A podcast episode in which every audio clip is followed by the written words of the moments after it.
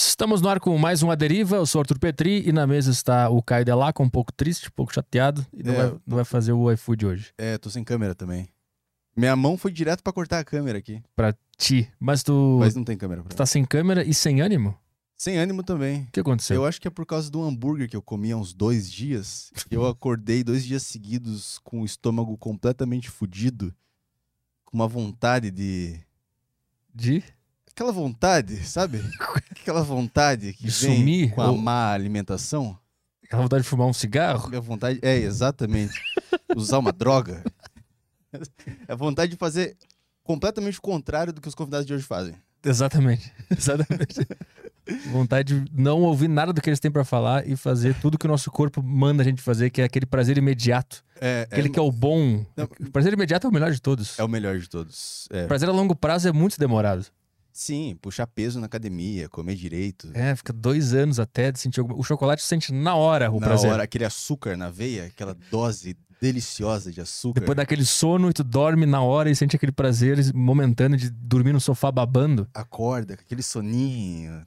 Toma um, um banho depois. Depois- Banho quente, claro. Quente, lógico. Banho quente, claro. Porque é confortável, né? Nada melhor que o prazer de tomar aquele banho quentinho e depois pedir um hambúrguer. O hambúrguer, é. Tomar aquele Rivotrex pra dormir. Depois fuma um Marlboro pra se livrar da culpa e dorme de novo fedendo a cigarro. Essa é a vida perfeita. É, é mais ou menos isso, cara. E aí junta um pouco com a mudança também. Eu tô fazendo mudança agora. E eu tava na casa hoje pra receber os caras da Vivo lá. E tava, tipo, tinha que chegar um sofá também. Tava lá passando meu tempo lá. E a vizinha de cima tem um cachorro filha da puta, cara. Ih, tá chorando, Tipo, eu gritando. acabei de mudar lá e tem um cachorro filha da puta latindo o dia todo. Então eu tô, eu tô, Tá um pouco eu tô chateado. um pouco chateado hoje. Eu acho que é por isso que eu não quis uma câmera virada pra mim. Eu tô com um pouco de raiva. Você pode ver que eu não fiz a barba, tá aquela barba de que a namorada enche o saco. Dito tudo isso, iFood. iFood, galera. Peça aí um, um hambúrguer e inicie na jornada do Caio Delacqua. Hoje é qual? É 99 centavos ou é 20 pila? É, 20 pila. 20 pila, então você baixa agora o iFood que tá no link aqui na. No link não, tá na descrição do nosso vídeo ou o QR Code, né? Tem o QR Code na tela e tem o link na descrição. Então, por um desses dois, você baixa o iFood, instala e aí você vai usar o nosso cupom de desconto ADERIVA20. É isso, né? Isso, aham. E aí mesmo. você vai ganhar um cupom, um desconto de 20 reais no seu pedido. Sim, vai ter uma lista lá de restaurantes que a pessoa pode usar o seu cupom de 20 reais e tem várias opções lá. Boa. É isso, né? É isso aí. Ah, também tem os avisos de interação, é isso mesmo. Boa. É, o pessoal que quiser interagir hoje, mandar pergunta, mandar mensagem aqui no programa, pode mandar através da Saco TV no grupo do Telegram dos assinantes. Você pode mandar lá, sempre, sempre no- os assinantes são os primeiros que a gente lê as mensagens. Depois tem flowpodcast.com.br, que é a plataforma do Flow, onde tem as Sparks, que são as moedas da plataforma. Você compra lá e pode comprar as, as mensagens de texto, de áudio e de vídeo. Também tem o Yutoba, manda superchat. Se mandar uma pergunta legal, eu também salvo para ler no final do programa. E estamos ao vivo no site roxo também. É isso aí. Boa. Falou do grupo Telegram? Falei do grupo Telegram. Galera, é, falei Telegram, falei. Então, só para lembrar o pessoal que até domingo, às 11h59, os preços do Saco Cheio TV estarão esses preços que eles estão agora. Segunda-feira vai mudar, vai ficar mais caro. Então, quem quer participar lá do grupo do Telegram, do Aderiva, tem até domingo, às 11h59, para pegar o preço atual. É, o cara, ele, ele pode mandar um superchat de 30 reais, mas ele também pode pegar esses 30 reais e assinar a Saco TV, né? É, aí ele entra no nosso grupo do Aderiva no Telegram e tem prioridade na hora das perguntas. Isso. Você pode mandar pergunta de áudio também pro convidado. Boa. Então, vamos, vamos trabalhar? Bora que hoje é sexta-feira e a gente não trabalhou muito bem essa semana. Os convidados de hoje são, vamos lá, o Augusto Weber e o Gabriel Weimer. Certo, né?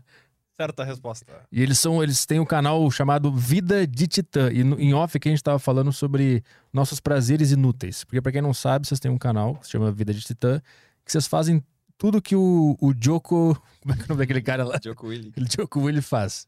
Vocês acordam às quatro da manhã, toma três banhos gelados, faz yoga, alonga, come uma banana, toma outro banho gelado, lê um livro inteiro, Dois. Dois livros inteiros, alonga de novo, aí vocês estão prontos pra começar o dia. Aí vai dormir Não, pra tá com dormir. sono. Isso. Pronto pra dormir. Exatamente. Mas vocês têm um canal sobre. Como é que vocês classificam o, o canal de vocês? Cara, ele começou Acho que vai ficar mais fácil falar assim. Ele começou como um canal de desenvolvimento pessoal para tu te tornar a tua melhor versão. Era isso, né? Porque isso que deu, deu início, na verdade, né? A gente queria mais, a gente tava de, de saco cheio, assim, de viver a vidinha normal. A gente começou a estudar coisas, assim, que os melhores do mundo em áreas diferentes faziam, né? Porque a gente queria mais. Não sei explicar direito, era um sentimento bem simples, assim mesmo. Ah, a gente quer mais, quer, quer mais de nós, quer mais da vida, quer, quer mais do que acordar para ter que vir na faculdade, porque a gente não, não gostava muito, falo por mim, pelo menos. Então, Vocês eram colegas da faculdade? Sim. É, uh, eu, não, eu não curtia, eu tava ali, a engenharia civil acabou sendo uma escolha por eliminação, assim, né? Tipo, a, do, a menos pior que eu vou fazer é essa aqui, assim, que mais parece, já que eu tenho que escolher algum curso de faculdade, eu vou escolher esse aqui, então. Só que, cara, eu não curtia cálculo, eu não curtia as coisas, sabe? Então eu ia porque tá. Enquanto eu não consigo ter uma ideia melhor do que eu quero fazer com a minha vida, eu vou, vou seguir a faculdade aqui. Só que quando tu não gosta do que tu faz, tu tem que acordar cedo, na chuva, no frio, pra ir ter aula, uma aula chata que tu quer dormir na aula. Chega uma hora que ou tu te entrega pro abismo, assim, e tu, sei lá, meio que aceita viver uma vida de zumbi, ou tu faz alguma coisa para mudar. Uhum. E eu não sabia o que fazer para mudar, né? E daí. E aquilo começou a criar esse incômodo, assim, até que, cara, veio essa ideia assim, cara, se eu, se eu quero uma vida melhor, eu tenho que ser melhor. Então o que, que eu posso fazer para eu ser melhor? E daí começou uma busca disso, né? E, e daí, pulando um pouco, assim, no, no tempo, na história, quando a gente criou o Vida de Titã, era essa ideia, assim, era compartilhar as coisas que a gente estudava e aplicava, que estavam dando certo para nós e estavam fazendo com que a gente tivesse uma vida melhor. Uhum. E então era a busca da tua melhor versão. Isso que era o Vida de Titã no começo. Hoje, hoje eu nem sei como é que se classificaria o Vida de Titã, assim, como que tu colocaria, Gabriel? Hoje eu vejo que a gente transitou muito para a gestão do tempo. A gente foi pra, a gente saiu bastante, a gente falava bastante sobre produtividade. Então, tudo que envolvesse aumento de produtividade, desde hábitos, comportamentos, ideias, o tal do mindset, todo, tudo isso. E hoje em dia a gente trabalha muito focado em organização, que é o nosso trabalho na mentoria Titã, é basicamente isso. É como tu consegue organizar teus horários, cumprir aquilo que tu estabelece, definir prioridades, ter um bom planejamento, definir objetivos, para tu de fato conseguir avançar na tua vida e crescer e chegar nos pontos que tu gostaria de ir. Uhum. Mas por que é tão difícil organizar a vida? Que, que, por que, que a vida passa por cima da gente e a gente tem que achar esses ensinamentos para conseguir botá-la nos trilhos? Eu sempre faço analogia com empresa. Né? Uma empresa também é difícil crescer uma empresa, pra caramba. Aí, porque naturalmente tu vai sempre tender a voltar pro caos, né? O caos sempre tenta nos puxar. É a demanda, é os clientes, é basicamente todos os compromissos que a gente firmou. Se a empresa não sabe se organizar, definir seus processos, definir onde é que quer chegar, etc., ela vai ficar à deriva. Uhum. Ela vai ficar parada, não, não vai não vai chegar em lugar nenhum. Vai fazer, fazer, fazer e ficar dando volta na quadra, né? A nossa vida é muito parecido. Se a gente não sabe se organizar para conseguir superar o caos, eu acho que é difícil porque a vida tende a ir pro caos sempre. Sempre dá problema, velho. Sempre dá pepino. Pode falar palavrão? Como é que é isso? Claro. É, sempre, sempre dá merda. Sempre dá merda, velho. Sempre dá merda. Se tu não tem metodologia, se tu não tem ferramentas, se tu não tem uma agenda, se tu não tem horário, se tu não tem essas coisas, é muito improvável que tu avance. Muito improvável que tu consiga seguir adiante. Qual é, o, qual é a definição de caos para o ser humano individualmente? É, a vida do ser humano, se ele não pegar a vida dele e botar nos trilhos, vai ir para um lugar de merda. Que é ir, ir pro caos. O que, que é esse caos? É ficar jogado no sofá? exatamente o que, que é esse caos? Tá. É, vai, eu falo depois. Eu vejo como sendo, que é o, o na verdade, nosso público-alvo, que a gente trabalha muito assim, tem, tem dois tipos distintos, mas esse tipo de causa eu vejo como sendo sobrevivência. É tu ficar só preso na sobrevivência, sabe? Acho que todos nós já passamos por isso. De, pô, tá trabalhando pra caramba, tá fazendo um monte de coisa, tu tá exausto, chega final do dia, tu não aguenta mais, te joga no sofá, enfim, faz o que tem, o que tu aguenta fazer. E aí termina ano e vai ano e tu olha ao redor, pô, tô no mesmo lugar, velho. Uhum. Tô ralando, ralando, ralando e não, e não vou pra frente. Eu vejo um pouco como sendo isso, é tu sobreviver. Tu vive que nem um animal, no fim das contas. É, tu, tu vive para pagar conta, para poder voltar a dormir. Tu trabalha para poder voltar a descansar e tu descansa para poder voltar a trabalhar e uhum. eu vejo esse como sendo um pouco o caos. A falta de progresso, assim, coisas que são importantes para ti, né? Isso, isso. Só an antes de eu falar o que, que é o caos para mim, eu queria pontuar só para, porque senão o assunto se perde e a gente não volta mais nele, né? Uhum. Do, do lance do que é o canal hoje.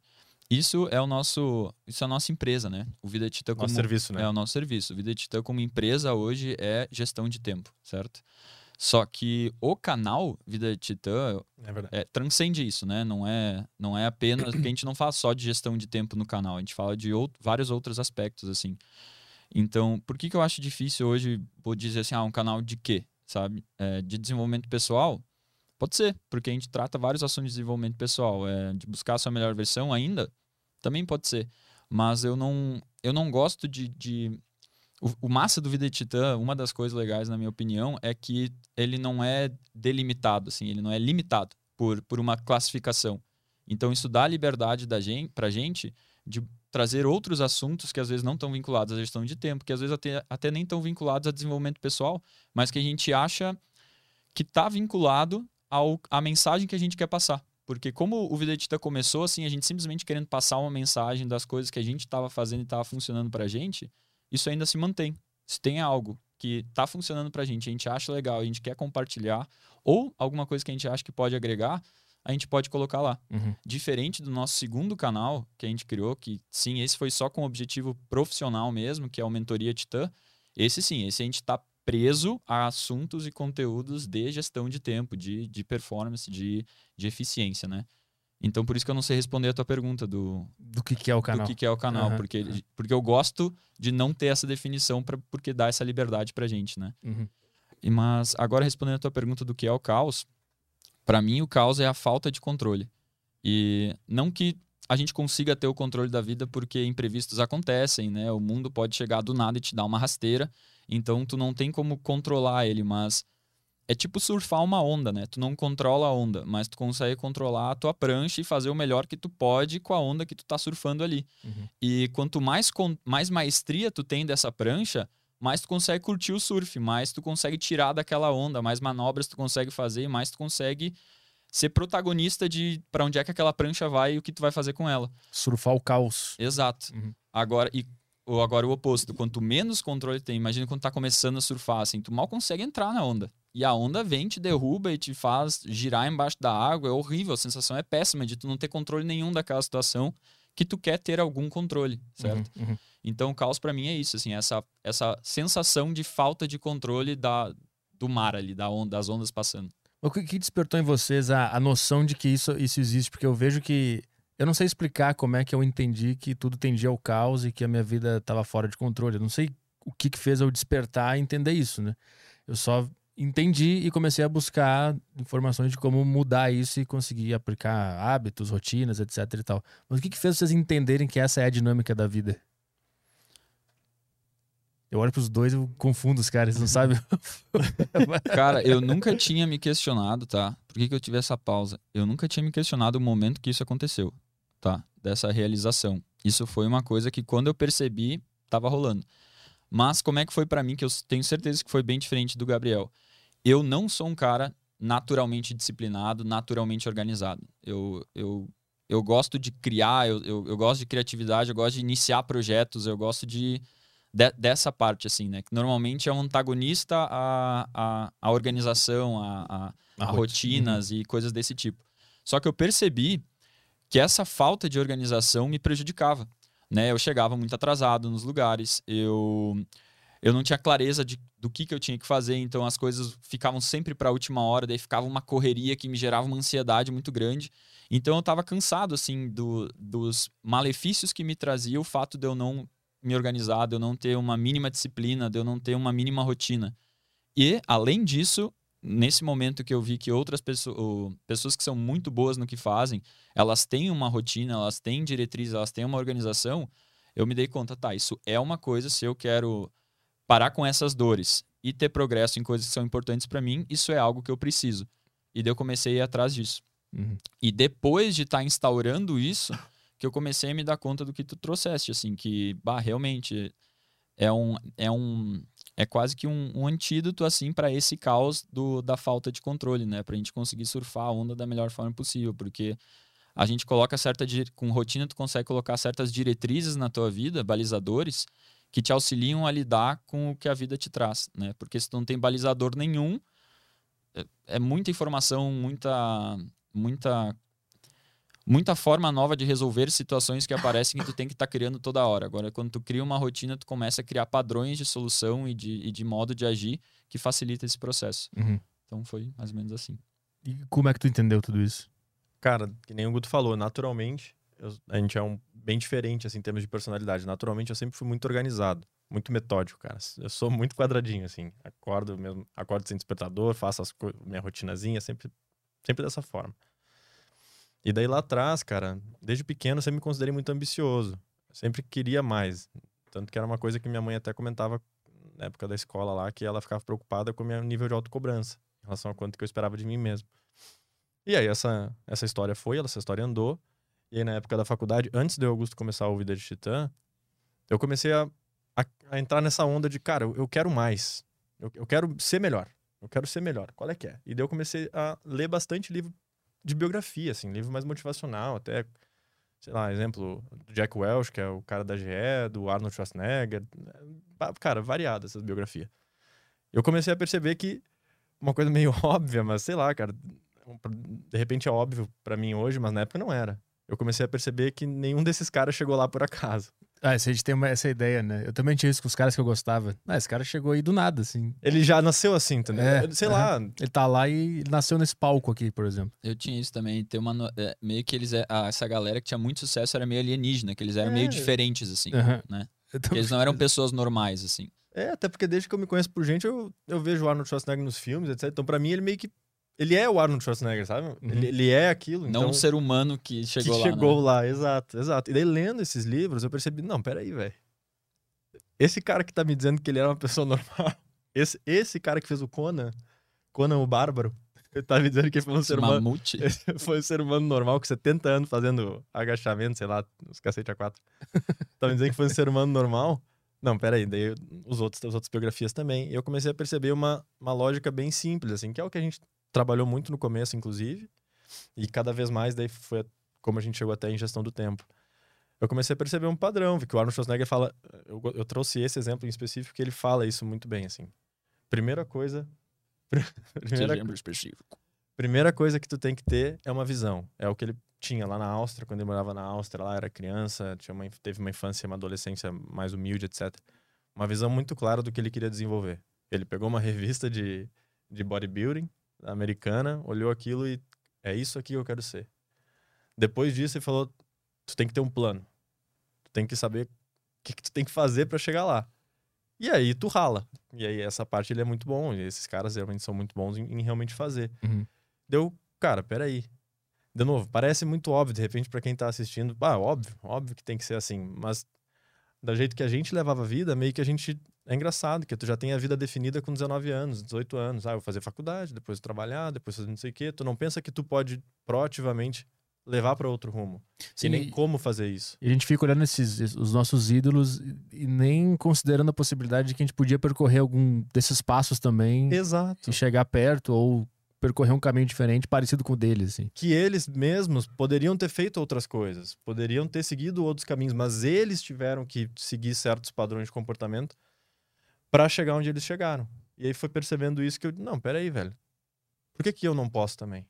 Por que, que eu não posso aplicar ideias parecidas com o que eles aplicaram, conceitos parecidos, ver mais ou menos como é que eles fizeram essa coisa acontecer e chegar lá também. Uhum. Então foi mais ou menos assim que eu me dei conta dessas ideias. Vocês dois falaram que em determinado momento vocês sentiram a vontade de ser mais do que vocês estavam sendo.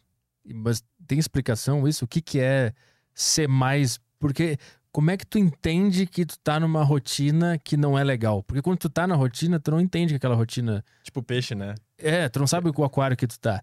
Mas pra tu conseguir entender que tá num aquário e a partir daí mudar, que é o grande mistério, que eu não consigo entender de onde vem essa, essa noção. Eu acho, eu acho que é um compilado de algumas coisas, sendo uma delas claramente o que tu falou agora, assim, tu ter referências que mostram para ti que pode ser diferente daquilo que tu tá fazendo, né? Isso abre os teus olhos para uma nova possibilidade. Só que muitos de nós a gente vive, né, do, eu vivi pelo menos até um determinado momento aquela ilusão que eles eram meio alienígenas, que eles eram diferentes, né? Até que tu começa a ter esse questionamento, pô, será que eles são realmente tão diferentes assim de mim? Né? E daí é, esse questionamento coloca uma sementinha ali que até que chega um ponto que tu fala, cara, Na verdade, não. Eles só trilharam um caminho que eu não tô trilhando com uma consistência que eu não tenho. Não, esse lance da consistência eu, eu tive, eu me dei conta depois, né? Naquele momento era tudo muito confuso ainda, né? Uhum, é, uhum. é muito estranho. Mas eu acho que isso é uma das coisas. É tu ter referências, assim, que mostram que é possível, né? Eu viver uma vida diferente da que tu vive. Outra coisa, pelo menos pra mim, que me ajudou, um sonho muito grande que eu tinha era de ir pra Nova Zelândia.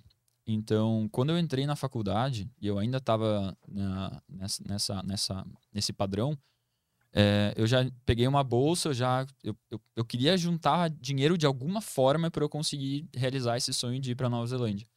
E daí eu consegui. E quando eu fui para lá, minha primeira viagem internacional, que eu conheci pessoas do mundo todo, e eu vi como a vida pode ser completamente diferente do, das coisas que eu via no Brasil. Uhum. Eu assim, pô, peraí, então não tem um, um caminho certo só, tem outras formas de, de, de fazer diferente. E quando eu fui para a Austrália, um ano depois dessa viagem, olha que loucura. Foi em 2014, né? 2015, por aí? Da Austrália? É, 2014. 2014. É, lá eu descobri o empreendedorismo. Por incrível que pareça, até 2014 eu não sabia o que era empreendedorismo. E daí eu descobri lá, porque, porque na minha cabeça, assim, ó, só criava empresa ou quem tinha muita grana, Uhum. ou quem ganhava a empresa, ou herdava ela, ou era posto dentro de uma empresa já existente. Mas a ideia de tu criar produtos e serviços por ti, fornecer isso, isso se transformar numa empresa, isso não passava na minha cabeça, sabe? Até porque eu não tinha muito interesse em negócios e, e, e nada ne- nessa época, né? Então, quando eu descobri lá que o empreendedorismo existia e que eu podia criar coisas, pá, eu achei aquilo fascinante. E daí, quando eu voltei pro Brasil, eu comecei, eu criei minha primeira startup e, e- e comecei atrás disso. Mas o que, que tu viu lá que tu descobriu que Eu- isso era uma possibilidade? Eu tinha um amigo que criou um aplicativo, que é o startup clássico, criou um aplicativo, né? Todo mundo É. tem ideia. Era um amigo francês que eu fiz lá, que ele, ele, tava, ele, ele tava criando um aplicativo e vendendo. Daí ele mostrando sim os resultados que ele estava tendo, e que daí ele, tava ele ia começar a contratar pessoas, porque a demanda estava ficando muito grande e aquilo estava se tornando uma empresa. E daí eu vi com os meus próprios olhos, ali na minha frente, de uma pessoa que eu conhecia, o nascimento de uma empresa. E deu assim: como assim tu consegue criar aplicativos para o celular? Não são empresas que fazem os aplicativos que a gente tem no celular? Pessoas normais podem criar. Foi bem assim: pessoas normais podem criar aplicativos e botar lá para vender? Ele é. E deu assim, sério? Bah, e daí minha cabeça começou a explodir em relação a isso, né? O que, que era o aplicativo dele? Ah, eu não lembro. iFood. Era alguma coisa de, de aluguel de casas, assim. Mas eu não. O Airbnb. né? O cara criou o Airbnb. Então, Ou o é quinto isso, andar. cara.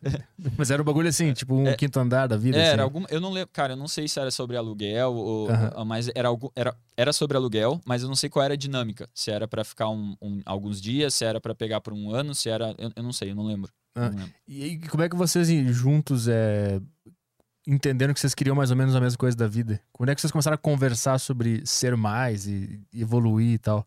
Porque. Tá, vamos lá. Teve uma conversa, eu vou contar isso, mas eu não lembrava disso. Teve uma conversa que o Guto, ele veio falar comigo sobre assuntos parecidos na volta da faculdade, um dia aleatório, porque a gente morava perto. A gente faz- fez a mesma faculdade, somos formados em engenharia civil, lá na boa e velha URGS. Ufrigs. UFRGS, patrocínio. UFRGS. Aí a gente voltando pra casa a pé, ali pelo... Suco de tamarino. pelo, bom que não existe mais no refeitório lá. Deus, ali, boas memórias. Aí voltando a pé, o Guto comenta que ele puxou esse assunto comigo, mas tu vê, na época, cara, como eu tava fechado pra essas ideias, não tava nem aí pra esse tipo de coisa. Cara, eu tava em ser o melhor aluno em- e eu tava sendo um excelente aluno mesmo lá naquela época da, da universidade. Ser o melhor aluno, eu tinha minha namorada no interior e era essa a vida que eu tinha. Se formar, pegar um emprego e é Já isso tava aí. tudo estruturado, entendeu? Tava tudo certo. Daí o Guto veio com umas ideias diferentes, eu não lembro. Tanto que eu, tu vê como a ideia não bate, cara, que ela simplesmente vai embora. Mas tu era o mais perdido da turma, então. Eu, eu- tu era o que tava mais perdidaço em relação à vida? Porque ele já tava meio que direitinho, tu tava perdidaço. Cara, eu. eu Não, tinha mais perdido. Gente mais Tinha- perdida. é, vamos dar é, nomes. é, é, eu, eu era. co- Como é que eu posso dizer assim? Eu era um perdido consciente, digamos assim, sabe? É, eu, eu tinha um nível de consciência elevado já, mas eu não sabia o que eu queria.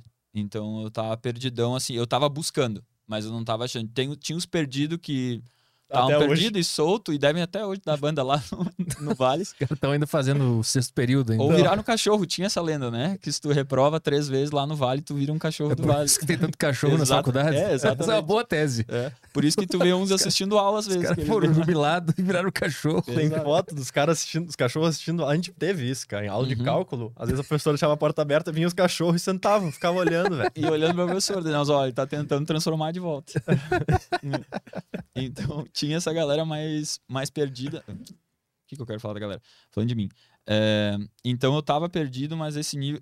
E eu acho que por estar perdido, mas ter esse nível de consciência, consciência já elevado, talvez, muito provavelmente por causa da, da viagem, né? Aham. ah, eu tava buscando. Eu buscava algo, eu só não sabia o que era. Então eu tava constantemente na busca de alguma coisa que sanasse essa dor da confusão que eu tinha, porque imagina que louco, mano.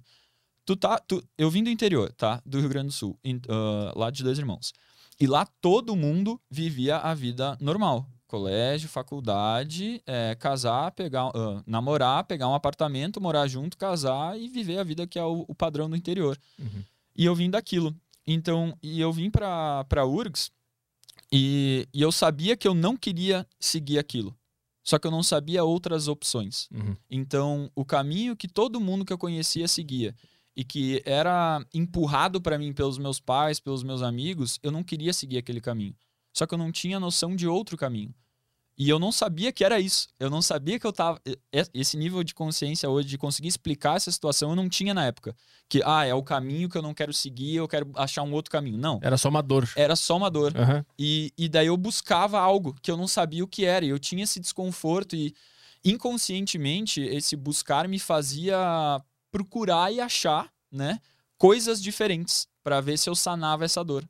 E daí que acabou então é, fazendo com que eu achasse. Ó, uma das coisas, tá? É, eu estudei sedução lá com 17 anos. Por quê? E, cara, eu- eu- eu- quando eu conto essa história, eu tenho que dar sempre os parabéns pro meu amigo que. O Arthur Ferreira que me apresentou. O- isso. Por quê? Porque ele soube driblar o meu ego muito bem. Ele Ah. chegou lá no curso, na época do cursinho ainda, ele chegou pra mim e falou assim: Augusto, eu descobri um livro, cara, que te ensina a te relacionar melhor com as mulheres. E daí o meu ego na hora subiu e eu falei, cara, não precisa disso, não sei o que, eu mando bem, né? Arrogante assim, sabe? Mas essa, essa arrogância vindo de uma insegurança muito grande, né? De, de não estar satisfeito com é, a. É, estamos juntos no mesmo barco com 17 anos. Né? né? Desempenho sexual. É, né? Tô com- satisfeito com o meu É. número. Exato, e, tipo, eu, pô, eu queria conseguir me relacionar melhor e não tava rolando. Só que eu não, é difícil o cara admitir isso, né? Daí quando ele falou aquilo, eu falei, cara, não, não preciso disso e tal, bem babaca da minha parte assim. E dele, cara, eu sei que tu é bom, mas isso aqui vai te deixar ainda melhor. Olha que gênio que ele foi, cara. Driblou meu ego com maestria. Aham. Eu, ah, não, então melhor eu quero ficar, então me dá isso aqui. E daí deu estu... eu devorei aquele livro. Eu lembro que era na mesma época que eu tava fazendo cursinho e autoescola. E eu, na autoescola, eu li aquele livro de tão fascinado que eu tava. Assim, qualquer momento, qualquer pausa que eu tinha, eu li aquele livro. Porque eu achava. Era uma dor muito grande que, que eu acho que muitos homens têm, né? A gente não nasce sabendo como se relacionar. Uhum. E a gente tem muito medo da rejeição. E a gente é muito rejeitado, né? Quanto mais Sim. tu, tu puxa papo, mais rejeitado tu é, assim, né? Porque tu te coloca à prova. E a rejeição dói muito.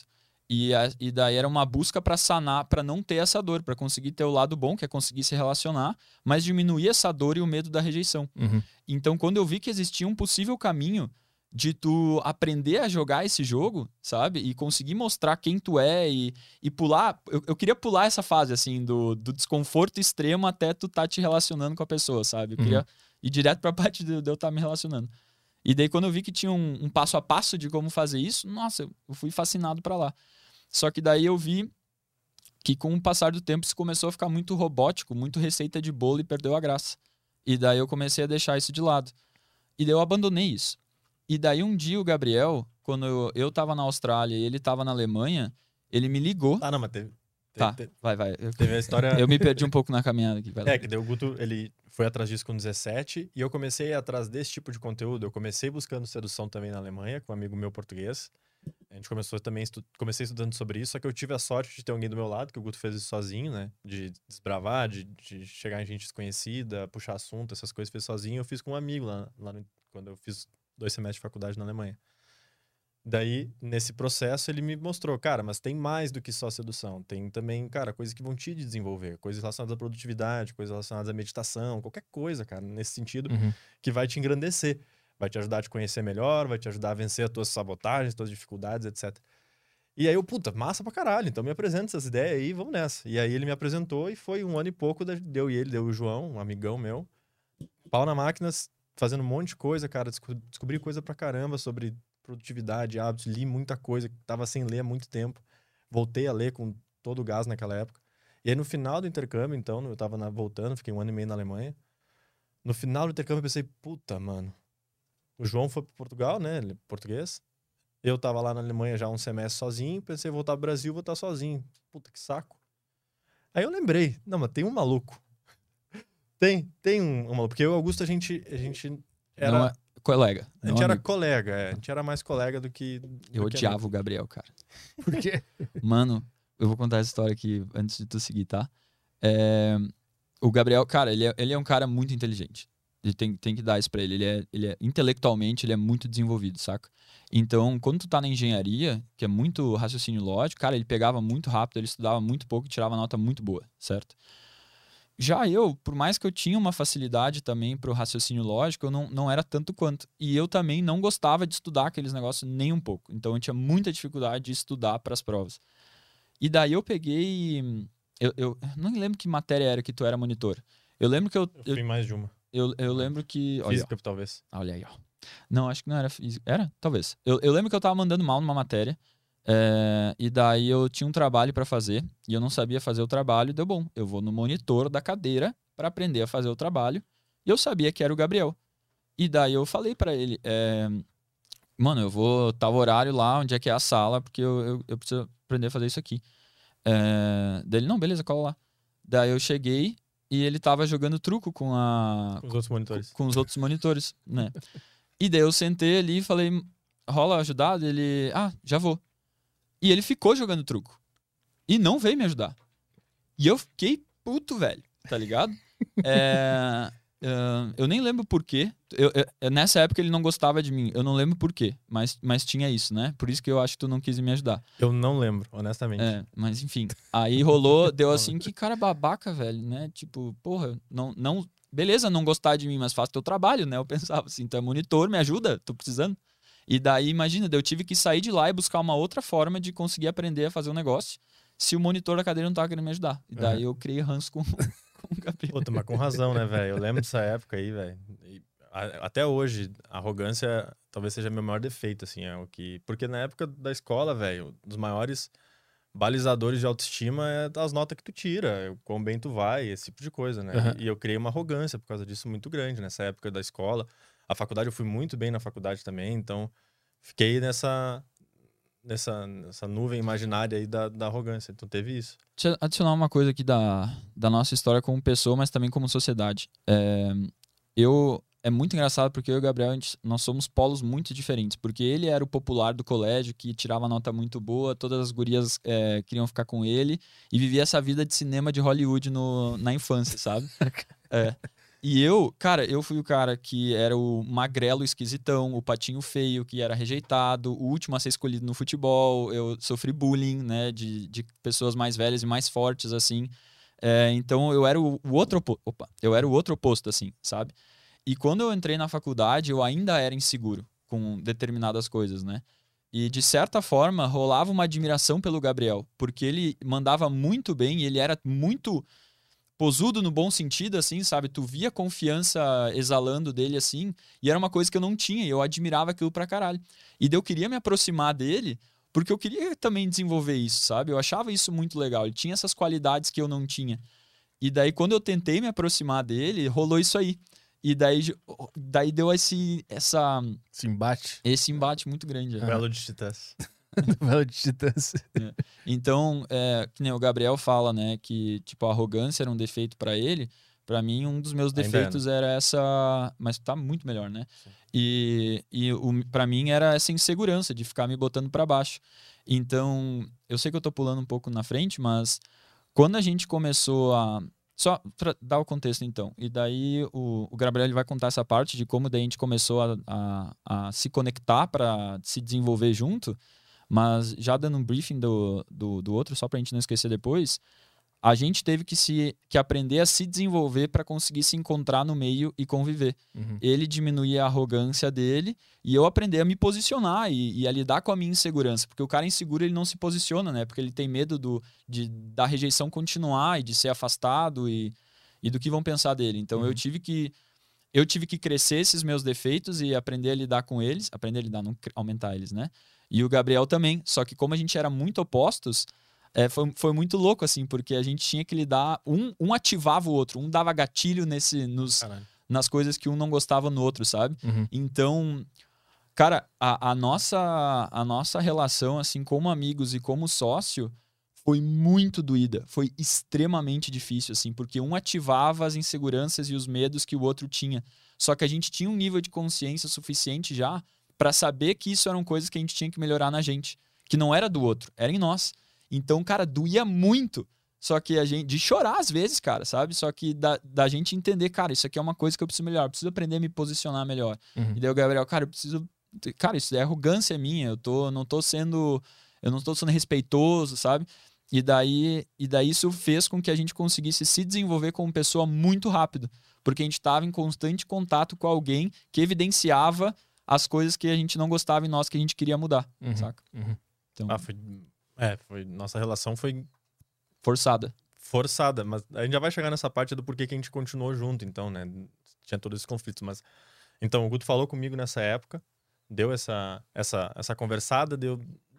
Nem lembro, honestamente, nem lembro que ele falou, eu lembro que teve essa conversa, porque depois ele me lembrou.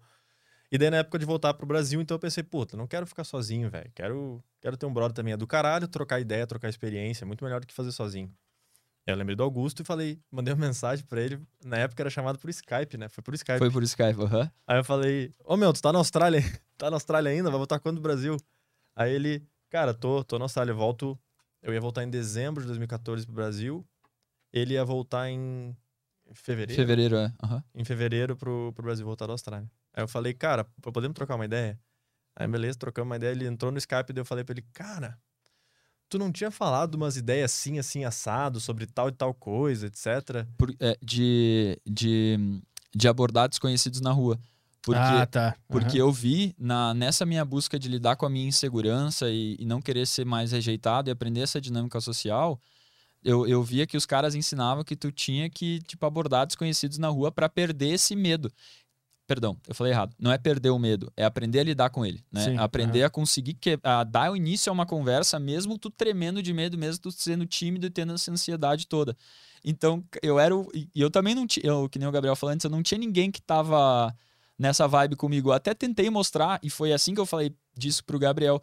Porque eu queria aliados, eu queria pessoas que estavam nessa mesma comigo, sabe? Então, o primeiro, o primeiro objetivo era conseguir abordar desconhecidos na rua. Foi essa a primeira coisa Isso. que vocês começaram a conversar pra fazer, assim. Sim. É isso? E vocês Sim. chegaram a fazer? Pra caralho! Pra caralho, velho. cara, Porto Alegre. Nossa. Tá louco, mano. Porto Alegre. onde que vocês iam lá? Tudo que é lugar, Tudo velho. que é lugar. Honestamente, tudo que é lugar. No centro, no, no nosso bairro onde a gente morava, que era o Bonfim. A gente ia pra shopping. Shopping era mais chato que tinha segurança, mas a gente ia pra shopping, abordar desconhecido. Daí, óbvio, os lugares mais, mais óbvios, tipo balada, etc. Mas cheguei. Cara, na Alemanha eu fiz em, em trem, metrô, em ônibus. Mas era mulher ou era qualquer pessoa? Principalmente mulheres, mas também grupos. Principalmente, também grupos pra. Aí com o intuito de se divertir, geralmente. Daí era mais à noite. Pra conhecer gente nova, cara. Puta, eu conheci um monte de gurizada nova lá na, na época do intercâmbio. Fazendo isso, indo conversar. A gurizada tava jogando bola ou fazendo qualquer esporte, qualquer atividade lá na Alemanha. Lá na Alemanha o pessoal costuma ser um pouquinho mais fechado. pe- Apesar de que no sul não muda tanto, honestamente. Uhum. Mas é um pouquinho mais fechado. Eu fiz isso pra caralho. Mas tu tinha dificuldade pra socializar? Tinha, tinha, porque apesar de eu ser uma pessoa que tinha facilidade na escola, essas coisas, eu era muito orgulhoso, que é o lance que a gente falou, né? De, de ser passar do ponto do orgulho e virar, inclusive, arrogância. Então, por eu ser tão orgulhoso, eu tinha muito medo de errar. De se colocar à prova. É, muito medo. Eu sabia que, claro, com a facilidade que eu tinha, se a pessoa dava um oizinho, ou dava um- uma olhadinha, assim, qualquer coisa que seja, ah, eu já me sentia tranquilo. Aí eu ia falar com ela. Porque daí é, é que nem aquela prova que tu estudou. Tu vai, tu, tu vai com uma. Tem a garantia já. É, tu tá bem mais tranquilo, bem mais seguro. Aham. Outra coisa é tu, uma pessoa que tu nunca viu na vida, ela nem olhou pra ti, ou olhou até. viu, Por que, que esse cara tá, tá vindo aqui falar comigo? Tu ir lá e te botar à prova. Eu tinha muita dificuldade com isso. Acho que todo mundo tem, né? Mas eu tinha muita dificuldade. Vocês fizeram bastante isso. O- O que que tá em jogo nesse momento de interação com o desconhecido? O que que tá... Qual é o subtexto? Por que que é tão difícil fazer isso? Ah, o por trás do É, porquê que os sentimentos. Não, não, quando, quando tu vai lá interagir com uma pessoa desconhecida, Tá. tem alguma coisa ali acontecendo que a gente não consegue enxergar, mas tem uma tensão, um negócio estranho ali, que se o cara tiver nervoso já não engata, a outra pessoa tá desconfiada. O que que é esse jogo de abordar um desconhecido? O que que tá acontecendo nessa interação? Tu quer saber por que, que a gente se sente tão inseguro? Ou o que, que tá em jogo no sentido. Como assim? Me explica melhor. Gente- é que a gente não consegue enxergar exatamente o que, que tá rolando nessa dinâmica. Quando tu tenta falar com alguém que tu nunca viu na tua vida, quando tu tenta abordar, abordar um, um grupo de pessoas, ali tá rolando um jogo animalesco entre, Ah, entre, entre animais. Que a gente não consegue enxergar exatamente o que, que é, Uhum. o que, que tá acontecendo. É um, é um negócio de, de tribo, de, de perigo. Desse cara representa um perigo e o cara que representa esse perigo tem que fingir que não é um perigo. Tá entendendo? A gente, a gente mexe com, Instintos. com os instintos animalescos de todo mundo na interação social, que é uma coisa que aparentemente não tem. Não, não, não é que nem se eu chegasse com uma faca. E tava claro que tem um perigo, eu tô com uma faca. Só de uma pessoa tentar falar com a outra já rola um negócio estranho. Mas é, O porquê que rola é que eu, eu não entendo porquê. Mas eu acho que é porque a gente é. Nós somos animais, né, velho? Honestamente, a parte do cérebro que, que é o córtex pré-frontal, que nos diferenciou como, como nossa inteligência, digamos assim, foi a última a se desenvolver. Foi a última parte. Antes disso, teve todas as outras partes do nosso cérebro, reptiliano, que é o mais antigo, por exemplo, que traz todos esses instintos animalescos. A gente é animal em- em- na nossa essência. Nós somos, Aliás, nós somos animais, né? Sim. Então acho totalmente normal acontecer essa, essas coisas que a gente não tá conscientemente escolhendo sentir, né? Nem Exato. conscientemente escolhendo fazer. Aham. E é por isso que esses conteúdos são tão legais, porque eles desmistificam muito disso. E também ensinam como é. Cara, o que, que tu tem que fazer para conseguir driblar esse tipo de, de barreira? Principalmente no Brasil, porque no Brasil ou qualquer país de, que seja menos desenvolvido, não seja os países de primeiro mundo, que a gente já é muito, muito ressabiado, velho. Aqui no, no Brasil, e talvez com razão, né? Mas a gente é muito ressabiado. Então vem uma pessoa estranha. Então, o Guto falava isso pra caramba quando ele voltou, porque acho que a Nova Zelândia e a Austrália. É oposto. Pelo que, é, pelo que eu ouvi das histórias do Guto, é o lugar mais uhul, relax da, do planeta. a Alemanha já não é tanto, mas o Brasil, velho, o Brasil é foda. É, é mais difícil no Brasil do que na Alemanha? É. Eu imaginei que seria o contrário. É. Mas não depende da região aqui no Brasil, né? Lá no sul, provavelmente, é muito mais difícil do que se tu for pra praia no Nordeste, deve ser mais fácil de interagir com as pessoas. Eu só fui no Nordeste com minha mulher, então. Não, não sei dizer. Aí é bem difícil de É interagir com muito as pessoas. o cara tem que ser um gênio pra conseguir. Aí é bem complicado. Não, Deus Liviana, te amo. Então, então, Só pra ficar claro. pra ficar claro que gravado, registrado. Mas vocês fizeram essas interações. Eu tava perguntando pra ele o que que tá em jogo na interação social. Por que, que é tão difícil interagir socialmente com alguém? Cara, porque eu acho que a gente é treinado aqui no, no, no Brasil e principalmente no Sul, a quando uma pessoa desconhecida vem falar contigo, ela quer alguma coisa tua. Seja qualquer coisa, né? Então, seja uma pessoa querendo pedir esmola pra ti, né? Seja alguém querendo te vender alguma coisa, seja um cara babaca querendo sugar da mina o beijo dela ou a atenção dela. Então, a maioria das vezes é querendo tirar algo da pessoa. E, e a gente não gosta disso, né? Ninguém gosta de ser sugado, de sentir que tem alguém querendo ter, pegar algo de ti para benefício próprio e nada para ti, assim, onde não é um ganha-ganha. E, e por não ter essa cultura, assim, eu acho, assim, da interação ser. ah, a interação do desconhecido ser algo onde na maioria das vezes é algo positivo para ti, tu acaba te blindando, tu acaba criando barreiras, escudos assim para te proteger, para não não ser sugado. E daí quando uma pessoa desconhecida vem, daí tu faz essa associação, né, probabilística na tua cabeça, bom, a maioria das vezes é para pedir alguma coisa para tirar. Então, então eu vou já me pré pro- pré evitar isso de alguma forma, né? Uhum. Então, é por isso inclusive, estudando lá na, na época eu descobri que as mulheres nas festas, ela, a grande maioria das vezes, elas são é, muito secas quando o cara vai, vai puxar assunto com ela, né? Assim, não. Tipo, ela, não, obrigado, e vira. Porque ela, a grande maioria dos caras não, não tem esse tato quando ele vai abordar, então ele, mesmo às vezes não querendo, ele é invasivo ou ele é ou ele é ele, ele, causa uma situação desconfortável para ela. E daí para ela evitar se ela nem percebe, eu acho que a, a grande maioria, acho não, a grande maioria nem percebe que faz isso. Para evitar passar pelo desconforto que ela já passou várias vezes dessas situações quando aconteceram, ela já evita no início, sabe? Então eu acredito que é por isso, assim, é por na maior parte das vezes quando quando acontece, tu, tu aprende que é ruim para ti, que dói, que gera um desconforto, então quando acontece, tu já cria uma barreira para evitar aquele desconforto. O que não acontece na Austrália, Ah. que, que nem o Gabriel falou, na Nova Zelândia. Lá é o oposto, lá culturalmente as pessoas se ajudam. Cara, eu, co- como eu fui em 2012 para Nova Zelândia, não tinha é, Google Maps, assim, não, pelo menos não, se tinha, não era costume da galera usar no celular e coisa, né? Então, era muito comum todo mundo ter um mapa, né? Turista e coisa, segurar um mapa na mão, assim. E daí lá, cara, se tu fica com um mapa na mão, na rua, dá 30 segundos, chega uma pessoa e pergunta pra onde é que tu quer ir que ela quer te ajudar. Eu tava só. A, a primeira vez, a primeira noite lá, eu fui num bar, eu precisava sair, né? Conhecer Nova Zelândia, primeira noite. Fui num bar, peguei uma cerveja, eu tava parado com a cerveja na mão, envergonhado assim e tal, né? País novo, pessoas novas, tudo diferente. E deu absorvendo aquilo, tudo que tava acontecendo. Chegou do nada um cara, bateu a cerveja dele na minha e falou assim: E aí, meu, tá sozinho aí? Eu falei: Tô. Ah, então chega aí, vou te apresentar pros meus amigos. E me apresentou pra roda de amigo deles. E isso lá é extremamente normal, saca? Porque a galera é amigável, a galera, sabe, ela, ela, ela gosta. Por quê? Eu me sinto desconfortável só de imaginar essa cena. Qual que é a chance, Do velho? cara me convidando pra conhecer um monte de gente. Por quê? Porque. é, Mas aí que tá. Lá, quando isso acontece, é uma experiência boa na maioria das vezes. Aham. Então, tu, cara, vai ser legal, sabe? Quando, para quem, quem é de lá, né? Agora, quando no teu passado, a maioria das vezes foi uma experiência desconfortável, tu vai criar esse escudo, né? Que nem tu ficou desconfortável só de ouvir, porque provavelmente a maioria das vezes que algo similar aconteceu foi desconfortável pra ti. Então, eu acredito que é por isso que aqui tem isso, assim, porque na nossa. E é engraçado, né? Porque não é culpa das pessoas, mas ao mesmo tempo é, porque é algo cultural, né? Não é culpa delas elas terem sido inseridas, terem nascido aqui, conviverem aqui e serem treinadas a isso, terem, tiverem é, o fato delas elas tiveram experiências ruins no passado que criaram esses escudos.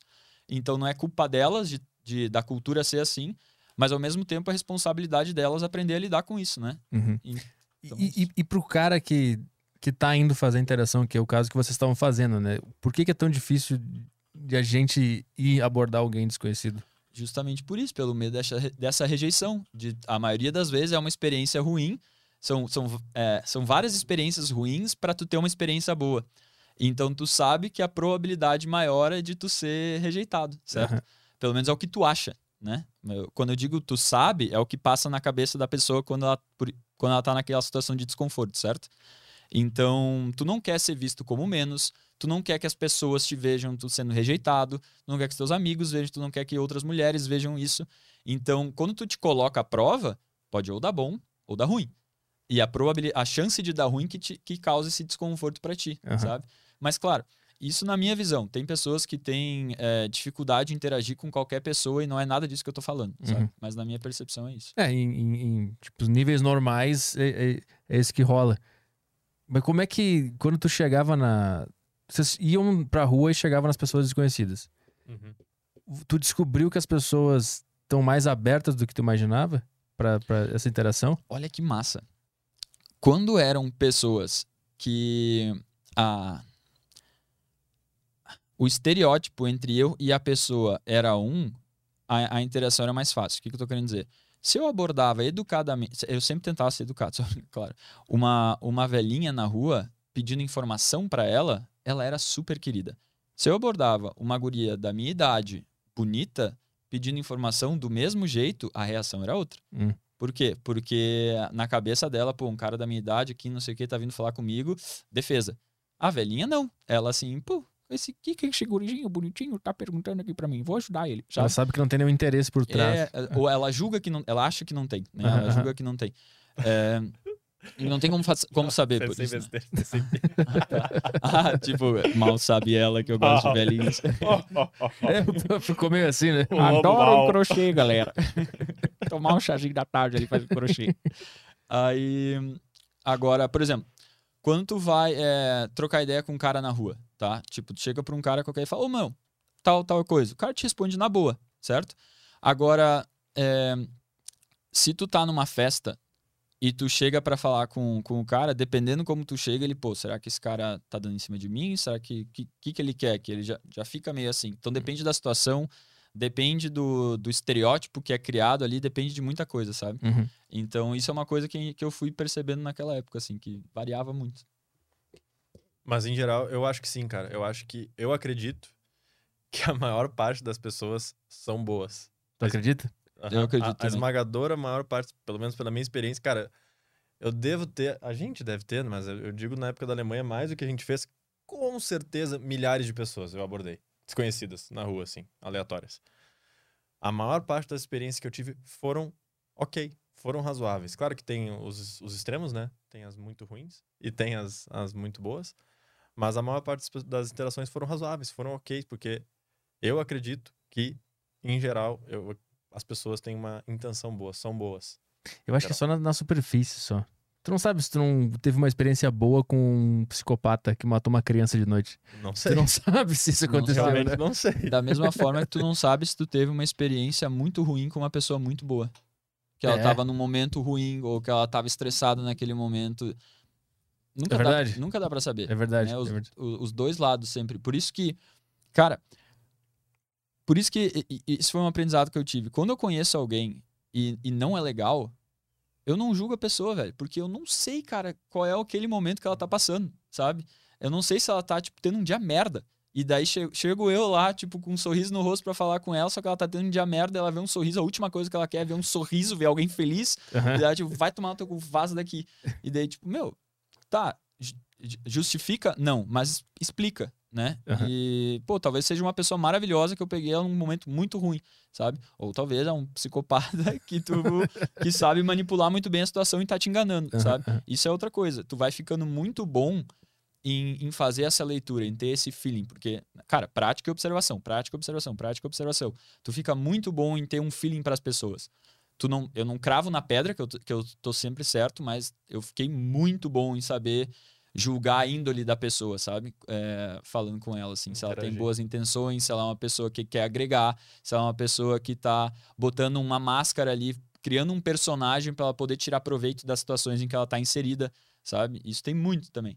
Então tu começa a ter essa habilidade de, de perceber nas nuances da, da, da pessoa é, indicativos de se ela tá querendo realmente ser. Se ela realmente está sendo espontânea e verdadeira e agregando, ou se tem uma, ma- um personagem que ela tá colocando ali para saber guiar a situação para onde ela quer guiar, assim, para benefícios próprios, sabe? Mas quando tu usa a interação com desconhecidos como uma experiência pra se desenvolver, tu não acaba fazendo isso?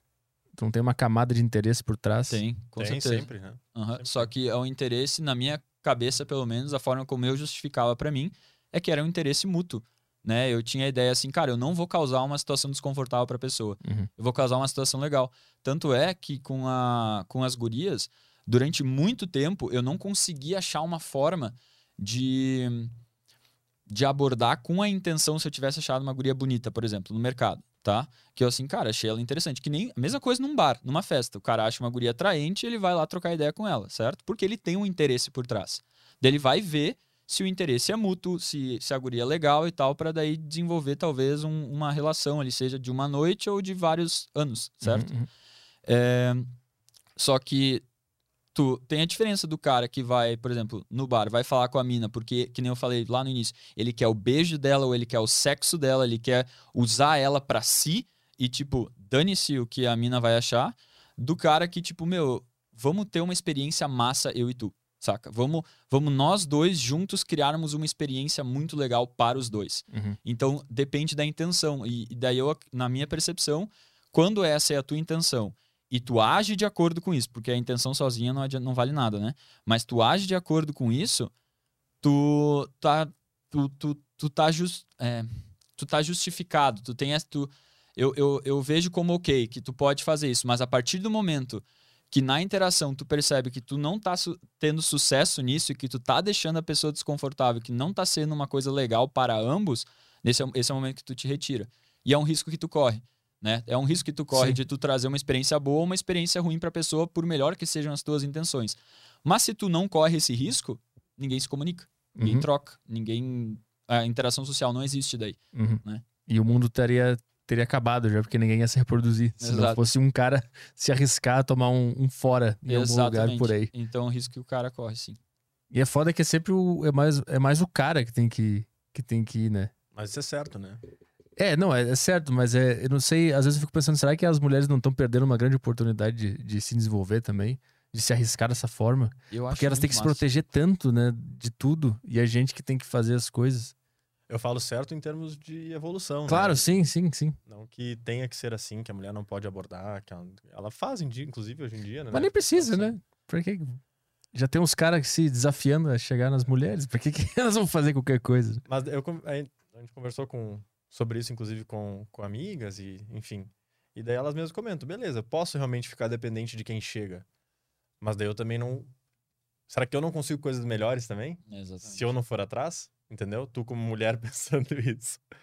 Se tu, mulher, vai só existir e deixar quem chegar em ti ser o teu... as tuas, tuas opções, Ah, tuas sim, sim, vai chegar só aquela demografia ali.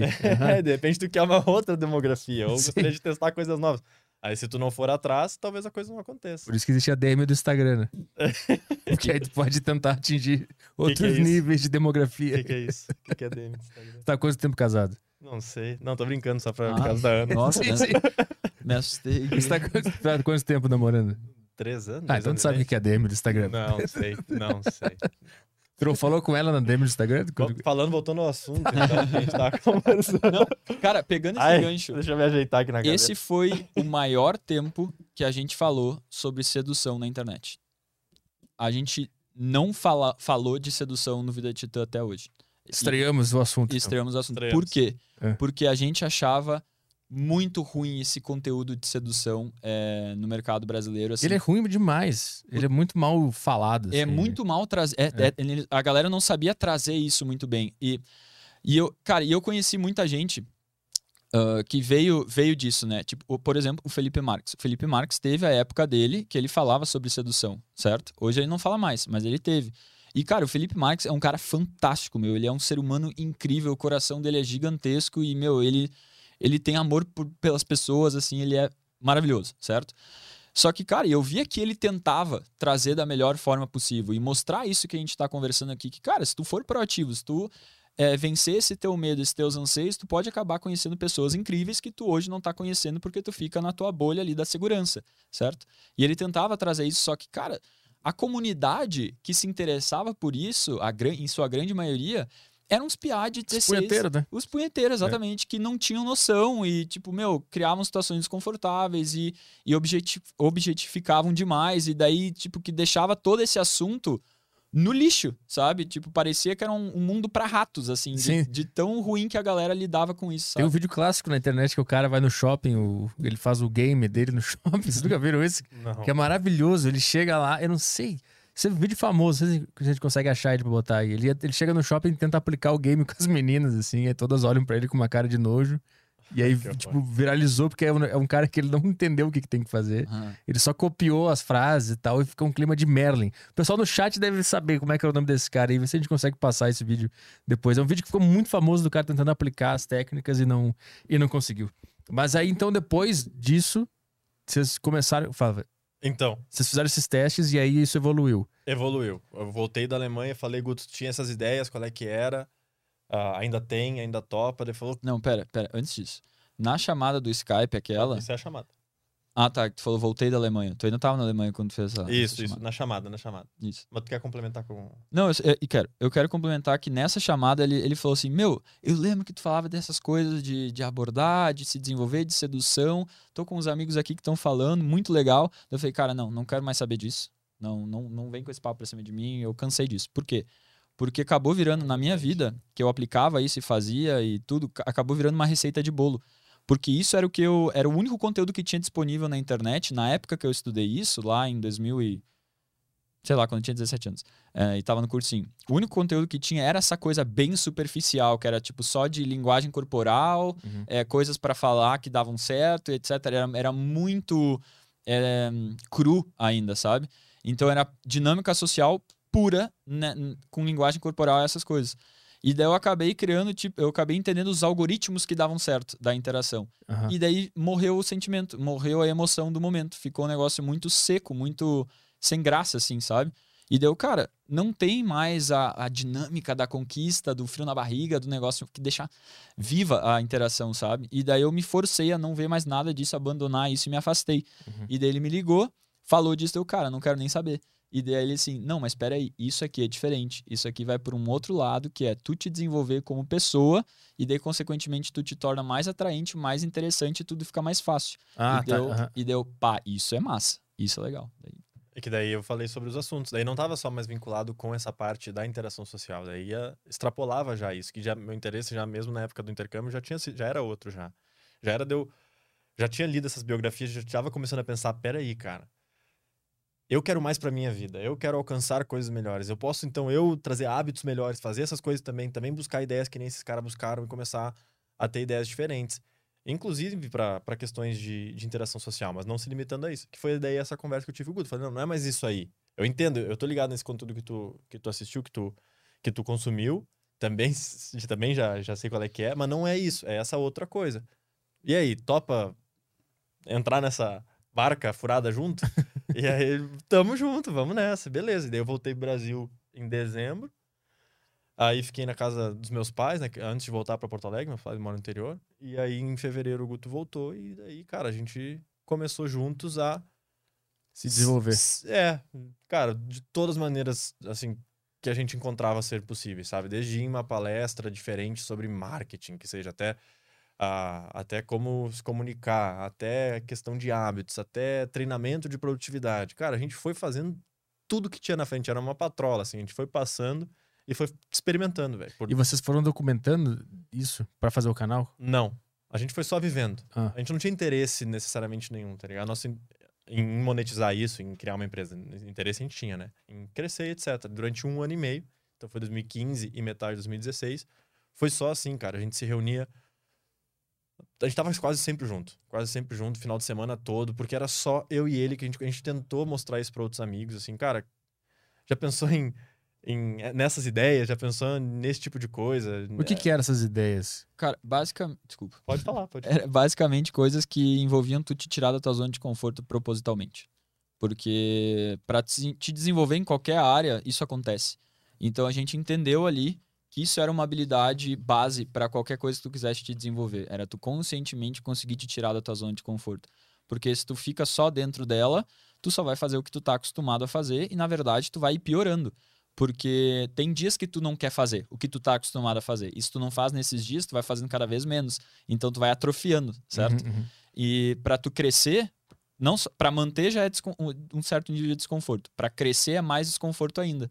Então a gente entendeu, cara, a gente tem que aprender a vencer esse desconforto. Então daí começou o lance do banho gelado, dessas coisas tudo assim. E daí quando a gente trazia para colegas nossos, eles, meu, vocês estão malucos, vamos É, tomar banho que quente, velho. das mais variadas formas possíveis. Inclusive, eu fiz dois meses de aula de dança experimental por causa disso.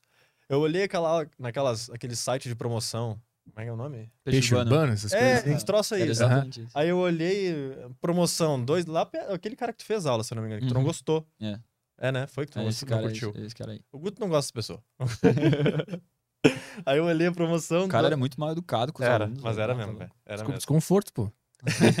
Desconforto. É, mas, cara, legal, isso dá pra gente falar depois.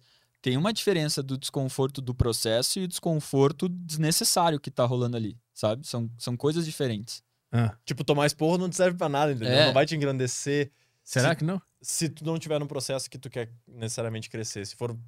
Tem treinador que defende que, por exemplo, que dar esporro ajuda, né? É, vai moldar, criar casca. vai criar É. casca. Aprender a lidar com um cara te dando esporro e conseguir entender o que, que isso ativa na tua mente é um, é um, é um bom processo. Sim, Concordo. mas E, e pra não se importar mais quando futuramente um cara te der um esporro de novo. eu concordo, mas tu vai propositalmente buscar situações onde pessoas vão ficar te dando esporro por causa disso, ou tu vai criar um nível de consciência para quando isso acontecer, tu te manter presente ali, lidar com a situação da melhor forma possível, e toda vez tu vai crescendo na forma como tu lida com isso, porque se tu toma esporro e tu e tu te fecha para isso, tipo tu, tu fecha os olhos assim, Sim. tu não tá crescendo ali. Tu tá só, tipo, tomando porrada de graça. Tu não necessariamente tá criando casca.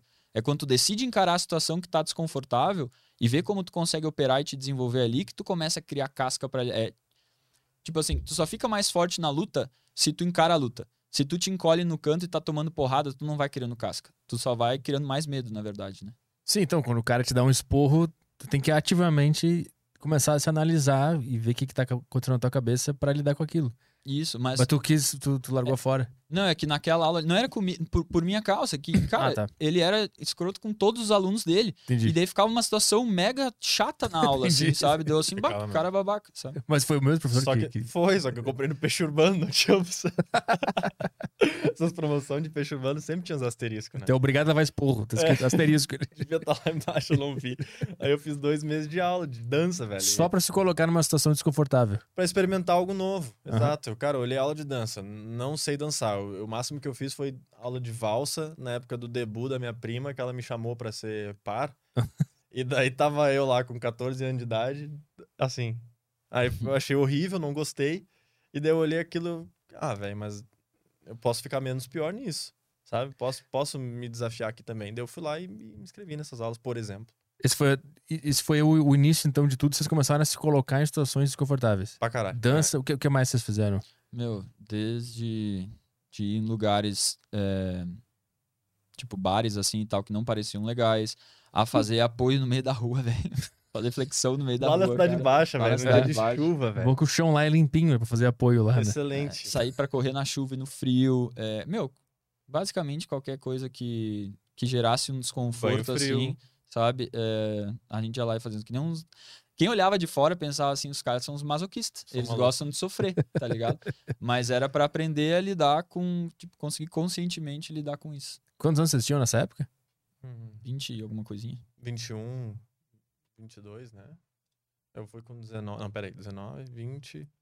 21, 22, é. 21, 22, tu 23, 24 daí. É, é uma idade boa pra acordar pra vida. Eu demorei mais, um pouco mais pra entender essa, essa, esse- essa dinâmica do desconforto, de que o desconforto é legal. Inclusive, eu lembro que quando eu, vim no, quando eu fui no Flow a primeira vez, eu falei pra eles um bagulho mais ou menos assim, sobre se colocar no, no desconforto e tal. Eu tava com uma roupa nada a ver, que eu não uso mais, mas eu tava com uma roupa nada a ver. E eles perguntaram: o que, que é essa meia aí, que é esse negócio? Eu falei, cara, eu, tô, eu, eu fui, na, eu fui na Renner, eu olhei pra todas as, as roupas que eu jamais usaria e comprei. E tô usando elas só pra entender o que, que eu sinto com essa merda aqui no corpo. Eu lembro que até hoje eles falam sobre isso comigo. Aquele papo lá da meia, até hoje eu, eu lembro disso, porque isso foi muito foda, não sei o quê. E eu nem tinha ideia. Eu só, eu só, eu só me questionei assim, por que, que eu olho pra essa roupa e, e me sinto ridículo só de me imaginar com ela? Aí eu falei, comprei elas e botei e saí na rua com ela, assim. Foi no podcast, inclusive. E fui lá no podcast e fiquei entendendo o que, que, que é essa sensação estranha que eu, tô, que eu tô sentindo. Até que uma hora eu não senti mais. E aí eu voltei ao normal. Eu voltei a usar as Tá, roupas agora eu posso usar minhas roupas É. novo. Eu voltei ao normal. Mas pra en- entender o que, que é esse desconforto que tá acontecendo na minha cabeça. Exatamente isso que tu fez com as roupas, a gente fazia com tudo que a gente via esse vínculo que tu Aham. acabou de descrever. É Aham. Exatamente isso. De se colocar num- numa zona. Porque a gente não, não dá pra confiar no que, que a mente tá falando, né? Hum. É, a, a mente, ela quer te manter onde tu tá, né? Quer te manter no conforto, na segurança.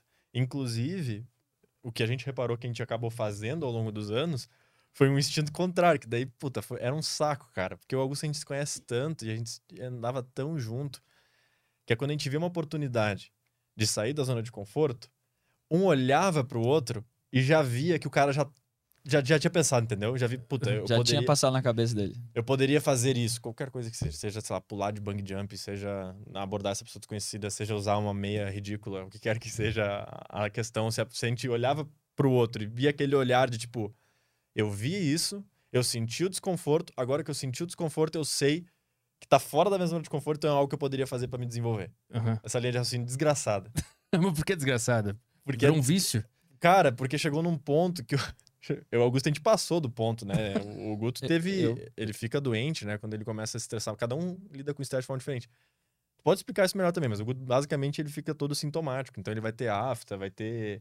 Ah, Mano, tinha uma época. Só que isso o, não era mais nessa época aí do desconforto pelo desconforto, né? É. Porque chegou um momento que a gente entendeu que tá, isso aqui não é nada eficiente. Isso- Peraí, já cansamos, já, já entendemos que a gente consegue vencer o desconforto. Tá, beleza. Agora vamos passar por desconfortos úteis pra gente. como o desconforto de trabalhar focado por várias horas, o desconforto de estudar uma parada a fundo, o desconforto de colocar algo em prática que vai te trazer um, um benefício, como por exemplo um treino bem pesado, sabe? Uhum. É, só que a gente. Só, isso já era o Vida de Titã rolando. E eu fiz isso meio sem medidas, assim. É, uma vibe meio David Goggins, assim, sabe? Sim, É. quando eu li o livro dele eu fiquei meio doido também. É, exato. E daí, daí isso me. Cara, chegou uma época que eu tava com cinco doenças assintomáticas. É, é assintomática que fala? Caralho. Né? Não, Que- Não, não é sintomático. não, não é assintomática, é sem sintoma. É, é psicossomáticas? É, acho que é isso. Acho É, que é acho que é. O que, que era que tu A tinha? Ana vai. vai... acho que nem É, essa parte aí. desculpa. É, cara, tipo, desde de, é, negócio na pele, assim, até Alergia. afta na, alergia, afta na boca, é caspa, é, tudo assim que o corpo reage a um estresse, tipo, reações do corpo ao estresse, eu tinha cinco rolando ao mesmo tempo. Mas sabe? o que, que tu fez pra chegar nesse ponto? O que, que vocês estavam fazendo? Cara, eu, eu não parava, tá ligado? Era do momento que eu acordava até eu ir dormir, eu ficava, tipo, ou estudando. Era na época que eu tava fazendo faculdade, TCC, é, estágio e trabalhando no Vida de Titã ao mesmo tempo. Isso, daí final de semana a gente trabalhava. E, daí, Ah. e aí tem a- essa cobrança de, cara, eu tenho que acordar e ser produtivo, eu tenho que fazer os hábitos, eu tenho que comer bem. Era, aí começou o desconforto direcionado. O, todo desconforto nessa assim que tu acabou de trazer, ele pode ser útil, né? Que nem até o próprio treinador gritando na tua orelha. Uhum. Ele vai te desenvolver de alguma forma, mas o desconforto é direcionado pra gente chegar onde a gente gostaria. Então, puta, bota uma rotina dessa e em cima a cobrança de eu tenho que acordar cedo, eu tenho que produzir bem, eu tenho que estar concentrado, tenho que, tenho que ter meu foco, tenho que fazer meditação, tenho que fazer meu alongamento, tenho que fazer atividade física, tem O problema tá negócio nesse tem o quê? Pra mim foi isso. É, é essa autocobrança extremamente exagerada que eu acabei criando em cima de mim. É, que eu não conseguia desligar. Então, por mais que eu chegasse no meu limite, cara, eu posso ir mais. Eu tenho que ir mais. Era, era esse tenho que que me fez cair na depressão e no burnout. Porque eu não conseguia desligar. Era uma autocobrança que, gera, que esse desconforto que traz o benefício acabou virando uma autopunição. Então, se eu não estava passando por um desconforto, é porque eu não estava agarrando todas as oportunidades, eu não estava me desenvolvendo o máximo que eu poderia, Uhum. e daí eu entrei num desconforto contínuo, que mesmo quando eu não estava fazendo atividade nenhuma, ele ele estava ali pela mente, pela autocobrança muito Tava se forte. culpando por não estar fazendo nada. né? Exatamente. Aham. E eu não conseguia desligar isso, e isso durou, durou, daí até que isso gerou essas cinco psicossomáticas aí, deu assim, cara, tem alguma coisa errada aqui, isso não, não, não, não- né? se eu seguir assim, meu corpo não vai aguentar. Aí eu descobri o lance do David Goggins do alongamento, daquela Uhum. história dele do Último caroço, lá, né? exato. Aham. Só que eu não tinha lido o livro dele ainda, né? Foi foi anos isso atrás. E daí eu descobri Ele o- nem tinha escrito o livro dele ainda, eu acho, se não me engano, o Can Hurt Me, naquela Ah, época. Acho que não? Acho é, que não, foi- porque a gente era- ficou sabendo isso aí num podcast. Ah, pode crer. É. Era de um podcast dele que ele Aham. conta, do Joe Rogan, que ele conta essa história do caroço atrás na, na Tá cabeça ligado? dele. Sim, ele, é, que o- é foda porque o livro inteiro ele, ele fala da vida dele, né? Como foi foda pra caralho e como que ele enlouqueceu lá, fez outra maratona e tal. E no último capítulo ele fala sobre o alongamento. Que ele tava todo dolorido, que ele não conseguia se fazer nada, não- ele não conseguia fazer a pose da, da perna cruzada, não conseguia sentar de perna cruzada. E aí ele descobriu o alongamento, que ele tinha que alongar o corpo dele. Mas o cara treinou anos sem alongar. É, exato. Ele tava com um caroço, ele conta É. um caroço imenso. Eu imagino essa cena. O cara com um alien tentando sair da cabeça aqui atrás. Ele, ah, acho que, acho que passei do ponto. Acho que tem que ir no médico. eu não consigo sentar, eu acho que eu tô fazendo alguma coisa errada. É. Mas esse- é um negócio que eu acho que todo mundo que começa nessa, nesse negócio da, da disciplina, da, da evolução, acaba enlouquecendo em um determinado momento e, e não entende que tem que dar uma parada às vezes também, que não é só acordar cedo pra caralho e fazer o negócio e tem que ver um Big Brother às vezes. Tem Ah. que fazer uma bobagem de vez em quando. A minha virada de chave que, eu, que fez com que eu conseguisse lidar com a minha autocobrança para Primeiro, quando, quando esse lance do David Goggins, quando eu vi do alongamento, eu assim, tá, então eu preciso colocar alguma coisa na minha rotina que vai descomprimir, que vai tirar esse acúmulo de estresse. E a forma que eu consegui me convencer a fazer isso, lidar com a minha autocobrança ao mesmo tempo, foi essa descompressão, ela é necessária para eu conseguir me manter num processo sustentável de desenvolvimento. Virou Senão- uma noia também. É, exato. Senão eu vou, tipo. Senão aqui, o meu corpo, os, os médicos falavam pra mim, cara, que eu ia pra ver esse lance das doenças, eles falavam, cara, isso é estresse. Todos eles falavam, é estresse, é estresse, é estresse, é estresse. Eu assim, tá, eu tenho que lidar com o meu estresse porque eu não quero continuar com isso aqui, certo? É ruim de comer com essa afta na boca toda hora, sabe? E daí eu comecei a botar atividades que me relaxavam, que me descomprimiam. Só que a auto E daí foi a forma que eu consegui botar essa atividade, né? Tipo, ah, isso aqui é pra deixar o processo sustentável e eu ficar saudável. O que que tu botou? Qual foi esse processo? Qual foi essa atividade? Cara, variava, tá? Mas eu botava, tipo, uma hora a duas horas no final do dia, ou era pra jogar algum jogo, ou era. Enfim, variava. Não num tinha uma bar, coisa entendi, fixa. É, num bar, alguma coisa assim. É, só que eu ainda não tinha lidado com a parte psicológica, né? E daí essa autocobrança culminou, daí em metade de 2018, aí eu ir largando os meus hábitos, e daí eu, porque eu não aguentava, cara, imagina, tu, tu- eu tava drenado, sabe, pela autocobrança. Não era nem tanto pelas coisas que eu tava fazendo, eu acho, é por, eu não consegui desligar isso na minha cabeça. Isso foi me drenando, drenando, drenando, chegando metade de 2018, eu não, consi- eu não tinha mais vontade de fazer os hábitos que antes eu achava o máximo e eu valorizava tanto e que eu falava deles para outras pessoas, e daí eu fui deixando de fazer um por um, Chegou início de 2019, eu já não tava fazendo nenhum. Eu tava na praia, num dia perfeito, surfando, jogando bola com os meus amigos lá em janeiro, em Floripa, e eu não tava feliz. E dali eu vi, alguma coisa tá errada. Tu teve, teve depressão depois de aplicar essas, essa, essa loucura de se cobrar o tempo inteiro ou- antes já teve alguma coisa? Não, foi bem de- foi depois. Foi depois de, de ter o, o burnout de se cobrar tanto e. Não, não, é, foi, foi junto. Foi junto. O burnout e a depressão, eles vieram, eles vieram junto assim. Ah, tá, não, digo, foi depois de viver essa vida extremamente disciplinada. Que deu o burnout e aí deu a depressão. Isso porque eu não soube lidar com a autocobrança que isso trazia, sabe? Tu não teve nada parecido com isso? Tive similar. Porque daí nessa época, por que que isso aconteceu? Daí o Guto teve metade de 2018, daí ele começou aos poucos a, a diminuir o ritmo, até que então, no final de 2018 ele tirou férias oficiais, foi as primeiras férias que a gente teve. Cara, a gente ficou anos, anos sem, sem parar. Sim, porque era faculdade, estágio ou trabalho durante a semana e final de semana vida de titã. Mesmo que na época que fosse, mesmo antes de ser vida de titã, né? Antes de a gente ter o canal, a empresa, o que quer que seja, Uhum. então a gente não parou. E daí, metade de 2018, o Guto começou a ter isso, a gente começou a... Agora a gente olha com clareza e diz o que que foi, que isso aqui aconteceu, mas na época a gente só meio que o Guto falava assim, cara, não sei. Não, não tô bem, tá ligado? Não, não sei o que tá acontecendo. Daí foi diminuindo uma, alguma coisa aqui, outra ali. Até que final do ano ele falou, preciso tirar férias.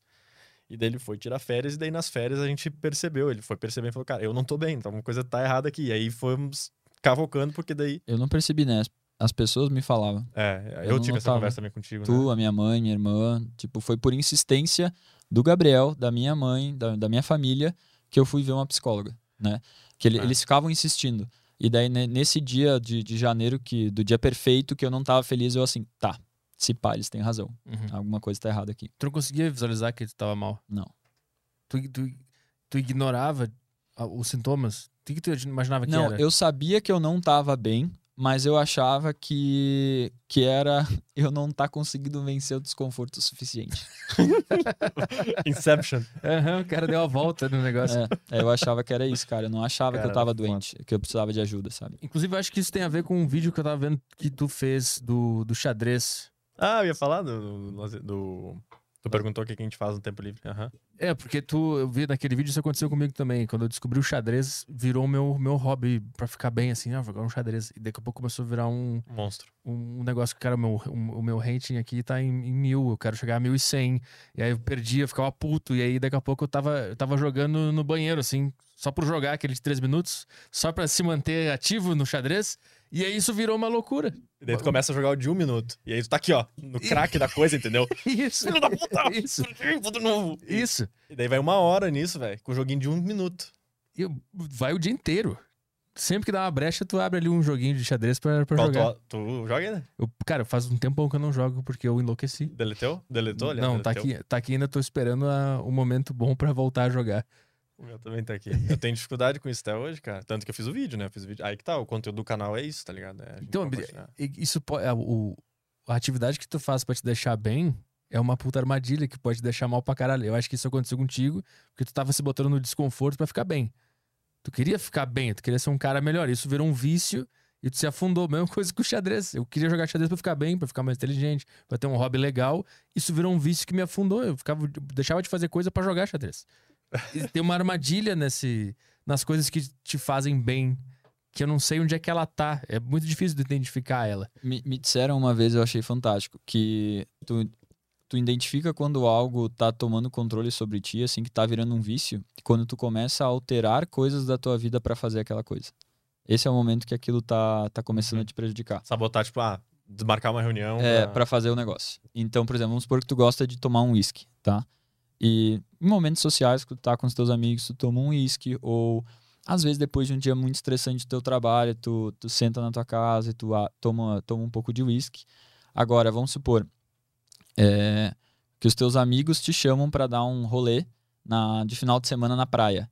E tu, ah, exemplo assim, idiota, tá? Daí, que tu normalmente ia, sempre quando eles te chamavam. Mas, pô, vocês vão num lugar onde não vai ter bebida. Aí tu, não, eu vou fazer esse outro rolê que também é legal, com outros amigos, e eu aproveito e, e eu vou ter acesso ao meu uísque em casa.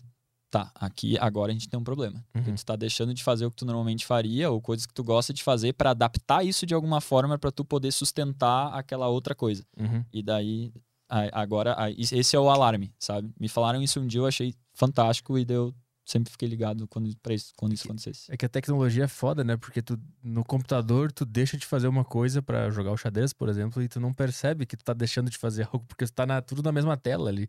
Não é uma, uma atitude que tu cancela um negócio e vai no outro.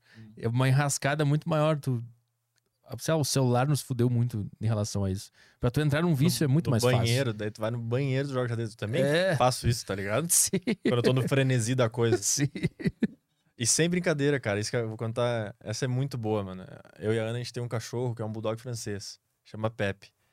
E aí o que acontece, cara? O xadrez, quando eu uso ele inteligentemente, que nem eu falei no vídeo, né? Que é, eu deixo de- geralmente pro final do dia, como uma recompensa. Puta, é uma delícia, cara. Tô lá, tive um dia bom, jogo meu xadrezinho. Geralmente antes da Ana chegar, quando ela chega em casa, eu prefiro ficar com ela, que a gente se vê pouco, ela tá fazendo residência. E aí é uma delícia. Agora, quando eu tô com alguma resistência de fazer alguma coisa e eu abro o xadrez, vai dar merda, pode ter certeza. E eu vou jogar o de um minuto, porque eu vou me enganar. Eu pensar, não vou jogar o de três, o de cinco, o cara tem que parar e pensar e analisar a posição. Não. Eu jogava o de 30 e fui diminuindo até O de 30 30 minutos? É, 30 minutos eu jogava. É, pois é, eu não, o de 30 eu nunca comecei, mas eu comecei com o de 10. E daí o cara vai diminuindo pra se enganar. Não, vou jogar o de um minuto porque daí é só um pouquinho. Só que daí é um, é um craque, velho. É, um- é uma droga aquilo ali, mano. Tu vai lá, tu ganha, tu quer de novo. Tu perdeu, eu fico puto. Só mais um minuto. eu fico puto e eu vou. Não, não, como é que eu perdi? Daí eu clico, revanche, revanche, revanche. Daí o cara não aceita, o cara pensa que é esse maluco, é psicopata aqui, tá tentando. Toca o celular na casa dele. que, que Aceita. É, que, que é isso? E daí eu começo a frenesi. E daí, cara, nesses frenesi, a Ana, a Ana já viu isso, é muito engraçado. O, o xadrez tem o barulho do toque, toque, toque, toque no, Aham. no computador. Eu tô no meu escritório ou no próprio telefone, né? Aí começa o toque, toque, toque, toque. E já aconteceu tantas vezes, cara.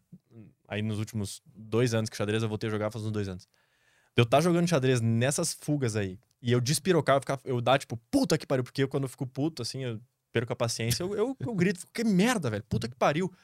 Só que o cachorro ele não tá acostumado com isso. O Pepe é muito tranquilo. Ah, Então ele se assusta.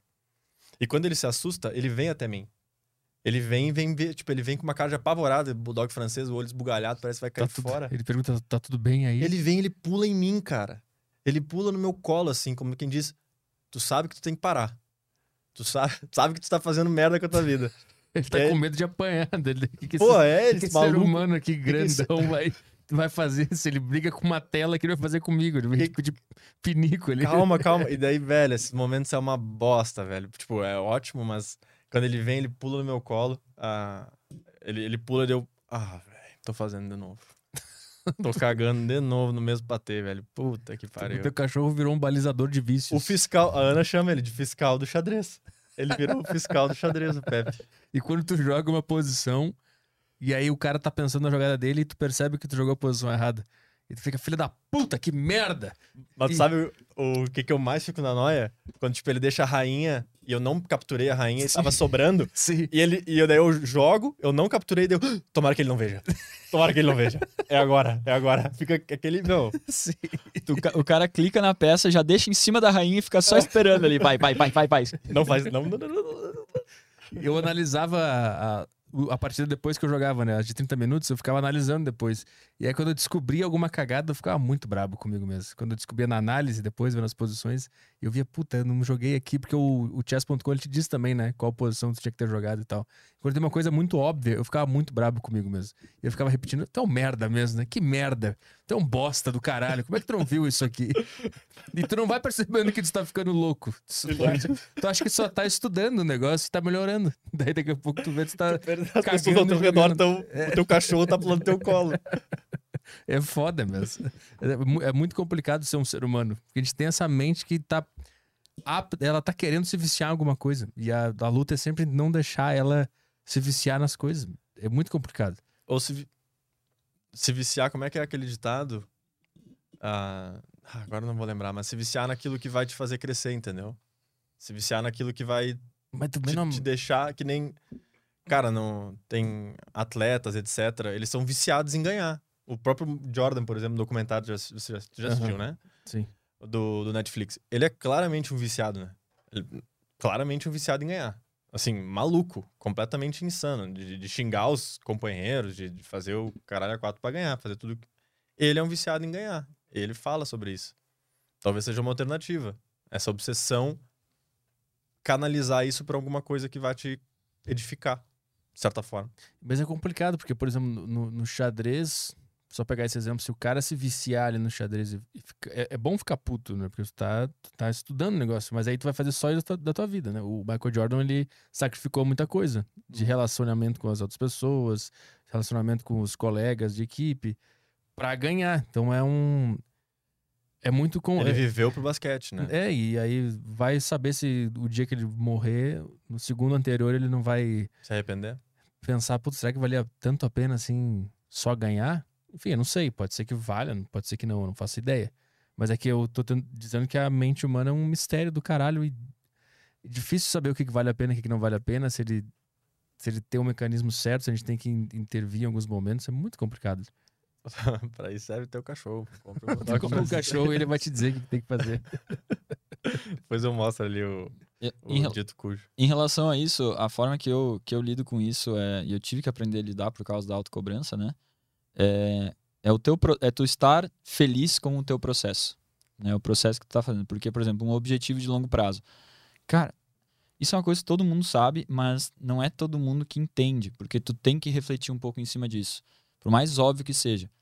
Quando tu alcança um objetivo, vai surgir outro. E depois vai surgir outro. Isso nunca vai terminar sempre vai ter algo que tu vai estar buscando que tu não tem ainda para alcançar. Isso é da natureza humana. Uhum.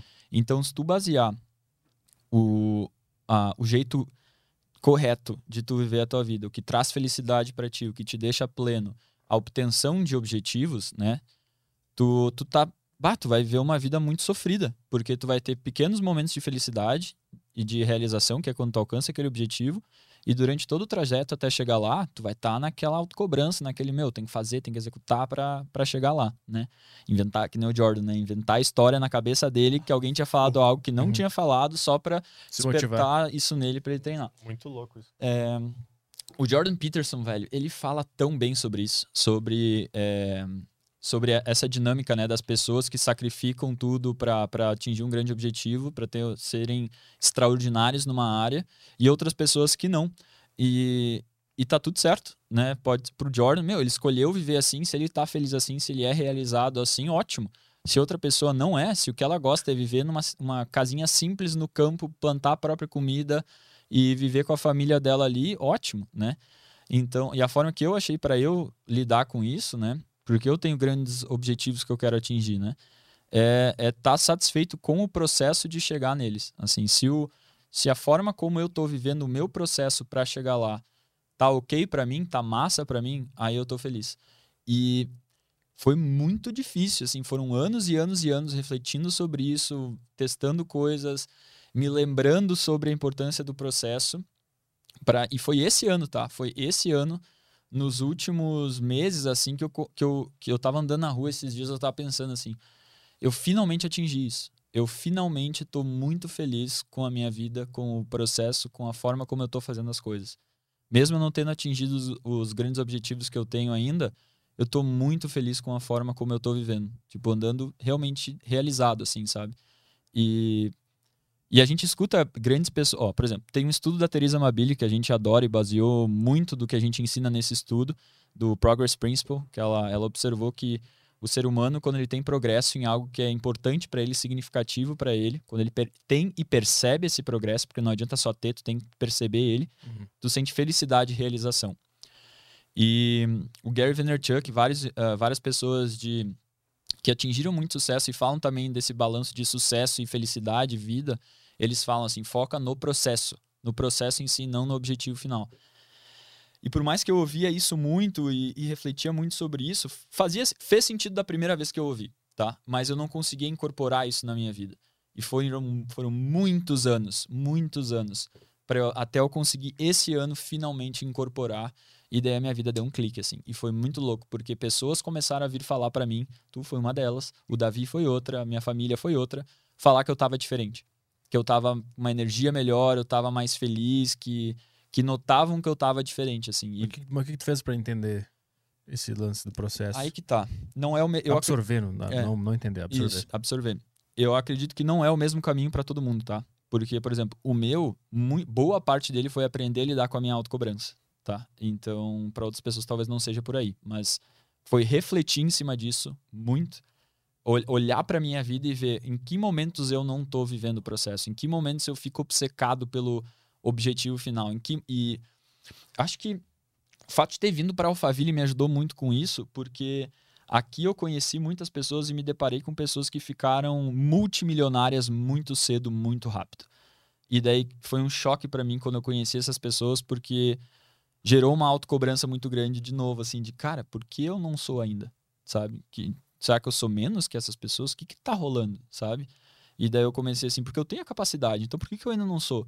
E daí começou aquilo, aquela autocobrança assim, de, bah, então tem que ser. Agora, né, eu já tinha o objetivo de ser milionário, mais ainda, mais ainda, mais ainda. E daí eu vi que aquilo estava começando a me consumir de novo, que nem tinha feito no passado. Deu assim, não, segura. Não, no passado não era de milionário, mas eu tô falando em relação à uhum. autocobrança, tá? Deu assim, não, segura, Augusto. Segura e olha para isso. Por que que tá por que que tu sabendo que essa comparação com os outros não faz sentido, por que ela mesmo assim tá te afetando? E daí começava a, a, entender em quais momentos ela era mais forte, quais momentos ela era mais fraca. O que, quando eu fazia, diminuía essa, essa autocobrança. Então, era essa autoanálise muito forte durante muito tempo, reforçando esse conceito e tentando, e tentando buscar na minha vida onde que eu conseguia enxergar que o processo me deixava mais feliz e mais pleno, que momentos eu saía disso. E essa análise constante durante muito tempo, até que, cara, eu consegui. Porque assim, ó. Quando tu vê uma coisa, vou pegar isso aqui ó, que tá aqui do meu lado. Quando tu vê uma coisa por uma perspectiva, tu tem uma noção do, do que isso é, certo? Ah, isso aqui é um círculo com um buraco no meio. Aí tu vê por outra perspectiva, tu, bah, nossa, isso aqui é bem diferente do que eu imaginei. Daí quando tu vê em 360 graus, assim, né, de to todas as formas, tu tem uma noção muito melhor do que realmente é isso aqui. E esse lance do processo é similar. Quando tu olha a primeira vez para isso, tu tá vendo de uma perspectiva só. E daí, como, quanto mais tu faz essa autoanálise, quanto mais tu reflete sobre isso e busca ver como isso se encaixa na tua vida, onde tu tá vivendo o processo, em quais momentos tu tá, em quais, em quais momentos tu caiu fora, e tu fica nessa análise constante, e constante não digo toda hora, todos os dias, mas volta e meia tu te traz para essa reflexão, tu começa a enxergar isso agindo na tua vida e quando não age, de várias perspectivas e momentos diferentes, até que uma hora tu enxergou isso por um por vários lados e daí clica. E daí tu vê. E daí tu começa a viver o processo. E não é depois de clicar, não é que por ter clicado para mim que eu nunca mais é, me, me vi fora do processo. O que acontece agora é que eu vivo muito boa parte do meu dia, vamos, vamos supor, dentro do desse focado no, no presente, no processo, e tem momentos que fica evidenciado para mim o objetivo que eu ainda não alcancei, o que eu quero alcançar, e essa autocobrança se manifesta. Só que eu consigo hoje olhar isso de fora e não, beleza, eu sei que isso aqui é uma reação natural que o meu corpo está tendo, que a minha mente está tendo, com base no meu passado, com base nessas coisas, mas eu não vou alimentar isso aqui. E eu volto a focar no processo. E aqui fica um grande aprendizado que eu tive com a, a perda do meu pai. É, quando eu estava no luto absurdo, assim. Eu, eu aprendi a controlar minha mente. Isso eu nunca troquei essa ideia contigo. Eu aprendi a controlar minha mente nesse, nesse luto absurdo. Porque eu percebi uma coisa que eu já sabia, mas eu não tinha internalizado. Não tem como tu não pensar em algo que tá ali, que vem na tua cabeça, né? Não tem como, tipo, ah, não pensa numa maçã vermelha. Surge a imagem da maçã vermelha, né? Tu não consegue fazer isso. Tu consegue direcionar o teu foco. Então, se tu não quer pensar em alguma coisa, tu direciona o teu foco para outra coisa. E daí a tua mente vai se ocupar com essa outra coisa. É, e eu aprendi isso no luto, porque toda hora vinha na minha cabeça as memórias, o que poderia ter sido diferente, várias coisas que me deixavam péssimo. Era uma dor que eu só queria que fosse embora. Só que não adiantava não pensar na dor. O que adiantou foi focar nas coisas boas, foi focar em outras coisas, outras atividades, assim, é direcionar o meu foco. E hoje eu faço isso com, com isso do processo e do objetivo. Quando começa essa autocobrança, quando começa a acontecer coisas que, que ocupam a minha mente, que me remetem a focar no objetivo e não tá vivendo o processo, eu mudo o foco. Eu pego algo ali do processo e coloco a minha atenção ali. Daí eu volto a viver o processo. Uhum.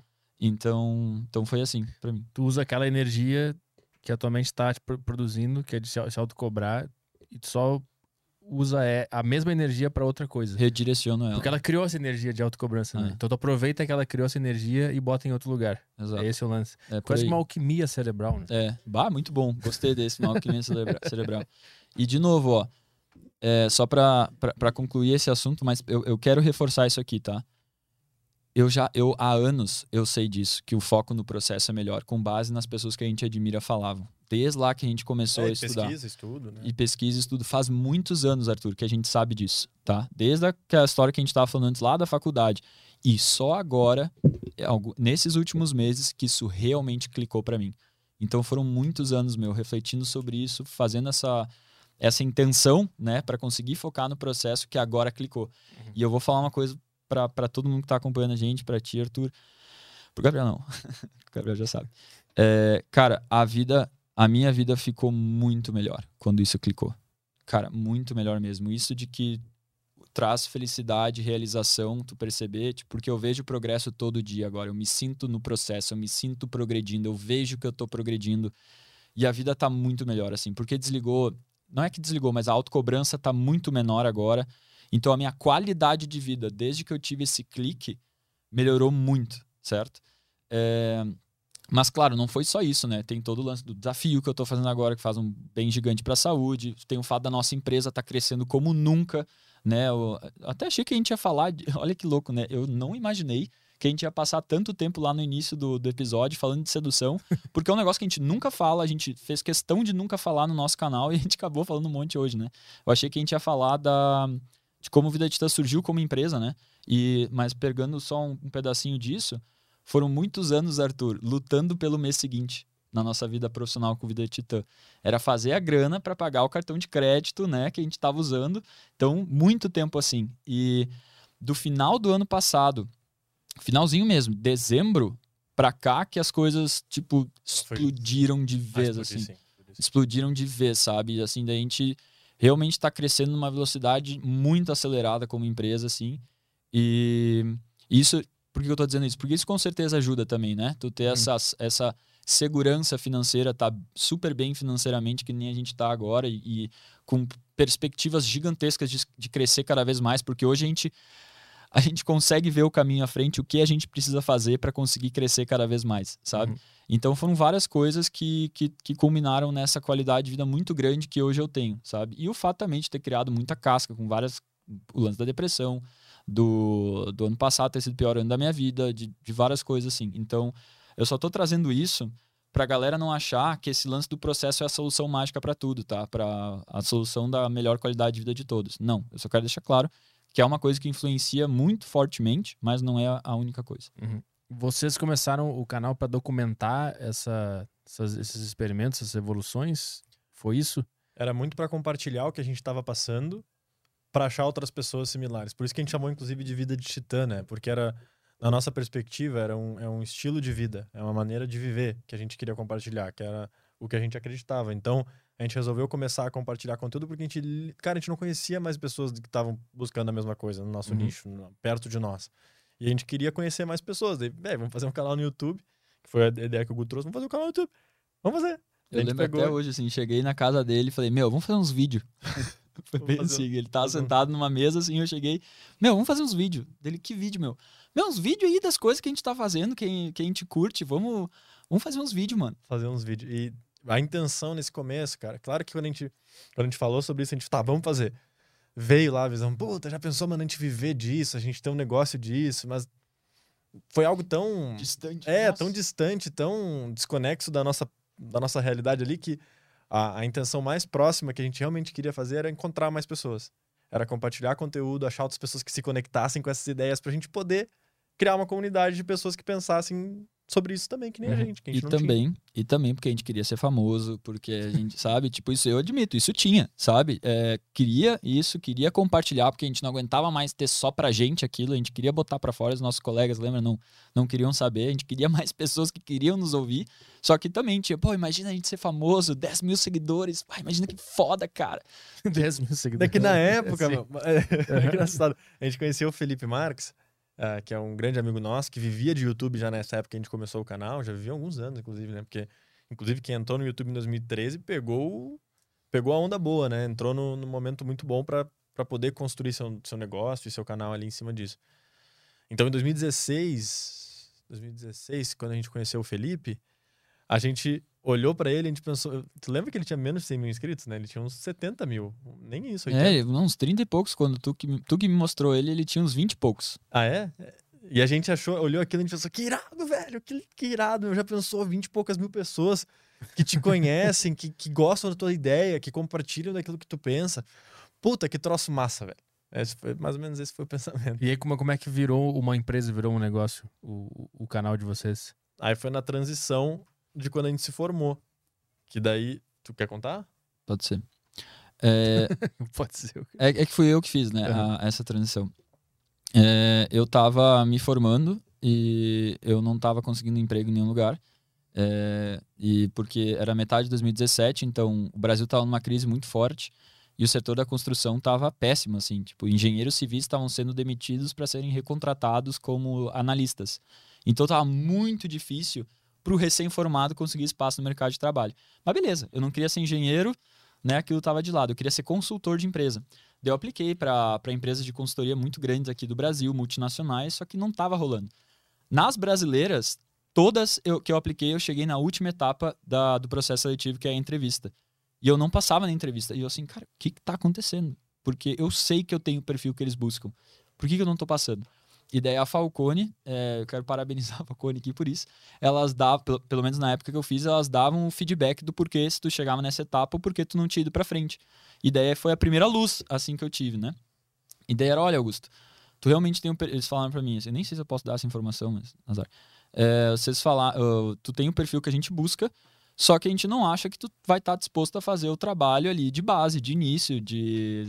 Porque eu, falei, eu falava nas entrevistas que eu odiava trabalho ah, braçal, assim, de repetição. Eu queria coisas que eu pudesse usar o meu cérebro, né? Pensar, olhar, tipo, para uma planilha, entender o que aqueles dados querem dizer e usar aqueles dados para alguma coisa. E não só pegar os dados de um lugar e jogar para outro. Tipo, isso um software faz. Uhum. E eu falava isso na entrevista de emprego, não sabendo que isso era ruim para mim. Porque eu tinha isso muito forte, forte de ser sincero na entrevista de emprego, né? E daí eles falaram para mim, olha, tu não vai ser, não vai ser, tu, tu não vai para frente por causa disso, porque tu tem que fazer esse trabalho de base. E daí eu cheguei no momento que ah, eu tinha dois meses assim de, de grana para me bancar e depois ia acabar. E eu tava oficialmente desempregado agora, formado, né? E eu não queria ser engenheiro civil e eu não tava conseguindo emprego em lugar nenhum. Eu, eu tinha duas escolhas. Ou eu aceitava uma vaga de uma proposta de emprego ali. Não, não tinha sido proposta, era, eu ainda estava no processo seletivo. De uma empresa de, de ensinar, de vender curso de inglês, onde, meu, pega isso aqui, ó. Era de manhã, abrir a lista telefônica de Porto Alegre, fazer cold call com as pessoas para conseguir marcar um café na parte da tarde em alguma cafeteria do centro de Porto Alegre, para naquele café vender um curso de inglês para aquela pessoa. Caralho, impossível. Mano, esse era o trampo da- dessa, dessa empresa aí que, uh, que recebeu o meu currículo pelo vagas.com lá e falou, tá, vem pra cá. Tu teria sido um dos primeiros, Arthur, né? Teria recebido a, a ligação do Augusto. É, exato. Eu ia rejeitar o café. É, exato. Imagina que horrível trabalhar nisso, tá ligado? Tipo, que, que, que ruim pra pessoa, sabe? E, meu, o meu currículo era bom, meu. Cara, formado na URGS, é, intercâmbio fora, tipo, eu tinha feito bolsa todo o tempo na faculdade. E aquilo tava sendo um choque muito grande pra mim. Cara, como que eu, que nunca rodei na facu, fiz intercâmbio, busquei várias conquistas já na minha vida, assim, que eu me propus, eu fui lá e consegui. Como é que eu tô nessa situação agora que eu não consigo emprego, mano? E daí tinha pressão dos meus pais, que mesmo eles não querendo, eles colocavam. Tinha pressão minha, tinha pressão dos amigos meus, que eu via que alguns estavam conseguindo sucesso e eu não. E aquilo tudo em cima de mim. E daí eu me deparei no momento que eu tinha duas opções. Ou eu seguia. Eu não vou contar toda essa história agora para não alongar a gente aqui nesse assunto, porque se deixar eu fico falando. É, né? se deixar essa. Mas é uma história É. muito boa, mas é que É. se deixar. É, eu fico 20 minutos para contar ela toda. Mas resumindo aqui. é, eu cheguei num momento assim que eu tava. Eu, eu fiz a primeira parte desse processo seletivo dessa empresa. E eu me dei conta do- durante esse processo seletivo da situação que eu me encontrava. Foi um banho de água fria da realidade, assim, tipo, meu, beleza, tem currículo bom, tu conseguiu, tu, tu seguiu, né, colégio, depois outro, daí faculdade, cursinho, faculdade, intercâmbio, tu foi conseguindo as coisas, mas agora é mundo real, irmão. Tu tá aqui, tu tá desempregado, tu tem dois meses pra, de, de dinheiro guardado para te bancar e tu não tá conseguindo emprego e tu tá agora numa entrevista de emprego de um trabalho que tu jamais imaginou que tu aplicaria na tua vida Uhum. e tem pessoas ali disputando contigo a vaga que são pais de família, mães de família, foram gerentes de empresa já, que são mais qualificados que tu. E aí? O que, que tu tá fazendo com a tua vida? Era isso que eu me questionava. E, e essa, essa realização, esse, esse choque, veio naquele momento da entrevista de manhã. E eu sigo, cara, eu nunca fiz tanta força pra não chorar, que nem naquele momento que eu não queria chorar no meio da entrevista. Pensei, meu, que, que um mariquinha aqui tá chorando no meio da entrevista de emprego? What the seria, fuck? seria maravilhoso, porque o cara ia perceber. Acho, acho que o meu Ele negócio quer- não é muito bom. acho que a minha empresa não é um ambiente muito legal. As pessoas estão chorando na entrevista. acho que o meu negócio tá Não tá causando. tão massa. O cara é muito monótono pra dentro. Então, primeiro vocês fazem isso aqui, isso. Os caras começam a chorar. É, porque veio todo esse, esse choque, veio todo de uma vez só nesse momento, sabe? Tu, tu entendeu que aquele sistema que a gente foi treinado a seguir, ele era uma farsa.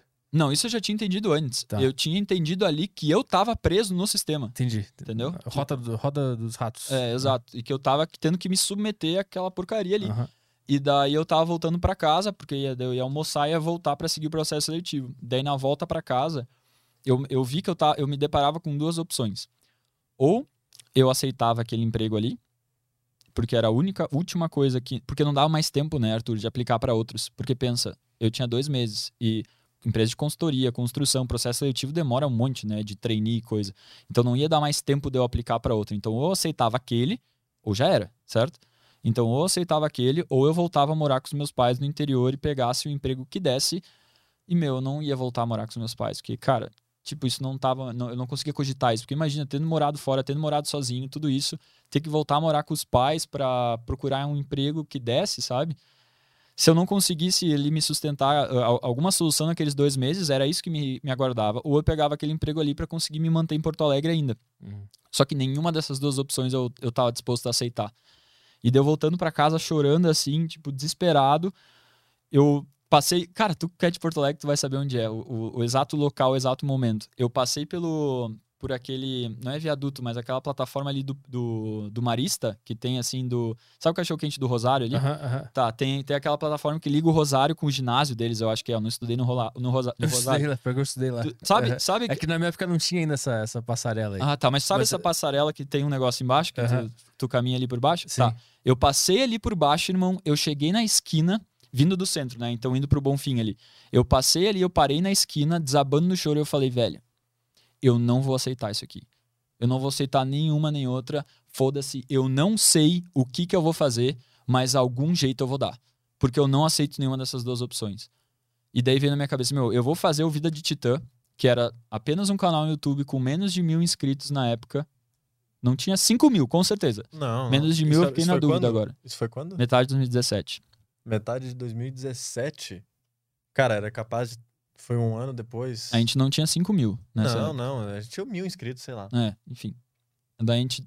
Um canal com mil inscritos. Cara, eu vou fazer isso aqui, pagar minhas contas agora. Que era um negócio que na nossa cabeça iam ser anos na frente, tá ligado? Eu falei, meu, eu vou fazer agora. Como? Eu não sei. Daí eu cheguei em casa, minha irmã me olhou assim, tipo, tu tá bem? O cara toda zoado, né? daí, tu tá bem? Deu, não, tô, tô, só preciso ficar sozinho um pouco. Fiquei no meu quarto, daí eu fiquei esperando ali. Deu uma hora da tarde. Fiquei olhando pro relógio. Deu uma hora da tarde, que era o momento que eu ia ter que, né, que começava de novo lá. Deu, beleza. Agora eu não tenho mais escolha. Ou eu faço a parada dar certo, ou eu faço a parada dar certo. E daí, cara, veio a palavra mentoria na minha cabeça. Não é que nem agora deu o boom das mentorias, hoje tu chuta uma árvore e cai cinco mentor da árvore, né? Não. Era lá na metade de 2017 que a gente, eu pelo menos não ouvia falar disso, mas por algum motivo veio a palavra mentoria na minha cabeça. E daí eu pensei, cara, e se eu conseguisse pegar essas coisas que a gente ensina no, no Vida de Titã e conseguisse ensinar isso para outras pessoas e ganhasse dinheiro por isso, né?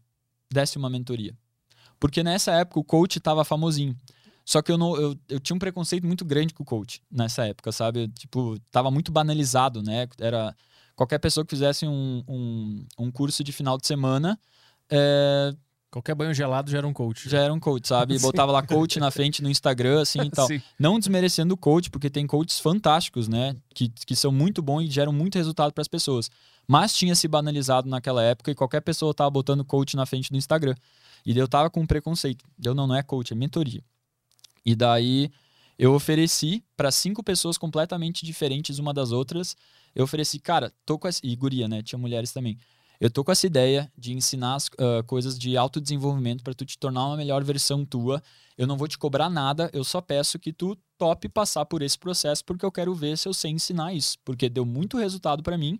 Eu quero ver se vai dar resultado para outras pessoas também comigo ensinando, né? Porque eu tenho que saber se isso funciona para os outros, porque eu sabia que funcionava para mim e para o Gabriel, né? Mas será que vai funcionar para os outros? Será que eu sei ensinar isso? Será que eu consigo empacotar isso de uma forma e ensinar?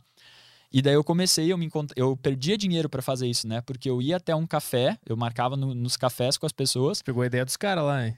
O quê? Do- dos caras do inglês lá. Pegou a ideia deles. Pegou a ideia dos Ligava caras. de manhã e marcava um Ah, café. é. Pegou a ideia dos caras lá. Exato, exato. E aí eu, eu ia num café com eles, ah, pra tu ver, né? Serviu de alguma coisa. Eu ia porque eu não tinha estúdio, não tinha sala, não tinha lugar nenhum pra fazer isso. Eu não pensava em fazer por vídeo. Daí eu encontrava eles num café, eu pagava minha meu deslocamento, o café, e, e daí, mano, eu fazia várias perguntas pra eles do que, do que eles queriam melhorar em relação a- ao desem- ao desempenho deles. E daí eu pegava as dores que eles traziam, daí com base no- nessa, nesse ecossistema de conhecimentos que eu tinha desenvolvido, eu criava com eles um plano de ação para eles ah, melhorarem aquilo. E daí eu fiz isso com cada um dos cinco. E, cara, eu tava tão. Eu tava tão na gana, mano. Eu tava tão assim, é tudo ou nada, tão dedicado pra isso, que eu saía desse café vendo embaçado, mano. Porque eu ficava aquela uma hora com eles tão focado neles, assim, tão concentrado, eu dava tanto tudo de mim, porque a minha vida tava dependendo disso, que eu, eu me esgotava tanto nessa uma hora que eu saía vendo embaçado, assim, sabe? O que, que é que tu ensinava pra eles? Mano, o que hoje faz é o, é o Não, nosso foi método. antes, foi antes. Não, sim, mas que, o que hoje compôs o nosso, o nosso método. Então, os princípios básicos de focar no processo, de hábitos saudáveis, do, do lance do desconforto, de como tu vê progresso, de tu ter um lazer consciente ao invés de tu ter um lazer que tu te joga no sofá. O, o- aquele conhecimento que na época era superficial ainda comparado a hoje, né? Sim. Mas era o que eu- a gente sabia, aplicava e dava resultado para nós. Uhum. Então era essa gama, assim. Agora, Coisas vinculadas à produtividade. Então, desde É. como usar, por exemplo, um planner para tu listar prioridades, cumprir aquilo que tá fazendo. A gente não ia pro espectro da só para deixar isso claro. ah, isso, boa, a gente importante. não ia pro espectro da psicologia. Não, eram ferramentas. A gente via a pessoa É. tá com dificuldade de acordar cedo. Bom, então quem sabe a gente não incorpora uma meditação de manhã, que é um hábito que a gente já tinha feito, já fazia, etc. E daí trabalhava isso com ela, falei, ó, tu quer testar, quer implementar isso aqui? Daí a pessoa implementava, fazia. Então, o começo da mentoria, só para deixar É isso bem, é bem importante deixar isso claro. é, não, não era psicologia, não era uma sessão de coaching, era a gente tentando implementar ferramentas que daí seriam tanto hábitos quanto agenda, não deixa de ser um hábito também, agenda, planner, essas coisas que daí foram coisas que a gente foi trazendo até hoje para nossa para nossa metodologia, que mudou bastante. Então era isso, Arthur, era bem coisas vinculadas à produtividade, Uhum. para ajudar elas a conseguir produzir mais no seu dia. Mas nesse início era tu sozinho ou, ou tu já tava? Nesse Uhum. início foi ele Foi- sozinho. Fui eu sozinho. É, E é, como é foi- que foi essa experiência dessas pessoas?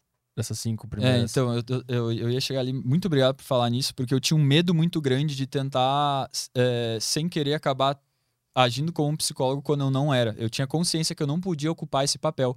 Então, eu, eu fazia esse esforço consciente também para focar nessas estratégias, né, em ferramenta, em.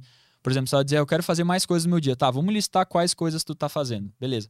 Quanto tempo tu tá gastando em, em cada uma? Tá, agora que tu tem isso aqui no papel, o que, o que tu queria botar mais tempo e onde tu quer tirar? Ia por aí, sabe? Uhum. Tipo, ajudando a pessoa a se organizar, entendendo, tipo, onde ela podia encaixar um hábito na rotina dela. Basicamente, eu olhava com ela a rotina dela e, eu, e a gente ia mexendo nisso. Uhum. Então era isso. Uhum. Cara, as cinco tiveram resultados incríveis. as cinco tiveram progresso. E daí, quando isso aconteceu, e daí, isso, um mês e meio depois que eu vi que elas tiveram um resultado muito bom, eu. Beleza, eu sei ensinar essa porra. Que, que, que progresso era esse? Ela só falava que tava mais feliz ou tinha algum. se dado? sentindo melhor, porque daí ela. Porque o que, que acabava acontecendo com a pessoa? Ela tinha mais clareza do que ela fazia ao longo do dia, que antes ela não tinha, ela simplesmente ia é, reagindo a demandas externas. Agora ela tinha tomado o controle do. A, a, partia dela a decisão do que ela ia fazer cada horário. E ela tinha essa clareza do que ela estava fazendo e do que ela não estava fazendo. E por ter essa clareza e saber se organizar melhor, ela, ela ia conseguindo tirar coisas ruins que ela não queria fazer, de hábitos ruins, colocar hábitos melhores. E quando ela percebia esse progresso que ela estava tendo, esse controle maior do tempo dela, ela se sentia muito bem. Então ela conseguia executar mais atividades que ela queria executar, executar menos atividades que ela queria executar menos, e se sentia muito melhor em perceber isso tudo acontecendo. Tem algum exemplo de, de como que era a rotina de alguém e como é que ela se tornou depois? Tem dezenas, né? Tem dezenas. Dessa hoje. época? É, ou, tipo, ou qualquer momento? Só para o cara que tá ouvindo Tá, entender eu- exatamente eu tenho o dois. que, que é isso. Eu tenho dois. Eu tenho o exemplo do, do Thiago. Ele era. Ele trabalhava de garçom, ele fazia os corre que dava assim. E eu encontrava ele assim no, na rua, é, quando eu passava onde ele trabalhava. Eu trocava uma ideia com ele assim das coisas que a gente compartilhava no Vida Titã, ele foi se interessando, daí para ele, ele foi uma das pessoas para quem eu ofereci. E daí para ele era o lance de chegar em casa exausto e não conseguir fazer nada depois. E se sentir mal assim, porque cara, ele fala, "Eu não quero ser garçom para sempre, eu quero melhorar, mas eu chego em casa exausto e não consigo fazer nada. E daí eu conseguia com ele é, estruturar a rotina dele antes dele sair de casa e depois para ele conseguir fazer mais coisas. E ele via que ele estava começando a conseguir estudar, que ele estava conseguindo botar atividade física e as coisas estavam começando a acontecer. E daí ele estava muito feliz que ele viu, tá, a minha vida não é mais só o trabalho aqui, eu tô tendo uma vida fora disso e eu tô tendo progresso nisso, em, em treinar mais, em estudar, que antes ele não conseguia estudar, o estudo da faculdade dele ficava sempre de lado. Mas por que que tu fez para ele conseguir estudar e treinar? É o que eu tô falando, de gerenciar melhor o tempo dele. Então, Mas- por exemplo, uma fato, dica, uma dica, tá. Uma dica específica que eu dei pra ele, ele chegava em casa e daí ele sentava no, no sofá pra, tipo, dar uma descansada, porque ele chegava cansado, né? E daí ele ficava no sofá. Eu falei, mano, ó, o que acontece? Quando tu chega em casa, tu, tu, tu chega com a roda girando, rápido, e tu tá, no, tu tá ali no, na função do dia.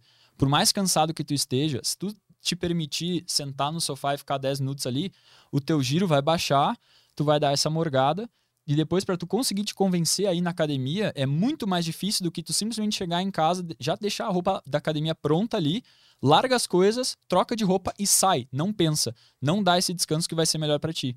E daí ele começou a fazer isso e ele começou a criar consistência na academia. Então era dicas assim, é, pequenas e específicas em relação do que ele podia fazer na rotina dele para ele conseguir é, fazer as coisas que, eu- que ele não estava fazendo, Uhum, certo? uhum, uhum. Então, no início foi assim. E também, além dessas coisas práticas, era, era a parte mais de mentalidade, de, por exemplo, o livro da Carol Dweck, de mindset de fixo e mindset de desenvolvimento, né? Daí eu também conversava com ele sobre isso, ó.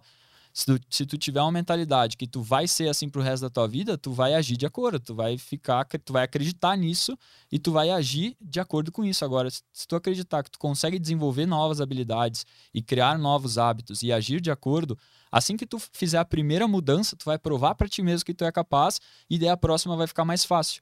Então, Como é que são esses dois mindset que tu falou? fixo e de desenvolvimento. O, o- o fixo é o quê? Como assim? uma É um coisa- livro isso, né? Isso é... Sim, sim, sim. Eu quero, mas eu quero entender esse livro. O que, que é uma crença que tu tem em ti mesmo que tu vai ser de um determinado. O Gabriel explica melhor que eu essa parte.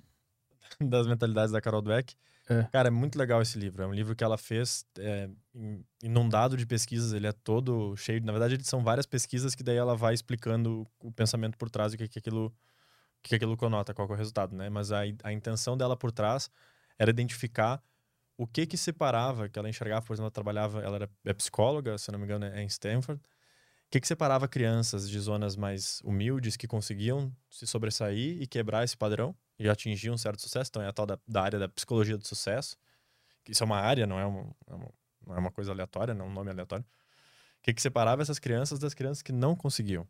Qual que era um conceito? Ela queria entender no nível psicológico qual diferença que tinha que na cabeça dela tinha que ter alguma diferença. E daí ela fez essas pesquisas e ela percebeu que as tinha várias, é óbvio, né? Mas uma diferença bem preponderante que diferenciava as crianças que ah, desistiam daquelas que permaneciam, daquelas que aprendiam então que era necessário, de maneira bem simples falando aqui, é que elas acreditavam em si.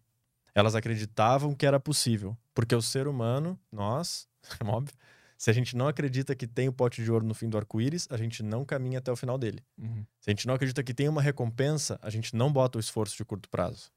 E é assim que a maior parte de nós é treinado, infelizmente, desde a época da escola, que foi o que ela identificou. Daí por isso que ela combate muito a questão do aprendizado, né? Escola, esse tipo de ambiente, que é a maneira que os professores lidam com crianças. Se tu perceber, lembrar da época da escola, Tu é possivelmente. bom em exatas, tu é ruim em humanas. Pronto, aí tu acredita naquilo e humanas pra ti aprender vai ser sempre mais difícil. Uhum. Isso, porque daí a professora. Com uma intenção boa, a maior parte das vezes, né? Mas a, a professora vai lá e diz pra ti: ah, tu é ruim nisso, que nem o Guto falou, tu é ruim nisso. Quando tu, é, tu diz que tu é ruim nisso, tu percebe que tu tá falando uma frase que é, é, é algo que não tem como ser como mudar. Tu é assim, é uma coisa tua, da tua personalidade, e tu vai continuar sendo assim. Então, se eu sou ruim, por que, que eu vou estudar? Óbvio que, logicamente falando, quando a gente vai conversar, cara, não, peraí, qualquer pessoa se estudar, se, se, se aprimorar, se, se lá se dedicar, ela vai melhorar. A gente sabe disso. Mas a, a gente toma muitas decisões que não são de forma racionais. Ah, vai ter a prova não sei o quê. Às vezes tu nem tu automaticamente, ah, mas eu não vou estudar, porque eu, já, eu não sou bom. Eu- isso é a mentalidade fixa. Aham. É tu te colocar numa caixa. Agora, pela maneira como nosso cérebro se desenvolve, que é a neuroplasticidade, é repetição. É basicamente repetição, né? Nosso cérebro se desenvolve por repetição. Tem vários livros muito legais sobre o assunto. A gente entende, então, que isso é uma falácia. Nenhum ser humano é. Todos nós estamos. É uma questão de momento. Eu posso estar muito ruim em matemática. Porque, óbvio que no dia a dia a gente não vai ficar falando assim o tempo todo, né? Ah, tu não é ruim, tu está ruim. Não, É chato. É. é, tu é o chato do mindset, né? Não vai ficar falando essa coisa. Mas na parte psicológica do aprendizado, isso faz diferença. A maneira como tu encara a tua situação como sendo fixa ou temporária. As crianças que tiveram sucesso, então voltando para a parte dos estudos que ela fez, elas enxergavam a situa- sua situação como ruim, sim, só que não como fixa, não como algo que eu estou preso aqui porque eu sou assim, porque eu sou incompetente, porque eu sou incapaz, porque eu sou o que quer que seja. Uhum. Essas crianças não enxergavam dessa forma, o que permitia com que elas, por mais que estivessem passando por situações delicadas e dificuldades, elas enxergando uma recompensa, elas valorizavam o seu esforço. Peraí, se eu fizer um esforço, vai valer a pena. Eu Uhum. vou vencer. Então, isso é a mentalidade fixa do eu sou assim, e a de desenvolvimento é, basicamente, falando de uma maneira bem simples, é eu estou. É tu entender que tu pode melhorar. Isso é, falando de um ponto de vista de como a nossa mente se desenvolve, é verdadeiro. A gente realmente, tudo que tu. Tu pode ser horrível em xadrez. mas se tu dedicar tempo pra estudar, pra fazer aquilo, tu vai ficar melhor. Eu sei que isso é óbvio. Mas não é de um ponto de vista racional que a gente tem que saber isso. É de um ponto de vista visceral. Isso tem que vir da tua emoção. Tu tem que acreditar que tu pode conquistar alguma coisa pra tu daí ir lá atrás. Não é à toa. que Quando a gente vê os atletas olímpicos, sei lá, o jogador de futebol, quando conquista alguma coisa, o que, que é a primeira coisa que eles falam? Tem que acreditar. Tem que Sim, acreditar. Eles aham. sempre falam isso. E daí a gente olha essas, essas coisas e a gente pensa, vai tomar no teu cu. É, É, sim, tem aham, que acreditar. Tu tá aí milionário, todo o sucesso do mundo, tem que acreditar. Tem- eu acredito. E por que, que não chegou na minha porta? É óbvio que não é só acreditar, né? aham. Mas se tu não acredita, tu com certeza não chega. E Uhum. é isso que é a mentalidade fixa e desenvolvimento. E aí esse cara especificamente, então ele nem tinha, ele já tinha uma ideia de quem que ele era. Qual era É. o papel dele no mundo? Ele não entendia que ele podia. E daí, exato. E, não, ma- mais ou menos. Eu, não- eu não sei a esse ponto, porque eu, de novo, eu não entrei nessa. Aham, lá, tá. com a psique dele tava funcionando. Mas o que, o que rolava com ele em específico? Por ele não conseguir fazer nada fora do emprego dele de garçom e a faculdade que ele só assistia às aulas, mas não estudava para as provas e estava reprovando, por ele não conseguir estudar depois do trabalho nem fazer nenhum hábito, ele se sentia preso ali e que ele ia ficar preso ali, ele não ia mudar.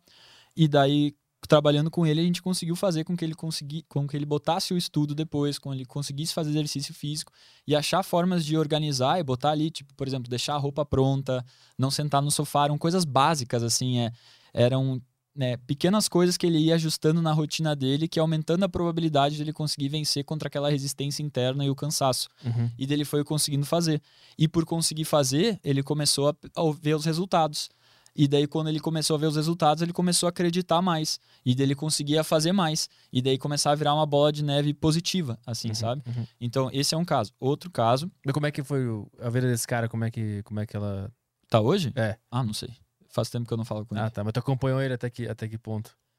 Ah, até a gente. Olha, olha que massa. Isso- obrigado por ter me lembrado disso agora. É, quando chegou nesse um mês e meio com todo mundo, eu falei pra todo mundo, tá, eu tenho umas três semanas aqui de dinheiro ainda, eu tenho que começar a cobrar, senão já era, né? E daí eu falei pra todo mundo, tá, galera, a partir daqui, se tu quer continuar, é tanto por hora, tanto por, por sessão de encontro que a gente for fazer, e daí a gente segue, senão não, né? E daí três é, toparam, dois não. Ou dois toparam e quatro não. Mas eu lembro que eu tive que buscar mais pessoas depois, assim, para eu conseguir me pagar. Foi por muito pouco. É, e daí esse cara, ele não podia, né? Ele não tinha condições de, de arcar com isso. E daí, eu durante um tempo, eu ainda fiz com ele mais um mês, assim, eu fiz é, por 10 reais a sessão, assim, um valor simbólico para ajudar ele, assim, sabe? Mas depois eu falei assim, cara, eu tenho que priorizar eu conseguir me sustentar. E daí cada hora é importante, né? Eu tive que, que parar, assim. É, mas foi muito massa que uns meses depois ele me ligou para dizer assim que ele tinha conseguido sair do. Ele não era mais garçom, ele tinha conseguido fazer uma sociedade com o irmão dele e, e criar um, e, e abrir um sushi no, no meio de Porto Alegre. Ele não tinha rodado em nenhuma cadeira da faculdade, ele tinha conseguido buscar todas. Então ele estava mega feliz da mudança que ele tinha tido. E ele me ligou para me parabenizar e me, e me agradecer, assim. Uhum, uhum. Então esse cara foi isso. Outra pessoa foi a foi uma amiga minha, a, a Nuska, o nome dela, amiga da minha irmã, na verdade, que eu conheci. Ela era advogada e ela tinha ambições assim de, de conseguir estudar mais e trabalhar mais do que ela estava fazendo, né? E daí foi assim, olhando para a rotina dela e ajudando ela a se organizar para ela conseguir fazer mais. E daí eu não lembro se era um mestrado ou o que, que era que ela tinha aplicado, mas ela passou assim com nota sobrando, ela tava mandando super bem e ela tava se sentindo super bem com ela, porque ela também tinha uma autocobrança alta. Então, quando ela viu que ela tava conseguindo se organizar e treinar com consistência e, e gerir o tempo dela ali melhor, ela ficou ela, ela ficava muito feliz e ela seguiu fazendo daí. Ela foi umas que, que, de- que seguiu fazendo. Uhum. E daí foi indo assim. E daí consegui, beleza? Daí tá, tem uma parte aqui que eu vou que eu vou pular, que tipo, eu primeiro não consegui. Aí eu falei pros meus pais que eu não tinha conseguido, daí eu abri todo o jogo pra eles porque eu tava mentindo, dizendo que eu tava aplicando pra engenharia civil quando eu não tava, porque eu não, eu não ia conseguir lidar com explicar pra eles que eu tava tentando fazer um canal no YouTube dar certo, tipo, como é que eu explico isso pra eles, geração né? deles, né? Exato. Sendo É, que nem era do canal do YouTube, né? Durante é, todo o começo da empresa, primeiro um ano e meio, a gente não tirou um real do YouTube, obviamente não em termos de, de AdSense. AdSense. Mas também prospectos, clientes, a gente não tirava nada do YouTube, porque a gente não divulgava a nossa mentoria lá. A gente não falava nada, então nem era monetizar o YouTube, que era pior ainda, que pelo menos teria alguma coisa. E, e daí, cara, e daí, eu, daí a minha veia empreendedora me ajudou ali. Deu, tá, preciso buscar. Cara, quem precisa conseguir se organizar melhor para estudar melhor? Tá, vestibulando. E eu era amigo dos professores de cursinho, porque eu tinha feito, eu tinha feito amizade. Daí eu fui lá e pedi se eu podia, num final de aula, explicar o que era o que eu fazia para quem tivesse interesse em marcar uma sessão gratuita. Uhum. E daí, daí eu fui, daí consegui alguns alunos vestibulandos, daí eles também começaram a conseguir, começaram a conseguir, passaram a estudar com mais horas, com mais qualidade, com base nessa, nesses balizadores e diretrizes, assim. É, de sete alunos meus, cinco passaram em medicina, então eu estava mega orgulhoso também na época. Então os meus alunos no início era ou conhecidos, ou vestibulandos, ou profissionais empreendedores da gringa, lá do Vale do Silício. Por quê? Como eu, eu, eu tinha uma. Depois que eu consegui vencer o primeiro mês, assim, eu falei com um amigo meu, o Dudes, que tinha um coworking em Porto Alegre, o Distrito Empreendedor na época. E eu pedi pra ele assim, cara, vamos fazer uma troca. Eu te ensino isso aqui que eu sei e tu me deixa usar o distrito. Daí ele falou, beleza. E eu, Dudes, eu sou muito grato até hoje porque foi uma baia... não era nada financeiramente bom pra ele isso, mas me ajudou demais assim a dar essa alavancada. E um dia eu tava lá e tinha uma empresa do Vale do Silício trabalhando lá que tinha alugado todo um andar. É, porque um, um cara que era brasileiro, dono, ah, que era um dos sócios da empresa, ia casar e daí a empresa toda para ir no casamento e seguir trabalhando ali. E daí eu fiz amizade com essa galera e eu acabei dando mentoria pro sócio dele, que era o americano. E daí desse, dessa mentoria com ele, eu consegui vários clientes amigos dele, empreendedores também, que me pagavam em dólar. Então eu consegui tirar uma grana muito massa. Então, no final de 2017, eu saí de, do desempregado, que não estava conseguindo nada, não ser aceito em lugar nenhum, para estar faturando mais que um engenheiro civil sênior, assim, ensinando uma coisa que eu amava pra uma galera e tava, tipo, tava incrível. E, e era muito. Sempre foi muito recompensador isso do Vida de Titã, porque a galera sempre ficava muito grata e aí. E, e tu via o impacto positivo na vida deles, sabe? Uhum. É, e fora, eu, eu tava me achando muito foda, cara. Eu, tipo, imagina, eu era mentor dos, de empreendedores do Vale do Silício, assim, eu, eu me achava bah, demais. É, e daí, no final do ano, o Gabriel é, se formou, porque ele se formou meio, meio um semestre depois, porque a- o intercâmbio dele durou um ano e meio e o meu durou um ano. Daí foi ali que a gente separou nas turmas, né? E daí, no final do ano, o Gabriel eh, entrou junto também, eu expliquei pra ele como eu tava fazendo a mentoria, ele começou a dar mentoria também. E dali começou o Vida de Titã, assim, com nós dois como empresa, assim. E daí, só que o, o YouTube, que nem o Gabriel falou, o YouTube era um canal do YouTube, né? A empresa rolava fora, assim, essas mentorias que a gente, dá, que a gente dava. E daí até que chegou um momento na, na história da empresa do Vida de Titã que a gente entendeu, assim, não, vamos transformar isso aqui numa empresa como um todo, né? E daí hoje o Vida de Titã é uma empresa com funil, com estratégia, com estrutura, com colaboradores, com... Enfim, o Vida de Titã que é hoje que E o canal do YouTube dá uma AdSense agora, né? Agora ele É, dá mas é uma um- graninha. comparado nosso que a gente está conseguindo de É? faturamento com a empresa, é incomparável. Cara, longe. assim. É, não, não quero ser ingrato assim ao YouTube, né? É. Pode continuar mandando, mas. Mas não sustenta ninguém. No nosso caso, né? Porque a gente Aham. não é entretenimento, a gente não tem view, sufici- views suficiente pra pra gerar um AdSense interessante, né? Aham. Então, o que que vocês. Aí vocês começaram a trabalhar com pessoas, né? Esse é o lance. Tu Isso. entrou junto e vocês começaram a organizar a vida da galera. O que que vocês identificam de mais comum que as pessoas fazem? Vou dizer a palavra errado, mas qual é a coisa mais comum que a gente faz aí que, que nos tira dos trilhos, que nos tira dos nossos objetivos, que nos atrapalha, que vocês identificaram com tantas experiências? A primeira coisa, vamos falar, cada um fala uma? É, a primeira, assim, a mais gritante é não ter um planejamento. Ah, Não, Era o que tu queria falar? Óbvio que é isso. É que é o mais gritante, tá É. ligado? A- a a- o pessoal não se planeja.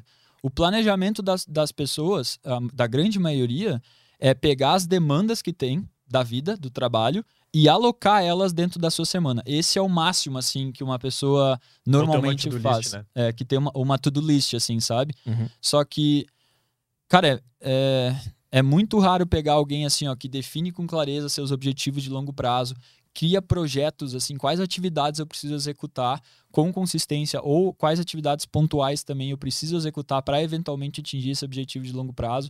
Aí, beleza, como eu pego essas atividades e distribuo elas na minha semana de uma forma que eu consiga ter a maior eficiência possível, fazer mais em menos tempo, com mais qualidade, dentro de um processo que seja sustentável. Que eu não vou ter um pico de motivação, me comprometer com uma puta rotina, fazer dois, três dias, não aguentar mais e voltar para onde eu estava antes. Não. Como eu estruturo isso aqui de um- num- numa estratégia sustentável, que eu consiga me manter nesse processo, que ele seja progressivo, que cada semana fique melhor e que eu consiga me manter, né? Que seja sustentável, eu consiga me manter. E também nessa organização dessas atividades que estão vinculadas aos meus objetivos de longo prazo, além disso, como é que eu aloco aqui tempo com, com as pessoas que são importantes para mim? Como é que eu coloco o meu tempo de lazer? Como é que eu coloco o meu descanso? Como é que eu coloco coisas que eu quero colocar da minha vida para viver ali? E como é que eu faço tudo isso de uma forma que não fique chato, de uma forma que eu não me sinta preso a, a, ao meu planejamento, ao meu horário. E sim, eu tenho controle agora de quais atividades. Então, o que a gente faz é, é auxiliar a pessoa a sair dessa, dessa vida onde ela é refém das demandas externas e ela passar a ter uma vida onde ela tem clareza do que ela quer, entende o que ela precisa fazer para chegar lá e ela decide quando e como ela vai fazer essas atividades dentro da semana dela, dentro do mês dela, dentro do dia dela, mas claro, levando em conta sempre as demandas externas, né, os compromissos que ela tem, como ela faz esse jogo para ela passar a ter o controle do tempo dela e não ela ser um refém dessas demandas externas. E o que a gente mais nota é que a mai- grande esmagadora maioria das pessoas não faz nada em relação a isso. No máximo é uma to-do list das demandas e não tipo das coisas que ela quer fazer e, e se organiza na semana para executar isso. E tu ia falar a mesma A coisa? mesma coisa. A mesma coisa. Ah, é só para contextualizar um pouquinho mais até o, o, o que a gente faz hoje em dia, né? Saiu dessa a mentoria inicial, ela era muito focada em produtividade, em, em dicas pontuais, mudanças de comportamento, questões bem pontuais, específicas, hábitos, ah, coisas simples como um banho frio, como um, só um planner, uma coisa assim. Porque a gente não tinha um método, né? A gente tinha um ecossistema de conhecimento que a gente ouvia a pessoa e daí, ah, isso aqui desse ecossistema que eu tenho encaixa aqui. É, daí, puf, daí a gente trazia para ela, né? Uhum. Aí saiu disso e, e foi hoje em dia pro que é que é gestão de tempo. Ah, o que, que é gestão do tempo? Cara, eu sempre gosto de fazer analogia com dinheiro. Tu tem que saber gerir teu dinheiro. Gerir é o quê? Gerir é atingir objetivo. Tu, tu não gere, não existe gerir para ficar no mesmo lugar, né? Tu, tu gere um grupo de pessoas, por exemplo, para que juntas vocês alcancem objetivos, que alcancem metas, etc. Tu gerir teu dinheiro é isso também. Tu quer chegar num certo montante, tu quer crescer teu patrimônio, né? Isso é gerir dinheiro, é para ter esse objetivo Uhum. de prosperar de certa forma. Pra tu gerir teu dinheiro, tu precisa que nem o Guto falou, é a mesma coisa, cara. Tu precisa de uma estratégia, tu precisa, ver, ah, eu quero chegar lá. Tá, mas e aí, como é que tu vai chegar lá? Aí tem hoje em dia tem o Thiago Negro, tem todos esses caras aí que ensinam isso, estratégias diferentes. Aí tu define uma estratégia, vê onde é que tu tá, estipula o teu plano e executa esse plano com consistência, vai aprendendo com o caminho pra tu chegar lá. É estratégia de gestão, só que essa nesse caso é gestão financeira. Só que ninguém se organiza com seu tempo, velho. Tempo também é um recurso. Na verdade, é o é o recurso mais escasso que a gente tem, né? Dinheiro a gente pode fazer de novo. Eu perdi 100 reais, eu posso fazer mais 100 reais. Tempo eu não, não consigo fazer de novo. Só que ninguém se organiza. E o problema de ninguém se organizar, principalmente para pessoas ambiciosas, que é o nosso público, né? Quem, quem não quer nada com nada com a vida, nem chega no nosso canal. Então, quem quer crescer, quem é ambicioso, tem uma. costuma, pelo menos, acontecer de conseguir o que quer, uma hora ou outra. Então, tu vai crescendo na vida, né? Que nem aqui vocês, pô, estão com um projeto super bacana, tem um monte de coisa, só que daí tem uma coisa em contrapartida, o que acontece é o quê? Mais compromisso. Mais Uhum. pepino para resolver. Sim. Sempre. Tu vai crescendo, vai surgindo mais pepino, vai surgindo mais merda. E se tu deixar, velho, daqui a pouquinho tu tá cercado de merda pra resolver e tu não Aham. consegue nem respirar. E se tu não sabe administrar isso ou gerir isso, tu tá fudido. Tu não vai conseguir continuar crescendo. Tu vai ficar apagando incêndio o tempo todo. E é isso que a maior parte das pessoas que a gente acaba trabalhando hoje em dia, que são das profissões mais variadas, acabam chegando nessa realidade, em que não gerem seu tempo, não organizam seu tempo. Uhum. Então essa pra mim é a maior falha. As pessoas elas elas não sabem se organizar. Tem um post inclusive que eu salvei e eu acabei nem publicando. Da Daiane dos Santos, tá ligado? Uhum. Pelo amor de Deus, né? Sim. Gaúcho que se Aham. presta tem que conhecer a Daiane dos Santos. A Daiane dos Santos, pra quem não conhece, é ginasta, né? Foi medalhista mundial, se não me engano, das Olimpíadas, acho que ela nunca ganhou a medalha. Mas agora ela comentou nas Olimpíadas, inclusive muito legal. Tem um post que ela fez no Instagram sobre coisas que tu tem que cuidar, assim, pra, pra tu conseguir ter sucesso, vai lá, na, como atleta, né? Ela postou para atletas. E um dos itens principais é como está a gestão do teu tempo.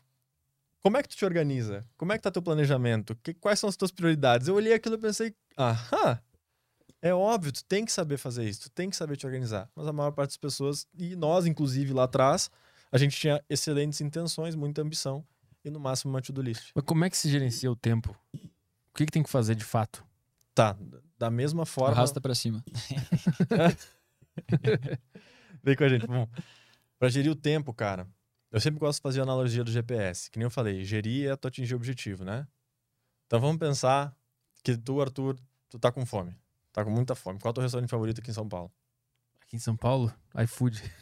Não, sei, porra. não sei qual é, não sei qual é. O, o restaurante, Lá pô. em Porto Alegre, então. Lá em Porto... É que aqui eu Tá não... longe, né, velho? É que aqui eu peguei a, a pandemia, então eu não, não saio. Eu fico em casa. Finge, finge que ele mora em Porto. É, em Porto Alegre tinha o Eu Fuego. Eu Fuego no Shopping Moinhos ali. Ah, pode crer. Muito bom. O que que era isso? Uma churrascaria. Eu- quando ele fala, me vem o, o- como é escrito, assim, o nome em cima, memória visual, mas eu nunca fui. Ou o Barranco. Barranco. Pode ser? Churrascaria. É. Agora sim, tá. então Obrigado. Bar- Barranco. Tá, teu restaurante Barranco. Digamos que tu tá no aeroporto, tá? Chegou em Porto Alegre pra ir no Barranco. Beleza, tu quer ir lá, tu quer ir no Barranco, só que tu, por algum motivo, esqueceu de como chegar lá. Não sabe como chegar. Aí tu vai pegar teu carro, o que, que tu vai fazer a primeira coisa? Vai pegar o telefone e vai botar lá que tu quer ir pro Barranco, né? Tu quer ir pro restaurante. Aí vai aparecer no telefone lá, Barranco. Ótimo. Aí tu vai entrar no, no carro, o que, que vai aparecer depois no Waze ou no Google Maps, quer que seja? Um caminho, certo? Uma rota que ele vai traçar pra ti. Sim ou não? Uhum. E aí, o que, que tu vai fazer? Tu vai executando essa rota. Se tu tiver algum imprevisto no meio do caminho, tu vai ajustar, vai criar uma nova rota, até que tu finalmente vai lá, executa e chega no barranco. Isso foi tu gerindo esse processo para atingir esse objetivo do barranco. O que, que tu tem que fazer para conseguir chegar no barranco? Chegar, sair de onde tu estava e alcançar teu objetivo de ir lá e comer, ter aquela refeição maravilhosa. Definir onde tu queria chegar, montou um planejamento, executou esse planejamento e otimizou esse caminho ao longo do, ao longo do percurso se teve algum problema. Hum. Essas são as etapas bem básicas de gestão. A gente tirou boa parte do nosso da nossa metodologia de gestão de empresa, cara. Que nem eu falei no começo desse podcast. A- gente tava, não, a gente tava só A gente tava só Tava em conversando em off. Aham. A gente tava só conversando em off. Empresas grandes, cara, tem que ter metodologia de gestão, né? Hoje em dia é muito na moda, né? Metodologia ágil, qualquer coisa como isso. Mas por que, que tem que ter metodologia de gestão? Porque elas querem alcançar objetivos. E se elas não souberem se organizar para chegar neles, elas vão ficar presas em suas demandas atuais, vão se perder nesse meio do caminho e não vão conseguir alcançar. Uhum. Então, tu saber gerir tua empresa é tu saber chegar nos objetivos. E as etapas básicas são essas. Qualquer metodologia mais simples é isso. É definir o objetivo, montar planejamento, executar e otimizar. Aí volta para cá. Define o objetivo de novo, planeja, executa e otimiza. Aí fica preso nesse ciclo aqui. Durante um tempo até chegar no teu objetivo. Isso é gerir. Respondi tua pergunta? Eu- preciso entender com mais, mais prática. Deixa Como eu. é que é na que que eu- nossa O metodologia? que, que eu posso fazer Tá. pra melhorar o, o meu dia é uma bagunça. Eu venho aqui pra deriva, chego em casa morto, durmo, acordo no dia seguinte, vou pra academia, mas tudo atrapalhado. Uhum. O que, que de fato um ser humano tem que fazer pra ele conseguir aproveitar melhor o tempo dele? Primeira coisa. Pode? ir, Eu acrescento conforme tu for indo. Tá. Primeira coisa é tu definir onde tu quer chegar, cara. Direitinho. Que nem um- atleta olímpico. Ele não chegou na medalha de ouro por acaso. Não caiu naquele pódio por sorte. O que, que há cinco anos atrás, porque ah, demorou cinco anos agora por causa da pandemia, né? O que, que há cinco anos atrás esses atletas olímpicos fizeram? Eles definiram. Eu quero uma medalha. Para ter uma medalha, como é que tem que estar meu desempenho? Tem que estar assim. E defini... Cara, não, não tem. é, eu tenho que correr em isso em tanto tempo, eu tenho que levantar tanto peso. Eles foram lá e cravaram na pedra. É isso que eu quero. Isso tem que ser. Lembra da conversa sobre o Arnold que eu falei no, Uhum. no começo, né? Isso tem que ser muito bem estruturado. Que nem uma meta de uma empresa, tem que ser muito bem feita. Então, tu tem que saber direitinho o que que tu quer. Depois disso, o que que ele... Calma, an- antes de tu seguir. Porque muita gente tem a dificuldade. Tá, e se eu, não, se eu não sei o que eu quero? Eu quero ficar melhor, mas eu não sei exatamente onde eu quero chegar. Tu delimita o mais próximo disso. Porque ao longo. O Jordan Peterson, eu adoro remeter ele porque ele manda muito nessas coisas. Ele, ele fala assim que tu não. Tu não vai ter a clareza dos objetivos que tu quer atingir sentado, refletindo, meditando em cima deles. Por quê? Porque tu não tem informação suficiente ainda para ter essa clareza, porque senão tu já teria. Não é tanto. Claro, às vezes é numa reflexão, mas na esmagadora maioria das vezes não. Então tu define o que é mais próximo disso, mesmo não sendo aquele negócio assim, meu, é isso que eu quero. Que seja então, meu, eu acho que é por aqui. Aí tu pega algo por aqui que tu consiga definir. Tá, então eu vou buscar isso aqui. Que é o melhor que tu pode fazer naquele momento, né? E daí tu crava, e daí tu vai que ao longo do processo tu vai tendo cada vez mais clareza. É na execução e na experiência que essa clareza vai se desenvolvendo. né? Então, se tu te encontra nessa situação, não sei qual câmera tá agora, faça isso. Delimita algo mais, o mais próximo do que tu sente que é o, o, o caminho que tu quer seguir. Isso é fundamental, porque senão o que acontece hoje em dia, por exemplo, nessa rotina, digamos que hipotética que tu, se- que tu falou de ti? Aham. Quando tu não tem definido o que, tu quer, Arthur, tu vai chegar cansado do trampo, do trabalho, e a, a gente é preguiçoso por natureza, cara. Ninguém quer gastar energia à toa porque é bonito. Não, a gente quer ficar em casa, poupando energia, com prazer instantâneo, que nem foi o começo. A gente Comendo quer... chocolate, vendo Netflix. É, velho. Então tua mente ela vai perguntar por que, que a gente tem que ir pra porra da academia agora, velho. Tra trabalhamos o dia todo, estamos cansados. Por quê? Por que hoje? Por que agora? Ela vai te perguntar isso. A, nossa, a minha pergunta, do Augusto pergunta todo mundo. E tu- se, tu não tem, se tu não sabe o que quer, tu não tem nenhuma necessidade real, então, de, de fazer aquele treino nesse dia, entendeu? Tu não tem uma resposta pra essa voz. Não tem. Tu não tem. A tua melhor resposta seria, por exemplo, ah, Do jeito que tá, não tá legal. é porque faz bem, é, porque faz bem, porque ia ser legal. Ah, Vai tomar no cu, vai ser legal. Vai ser legal eu ficar aqui assistindo Netflix, descansando também, pedindo iFood em casa, Aham. tranquilo, com desconto, né? do- com o código A Driva 20. a deriva 20. vai ser Leque. massa também. E daí acaba vencendo essa, essa vozinha normal. Uma hora ou outra você vai vencer. Ou nos picos de motivação a gente sustenta, mas uma hora a motivação vai cair e daí essa vozinha vai preponderar a gente vai perder. Então, a primeira coisa é tu definir direitinho o que que tu quer, cara. Porque depois disso, digamos então que tu define, cara, eu quero ganhar 10 quilos de massa muscular, que seja, tá? Num cenário hipotético. Tu quer ganhar 10 quilos de massa muscular. E a segunda coisa que tu vai ter que fazer é montar um planejamento para isso. Que se tu não montar um planejamento, beleza, um desejo sem um. Como é que é? Um, um objetivo sem um planejamento é só um sonho, é só uma ilusão. Uhum. né? Então tem que montar um planejamento. Como é que eu vou chegar lá? Aí geralmente a gente recomenda o quê? Procura mentor para isso, né? Procura um personal, então nesse caso, alguém da área que possa te ajudar nesse assunto, ele vai junto de ti montar um planejamento. Ó, Arthur, beleza. Quanto tempo tu quer isso aí? Cinco meses? Tá, para chegar em cinco meses, tu tem que comer. Vamos descobrir quanto que tu come primeiro, depois que a gente descobrir, tu vai ter, vai comer tanto e assim vai ser tua dieta, etc. No primeiro mês, segundo mês vai ser assim, terceiro mês vai ser isso. E treinamento é a mesma coisa. Primeiro mês vai ser esse treinamento, daí a gente vai ver a tua resposta, depois da tua resposta a gente vai fazer para um novo treinamento, etc, etc. E aí tu vai ter um planejamento que vai conectar onde tu tá até onde tu quer chegar. Aí quando tu chegar em casa, agora, nesse mesmo dia de hoje, vai chegar hoje em casa, a resposta que tu vai ter para tua mente vai ser diferente. Quando ela te perguntar por que, que a gente tem que fazer esse treinamento hoje, tu vai ter uma resposta. Tu vai dizer, puta, porque hoje eu treino C. E o treino C tem que ser feito na sexta, porque senão eu não consigo fazer o de sábado. Se eu não fizer o de sábado, eu atraso, atraso toda semana. Se eu atrasar toda semana, o protocolo do mês vai para o espaço. Uhum. Se o protocolo do mês ir para o espaço, eu vou ter que falar com o treinador, com o nutricionista, vou ter que avisar que eu caguei no patê, que eu não fiz o que devia ser feito. E vai atrasar todo o planejamento. Se atrasar todo o planejamento, eu não chego no meu objetivo. Se eu não chegar no meu objetivo, eu não ganho os 10 quilos, que é uma coisa que. Aí tem que ser uma coisa importante para ti, né? Não pode ser. Ah, não tô cagando para ganhar Sim. 10 quilos. Uhum.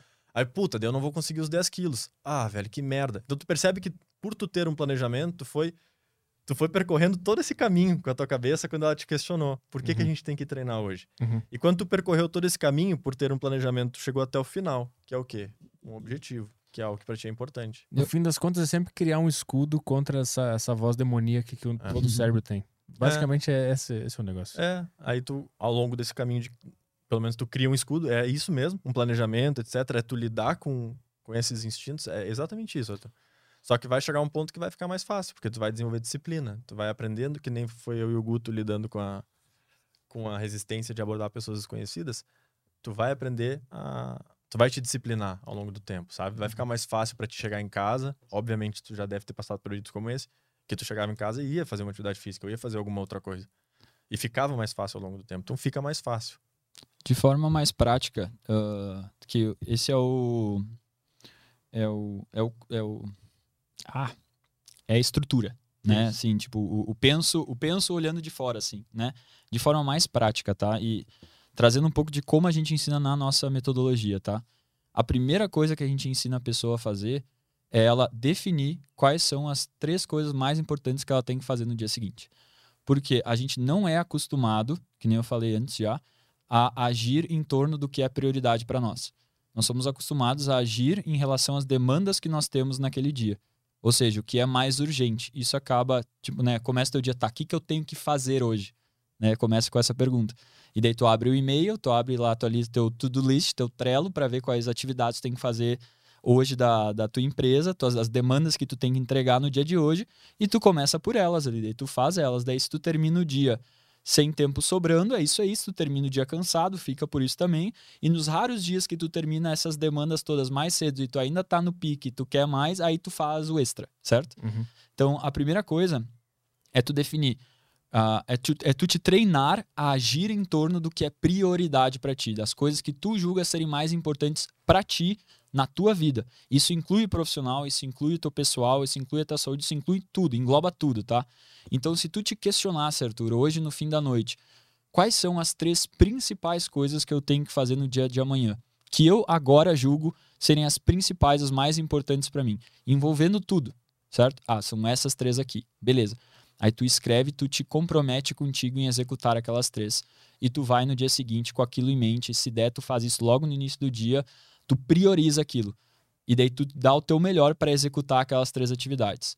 Se tu executou, ótimo. Se tu não executou, tem uma análise que a gente ensina a fazer do porque não rolou, o que tu poderia ter feito de diferente, o que tu vai fazer agora, visto que tu não fez, tu vai fazer isso, vai tentar fazer isso de novo, não vai, quando que tu vai fazer? Tem toda uma alta análise para tu entender o que aconteceu, por, o porquê aquela atividade não aconteceu, para na próxima vez tu ter uma probabilidade maior dela acontecer. E assim tu vai indo até que ela aconteça, até que tu consegue ter consistência. Mas o principal disso aqui é tu te treinar a agir em torno do que tu julga de ser prioridade para ti, Uhum. certo? É, é essa habilidade que a gente não tem, ela tem que ser treinada, né? Uhum. Beleza. Depois que tu tá nesse processo de treinar isso, aí a gente, com ferramentas, a gente ensina a pessoa a ter mais clareza de quais são os objetivos de longo prazo dela, ensina ela como cravar isso, ó, que dia, como, como é, quantificar isso de alguma forma, certo? Botar data e quantificar de alguma maneira.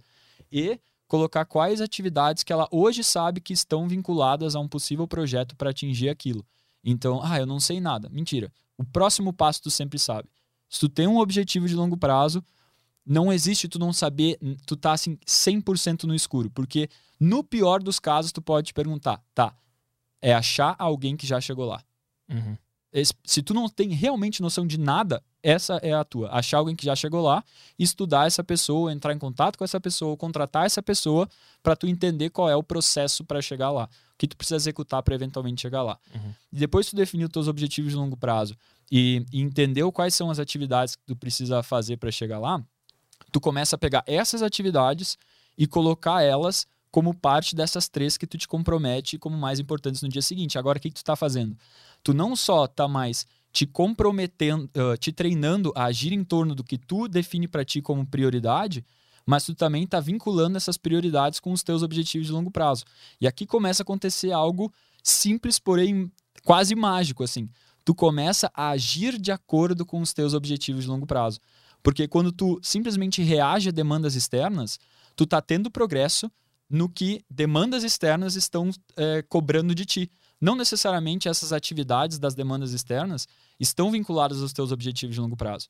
E Uhum. quando tu faz esse processo, tu começa a te treinar a agir em torno de atividades que estão vinculadas. Então, o que começa a acontecer agora? Duas coisas. Uma, tu segue treinando a habilidade de aquilo que tu te compromete, tu vai lá e executa. E tu te compromete de forma consciente com atividades que são prioridade para ti. E agora também essas atividades estando vinculadas a esses objetivos de longo prazo. Uhum. Depois que tu tá fazendo isso por um tempo, agora tu tá pronto a aprender a gerir o teu tempo. Porque se tu começa a querer gerir o teu tempo antes disso, tu muito provavelmente vai gerir várias atividades que não estão vinculadas aos teus objetivos de longo prazo. E por que tu vai querer gerir atividades inúteis, certo? Que não vão te trazer, trazer progresso em coisas que tu quer ter progresso, certo? Então, primeiro essa parte, depois, a, a- a- da- depois entra essa gestão desse tempo. E daí, depois que tu vê que tu tá na tua semana várias vezes ao dia agindo em torno de atividades que estão vinculadas a esses objetivos de longo prazo, aí, junto a isso, na verdade, tu vai deixando o processo sustentável para tu conseguir te manter nessa execução. E daí o tempo com as pessoas são importantes para ti, hábitos que tu quer implementar, teu tempo de descanso, para tudo deixar esse processo bom, sal- é, o mais saudável possível, possível e sustentável.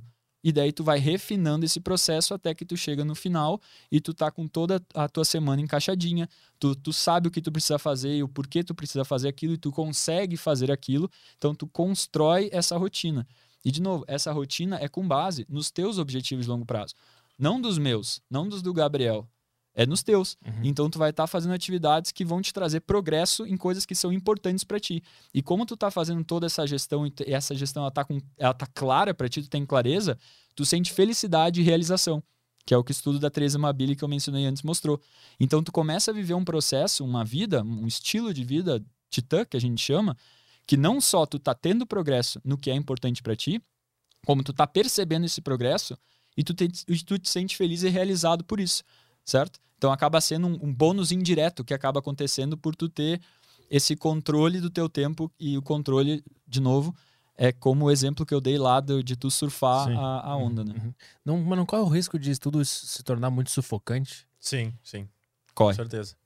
Tem um limite. Que quem seta esse limite é tu. É tu. Eu já, eu já cheguei. Cara, ó, muita gente acha que a gente tem cada minuto da nossa rotina programada. De jeito nenhum. A gente já teve. Tanto eu quanto o Gabriel em momentos diferentes. E a gente viu que o Gabriel percebeu que pra ele isso não era legal no momento que ele fez isso. E eu, quando eu vivia assim, eu vi, cara, não é legal isso aqui. Eu não gosto de me sentir preso a um planejamento onde eu não tenho espaço pra jogar com isso. E daí eu, eu diminuí, e daí é assim que, que a gente ensina. Tu traz pra um nível que tu julga ser o melhor pra ti. Quantas atividades tu vai te comprometer? Quantas tu vai planejar na tua semana? Se tu vai planejar cada minuto ou se tu vai planejar as cinco principais do dia? Como que tu vai, o que tu vai cravar e o que tu vai deixar móvel? Uhum. E o que tu não vai nem colocar no teu planejamento e tu vai fazer se der. Uhum. Isso tudo vai com base no que a pessoa julga melhor para ela. Mas a gente auxilia ela a experimentar a- um, um- um super planejamento mega completo para ela sentir e ver como é, e daí ela vai baixando até ela chegar no tá, isso aqui para mim é perfeito. Uhum. Eu tenho o controle que eu preciso, eu é, traz os benefícios que eu quero e não tá chato, não tá me travando, não tá me sufocando. É aqui que eu vou ficar. E esse nível varia de pessoa para pessoa. Vocês que trabalham com a, com a galera e vê o dia a dia das pessoas e tenta corrigir a ro- a rotina delas, vocês percebem que o, o celular, o smartphone é um problema na para atingir os objetivos e seguir uma rotina e conseguir viver melhor? Não. É um, o o problema tá em como tu usa ele. Não é o celular o problema em si.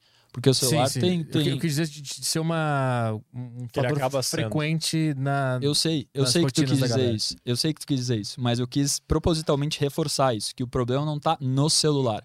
O problema tá em como a pessoa se permite usar o celular.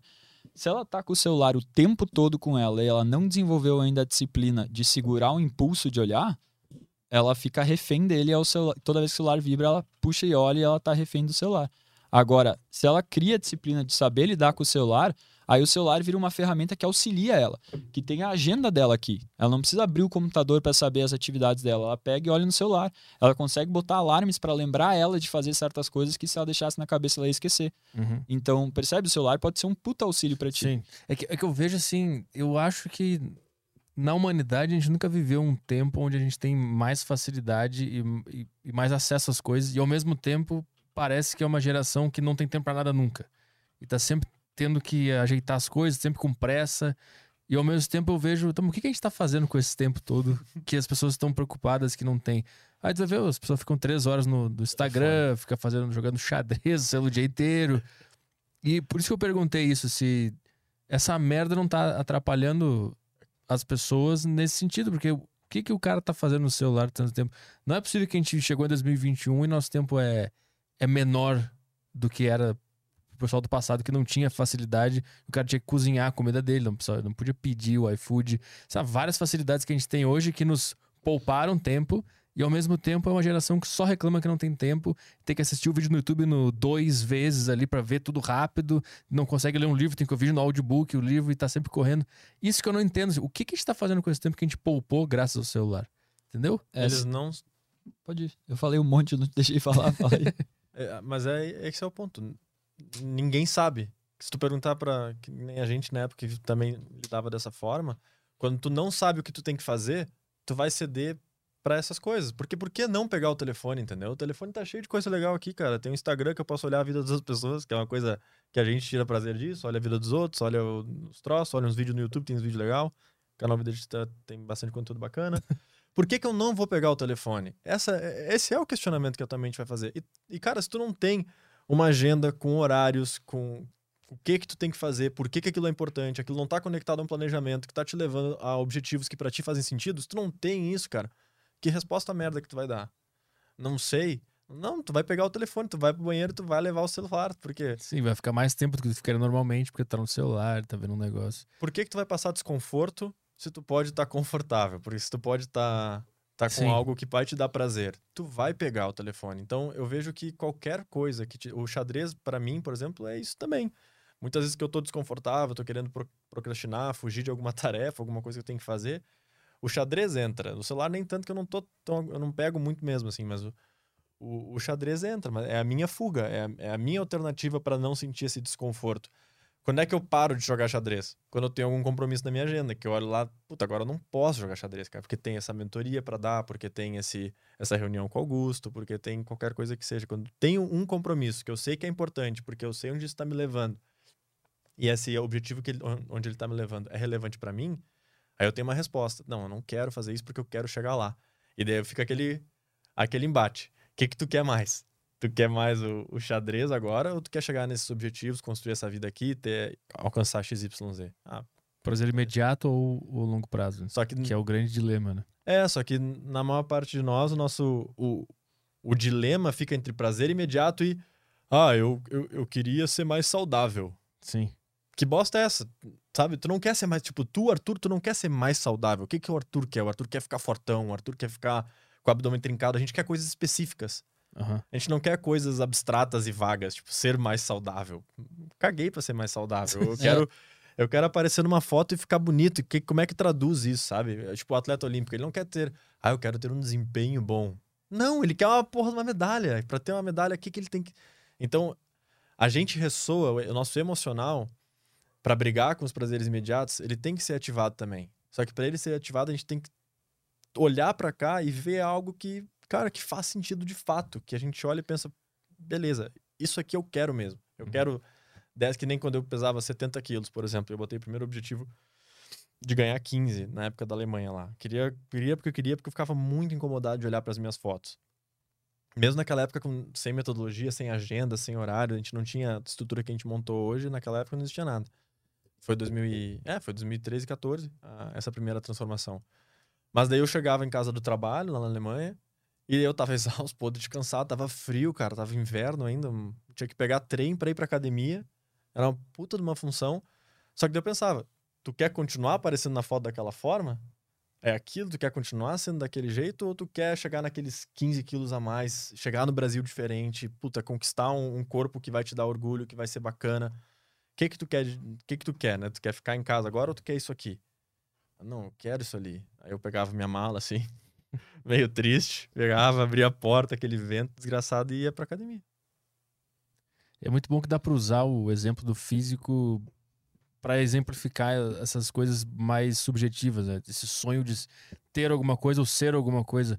O exemplo da academia ele sempre explica direitinho o, o como é que esse processo inteiro funciona, né? De, de, todo dia e sofrer e não ver aquele resultado amanhã, né? Tu vai hoje na academia, amanhã vai estar tá bom já e ver só o resultado depois de um, dois anos. É sempre sempre dá para explicar de acordo com o físico. Dá, dá é, é, um exemplo muito fácil. Mas os nossos mentorados, por exemplo, objetivos que eles colocam, outras coisas, é faturamento de empresa, uhum. é finalizar doutorado, é conseguir uma vaga em uma determinada uma bolsa de pesquisa, que já aconteceu também. Então, esses são objetivos que eles colocam, mas se tu perceber, todos são específicos. Uhum. Todos são coisas bem, É. bem pontuais. E, por exemplo, quando um deles traz, eu quero ter mais tempo com a minha família. Não é que ele quer ter mais tempo com a família dele, é que ele não quer mais é, olhar para a filha dele e, e ver que ele está ausente e sentir que ele está distante, né? E, e sentir essa, porque se ele tivesse menos tempo e ele sentisse uma conexão muito forte, ele, e ele vesse que a, a conexão tá, a conexão tá ali e que ele, é- ele é valorizado como pai, ele é valorizado como esposo e que ele consegue demonstrar carinho, o tempo até tá, eu, eu quero mais disso, mas é muito raro ser isso, sabe? Eu quero mais disso aqui que tá muito bom. Normalmente é tipo, ah, essa ausência de tempo tá criando atrito. A minha esposa tá me cobrando, a, a minha filha não conversa direito comigo porque eu, eu tô me tornando uma pessoa muito distante e eu não quero essa dor de olhar para de perguntar coisas para minha filha e ela não compartilhar comigo porque eu tô distante. Eu não quero essa dor de eu chegar em casa, a minha esposa, tipo, eu dou uma boa noite para ela e ela mal responde para mim porque a gente tinha combinado de jantar juntos e eu cheguei depois porque eu fiquei trabalhando até mais tarde. Então, por mais que a pessoa, tipo, ela diga assim, ah, eu quero mais tempo, não é o tempo que ela quer. Ela quer essa coisa específica, ela não quer chegar em casa e se, e, e se sentir distante da família. Uhum. Ela quer chegar em casa e, o, e ter o abraço, ter o carinho e, ver que tá tudo bem, sabe? Então, é, é só, só pegando esse gancho, né? Porque é muito legal isso que o Gabriel trouxe. A gente, muitas vezes, a gente acha que a gente quer uma coisa quando na verdade a gente quer. Porque, porque essa coisa que a gente acha que a gente quer é o que a gente sabe que é o caminho para ter o que a gente realmente quer. É. Né? Então, tipo, não é, é do saudável. Não é que a pessoa quer ficar saudável, não é que ela não queira também, né? Não- mas não é o objetivo. O objetivo dela não é estar saudável. O objetivo dela é ela se olhar no espelho e ficar feliz com o que ela vê. O objetivo dela é sair pra jogar bola com os amigos e ela aguentar o treino e não ver que o jogo mal começou, a gurizada tá toda correndo e ele já tá ali ofegante, não consegue se manter no jogo, sabe? ele aham. quer ele quer tá ali curtindo e, e aguentando o jogo também. Então, E que entender os objetivos específicos é bem difícil também. Porque eu É. acho que a gente tenta esconder eles da gente por vergonha, não sei o que, que é. várias coisas. Pra caralho, mano. Isso é, essa é uma leitura difícil de ter. É um, é um trabalho. A nossa mentoria é dividida em 10 semanas, exatamente porque cada semana a gente vai trabalhando um ponto específico com os mentorados. A gente, a, a gente literalmente dá suporte individualizado para cada um deles, porque é difícil pra caramba tu definir o objetivo. Cara, é, a, a gente dá feedback, essa parte fica mais comigo dentro da nossa empresa, de dar o feedback para os exercícios. E eu dou feedback direto na construção de objetivos. Porque o cara vai lá, cria um objetivo, eu falei, cara, não é isso aqui. Eu já ajudei centenas de pessoas a criar objetivos. Então, quando eu olho alguma coisa que não é um, eu digo, cara, não é isso aqui que tu quer. Tu quer algo além disso. O que, que pode ser? Por exemplo, tá? Um, o Paulo, Paulo, o João Paulo, que se formou agora, contador. Ah, ele botou o primeiro objetivo que ele colocou. Ah, eu quero uma formação, eu quero ter uma formação nova. Esse era o objetivo, um deles que ele criou lá, tá? Uma formação nova em relação à, à contabilidade. Ele é músico, contador, pai de família, o cara é um- faz tudo ao mesmo tempo. Não sei como ele aguenta. Enfim, botou lá uma formação nova. Só que formação nova, Arthur, não é objetivo. É meio do caminho. Formação, conhecimento é o que a gente busca pra gente ter resultado. Sim ou não? Que nem faculdade, velho. Uhum. Faculdade, tu teu objetivo não é ser um aluno de faculdade. No nosso caso, por exemplo, né, quando a gente entrou em engenharia, era ser engenheiro, era construir coisas. Esse é o objetivo depois. O conheci- conhecimento ele proporciona isso. E foi isso que eu questionei ele. Eu falei, cara, não é isso que tu quer. O que que tu quer? A gente foi cavocando, cavocando, e ele, eu quero ter minha empresa. Sabe? Daí saiu. Uhum. E é exatamente isso que tu falou. Uhum. A gente tem medo, velho. A gente tem medo de encarar De admitir exatamente o que o quer. que a gente quer. Porque eu acho que o cara não, não se sente merecedor. Eu acho que, inclusive, tipo, o exemplo do, do físico, por exemplo. Eu quero ficar bonito. O cara pode se sentir fútil falando isso. Aí ele fala, ah, não, eu quero ser saudável só. Pra não admitir esse objetivo Aham. específico, porque ele tem vergonha de se sentir fútil ou de isso, não, isso é uma bobagem, ele inventa, ah, não, eu quero ser saudável só. Porque existe também uma vergonha em admitir o que a gente Existe. quer, né? Perfeito, mano. E se é já é difícil tu admitir isso pros outros, né? Tipo, quem, quantas pessoas, usa- seguindo esse exemplo da academia, quando chegam pra ti, meu, eu quero me olhar no espelho e me gostar, tá ligado? Porque eu não, não olho. E é difícil tu, tu falar muitas vezes pra um grupo de amigos o porquê tu foi, foi treinar. Porque o cara né? fica gostoso. É, sabe? É, é isso que o cara quer. É, exato. O cara não vai falar isso. É, exato, ele não vai falar. Ele diz, ah, meu, eu, eu tava muito sedentário, eu quero É. ficar saudável. Né? Ele, ele dá o- a resposta politicamente e socialmente Isso, aceitável. tem que ir. né? É, porque tem que ir. Mas qual é a merda disso, mano? Tu acredita nessa porra. Tu acredita que é por isso quando não é. Sim. Por tu mentir pros outros, tu, tu, tu cai na tua própria mentira e tu acredita nessa porra. Tu não tem, o cara não tem coragem de ele chegar, é, no, no- olhar no espelho e falar: Meu, na real, eu quero ficar gostoso pra caralho. Eu pra quero comer gente. pra comer gente, tá ligado? Porque eu cansei de ser o cara magrão que, que se sente pequeno, se sente menos. Chega, tá? E, e, claro, eu não vou nem entrar aqui no lance de, de autoestima e aparência e como, tipo, isso não. Não, não é necessariamente por aí, né? Tu, tu botar o corpo quando tu pode, pode Ah, ser sim, aqui sim, o lance, sim. né? Aham, Não, não vou nem claro, entrar nisso. claro. Mas, mas na questão de, tipo, mano, assume pra ti o porquê tu tá fazendo o que tu tá fazendo. Essa é a primeira coisa. Admite. Seja, tenha coragem de olhar no espelho e falar, meu, eu quero isso aqui. E, tipo, meu, as coisas ruins que tu faz, tá ligado? Que tu sabe que não é legal pra ti, que te prejudica, mas que tu faz mesmo assim porque aquilo te traz um prazer de alguma forma. Admite pra ti mesmo que tu faz aquela porra. Ah, traz pro, pra tua consciência. Tu não precisa admitir pros outros, mas pelo menos pra ti assume aquele negócio. Uhum. E, e é essa falta de. Eu acredito que a falta de assumir isso pra ti que diminu, traz essa- esse pouco nível de consciência e faz com que a gente fique refém das coisas. Por exemplo, o celular, voltando pro que tu trouxe. Ah, eu tenho que usar menos o celular. Por quê?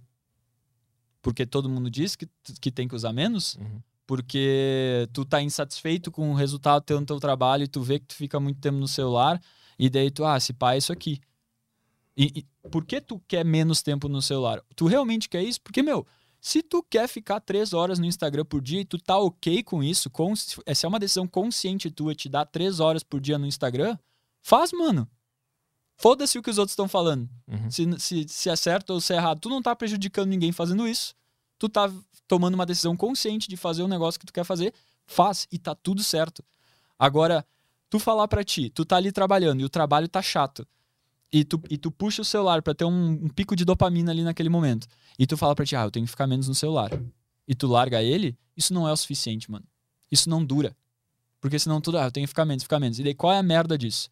Vai chegar um momento que a fonte ali, a vontade emocional de sair, de parar aquele trabalho e ter esse pico de dopamina vai ser maior, e daí tu vai ceder, só que tu vai ceder com essa autocobrança na tua cabeça. Uhum. Porque tu tá dizendo pra ti que tu tem que ficar menos no celular. Tu nem te questionou muito por quê, mas tu cede. E daí tu fica mexendo no celular, te sentindo mal.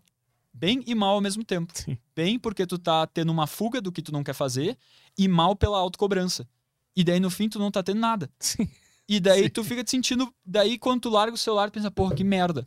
E daí tu te sente um bosta. E por tu te sentir um bosta, tu tem menos disciplina ainda pra voltar pro trabalho. Aí tu, aí tu levanta da cadeira e fazer outra coisa. Aí tu vai comer uma parada pra tirar o foco. E assim tu vai indo.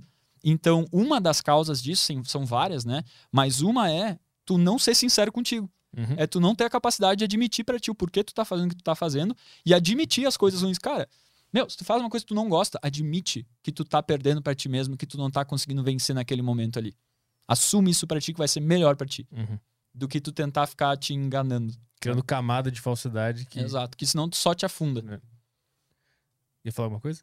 É que tu- Posso, posso falar. É, é que É esse que tu lance que o puxou Guto aqui. falou é muito, é muito legal. É um lance que a gente trabalha com, com o pessoal, a gente explica isso pra eles, inclusive, porque muitas pessoas chegam no nosso Busca a Mentoria Titã não sabendo o que é que querem. Não, não sabem, não tem esse nível de consciência, mas eles sabem o que incomoda. E uma das coisas que incomoda, por exemplo, sim, é o telefone. O telefone é uma das coisas que incomoda. Então eles sabem o que incomoda.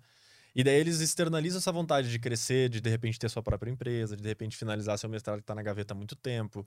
Cara, de realizar uma, uma viagem pra, com a família, que eles já estão com isso na gaveta, sei lá quanto tempo também. Enfim, essas vontades específicas, ele tá, tá escondido lá, lá atrás, mas eles enxergam nas coisas que, que não estão sendo boas o culpado.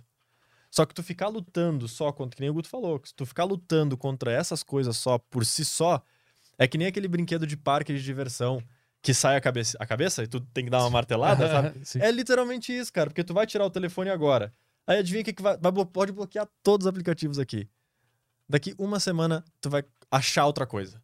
Tu vai achar outra coisa. Daqui a pouquinho tu vai estar lendo o rótulo de shampoo por duas horas. Mas tu vai achar alguma coisa pra tu passar teu tempo, pra tu ficar menos desconfortável, pra tu fugir, pra tu continuar lidando com esse desconforto que tá te incomodando, de tu não tá conseguindo, de repente, os resultados que tu tá querendo, Uhum. fazer as coisas que tu gostaria de estar fazendo.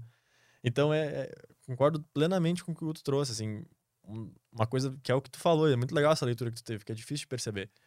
Mas um dos principais fatores da gente ficar preso em prazeres imediatos é a gente não ter coragem de, de, de definir o que que eu quero. Uhum. Vamos fazer perguntas da galera aí, Caio? Opa, vamos lá. É, não quer apresentar o iFood antes? Boa, Chegou chegou, suquinho nosso, chegou suco? É, Pedimos sucos? suquinho e uvinha também. É, porque aqui a gente não é refém dos nossos prazeres imediatos. a gente pede fruta e suco. A gente podia pedir uma esfirra? É. Podia. É, no caso eu pedi aquele hambúrguer de, com onion ring e duas carnes. e... Pedir pra todo mundo? Eu, eu pedi pra mim há dois dias e tô morrendo por É. causa disso. Ah, é o mesmo? Ah, tá o ainda no mesmo. teu estômago. Ainda, eu tá aí ainda. Teve aquela hora que eu saí aqui, que veio um cara no meu lugar. Foi Era, era, era o Foi lanche. soltar um... Foi soltar um... Foi dar oi pra ele. Não, eu dei, eu dei um peido ali, cara, que durou uma música do Ramones, velho. Você quer apresentar o iFood? É, então chegou nosso iFood aqui, nosso suco e nossa uvinha, é isso? E nós usamos, nós usamos, ó, a mentira, nós usamos o cupom Aderiva 20, não usamos nada, a gente não pagou nada por esse lanche aqui. A não usou nenhum cupom, mas você tem o cupom aí, Aderiva, eu não A consigo gente usou o mentir. saldo infinito que É. o iFood deu pra Isso. gente.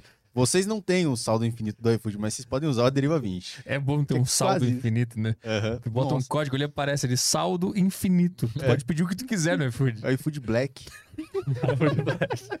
Gera milhas. Cara, isso é ostentação, hein? Essa é ostentação de verdade. Nossa, cara. Então o QR Code tá na tela aí e tem também um link na descrição para você baixar o iFood e usar o cupom de desconto ADERIVA20. Aí você tem 20, 20 reais de desconto no seu primeiro pedido, né? Só no primeiro pedido ou é qualquer pedido? É só no seu primeiro pedido depois de baixar o aplicativo. Aí depois que você fizer o primeiro pedido, você desinstala o iFood, instala de novo, pega o CPF da avó e faz outra conta e vai pedindo aí. Até esgotar os membros da família. É, isso aí. É, vou ler aqui uma pergunta aqui e a gente. Aí eu, eu, eu pego o suquinho e a uva pra vocês aqui.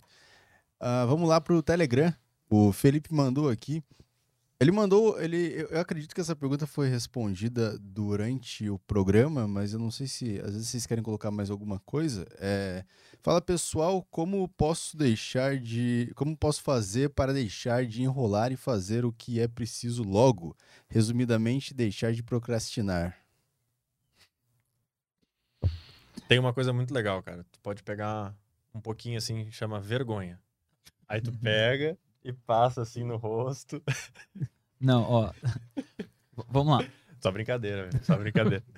Tem várias coisas que tu pode fazer pra te ajudar a diminuir a quantidade de vezes que tu procrastina no dia, tá? Não existe aquela uma coisa mágica que tu faz que vai vai sumir com a procrastinação. Primeiro, tu não consegue parar de procrastinar.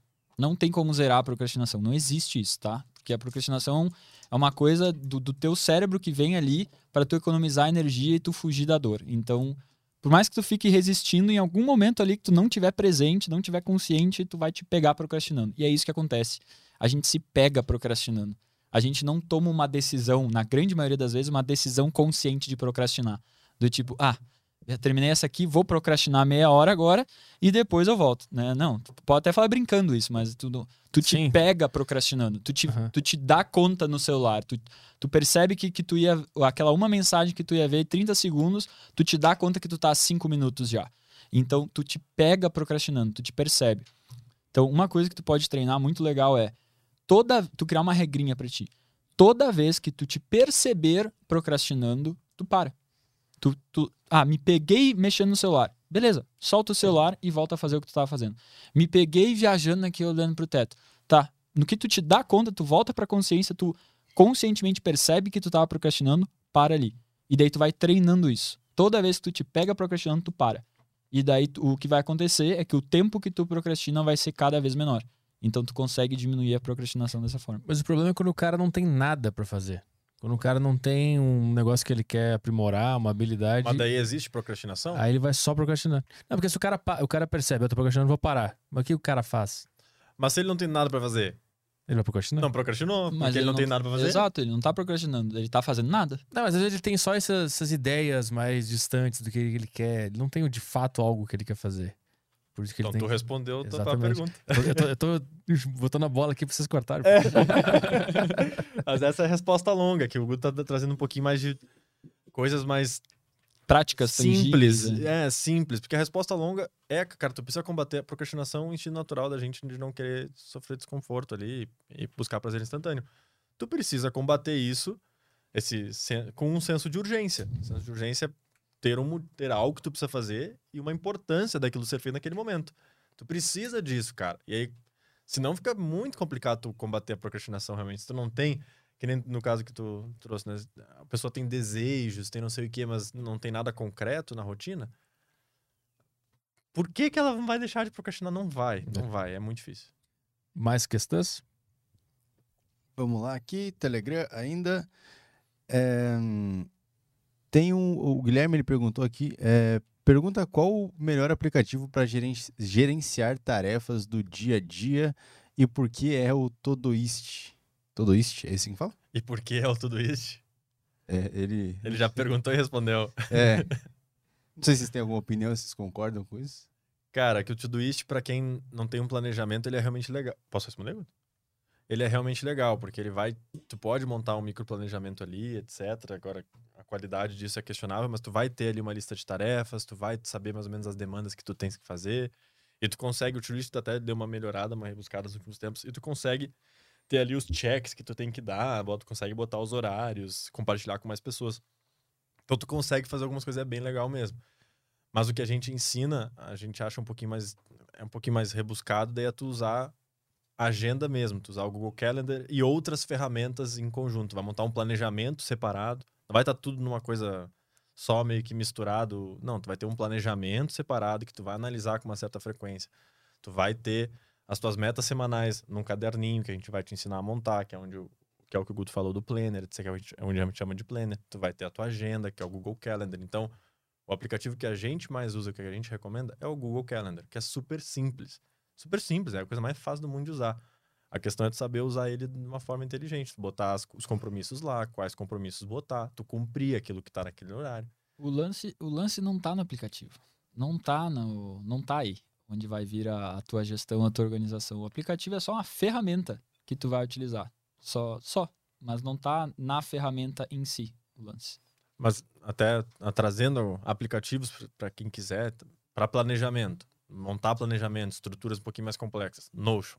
É o que a gente É. usa na nossa empresa. Notion é o Vocês conhecem? É, é top, é muito a, bom. A curva de aprendizado dele é, é maior do que qualquer outro. Ela é alta, é demora, assim. Tu tem que. Cara, se tu quer. Ah, vou pegar o Notion pra ver qual é que é. Tu não vai entender nada. Né? O, lance do Notion é tu botar no YouTube, assim, como usar o Notion e, e dedicar um tempo pra tu aprender a usar, mas vale a pena. Por que, que ele é tão complicado? Porque que ele que tem. tem muita coisa que tu pode fazer. Ele te dá infinitas possibilidades, quase, sabe? Então, por ser ter muita coisa, quando tu vai, tipo, tu clica ali pra pra adicionar alguma coisa numa linha, aparece, tipo, 10 opções. E daí tu, bah, o que que essas coisas fazem? E aí, então, por ter muita... Por ele ser muito custo, cus- customizável, tu te perde Uhum, no começo, entendeu? Ele não é tão simples, ele é complexo. uhum. Mas depois tu passa essa curva de aprendizado, não, aí tu voa. Tu já usou ele? Não, eu já usei o To-Do List só. Só que eu não consigo Eu não consigo me apegar tanto à, lista. Já tentei, mas não, eu não duro muito tempo. É porque o, o horizonte de até onde essas tarefas estão te levando é muito curto, né? É, É uma lista de tarefas que é importante pra hoje, é, pra amanhã. exatamente. E daí perde, perde importância. Acho que eu fiquei no máximo uma semana usando a lista. Eu já fiz de anotar no, no caderno também, que fica do lado do computador as coisas que eu quero fazer. E eu lembro que era bem, era bem boa a vida nessa época, porque eu fazia tudo que tava ali. Depois o negócio foi desandando e hoje tá uma bagunça completa. Eu não tô fazendo nada. Eu só tô vivendo, esperando a morte. Tem mais questões aí? Ah, tem aqui o Jean. é, boa tarde, equipe. A Deriva Titãs. Ah, descobri no passado que tenho TDAH e foi libertador entender o, entender o porquê eu sempre tive extrema dificuldade de executar tarefas muitas vezes simples. Vocês já deram mentoria para pessoas TDAH? Já. É. Já. Já, só que quando a pessoa tem. Em primeiro lugar, que todo mundo que entra na mentoria passa por uma sessão de avaliação pra gente conhecer melhor ela, ver se a gente realmente pode ajudar a situação dela, como a gente pode ajudar, a gente explica também isso pra ela e a gente vê se ela tá comprometida, porque a gente não quer.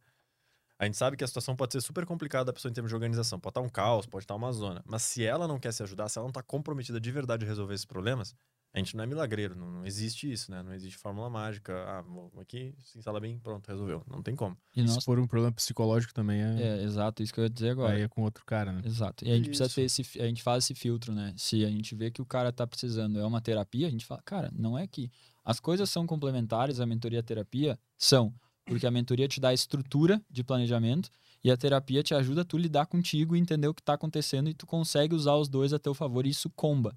Mas às vezes as pessoas. É, é bem raro, é bem raro acontecer de alguém, alguém vir procurar com, conosco é, algo que na terapia não conseguiu resolver, assim, que é da terapia mesmo, Uhum, sabe? uhum. É, mas raramente acontece, às vezes acontece, mas é, tem esse filtro que acontece aí. Então, tipo, ah, tenho TDAH. Vocês podem me ajudar com o TDAH? Não. A gente tem estrutura de gestão de tempo. Agora, o TDAH tem um outro profissional que tem que procurar para lidar com isso. Saquei. Vamos lá. é, o próximo aqui é o Matheus. Boa tarde, galera. Como faço para ter foco no meu objetivo? Porque eu começo a fazer, depois eu perco a motivação. Abraço. Esse é o mais clássico. Esse é o esse esse Arthur é o caso mais clássico de todos. É o cara que ele, porque o que acontece? ó? Com a grande maioria das pessoas já aconteceu muito comigo, muito com Gabriel, e se tu não te policia, é isso que acontece, né?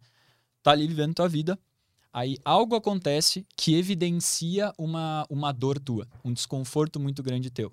Se for, como a gente estava usando o exemplo do corpo, né? É tu, tipo, andando na praia e tu vê que tu não tá legal, tu não tá te gostando e tem muita gente fit ao teu redor. Aí, e se tu te importa com isso, aí fica em evidência pra ti essa dor, certo? Tá ali na praia, pô, que droga. Então, meu, amanhã eu começo na academia e dessa vez é sério. Ou, por exemplo, tu tá trocando ideia com os teus amigos, daí um amigo teu fala quanto ele tá faturando e vocês saíram do mesmo lugar e aquilo te machuca por algum motivo e tu queria estar faturando mais, então aquilo ali evidenciou uma dor que tu tem.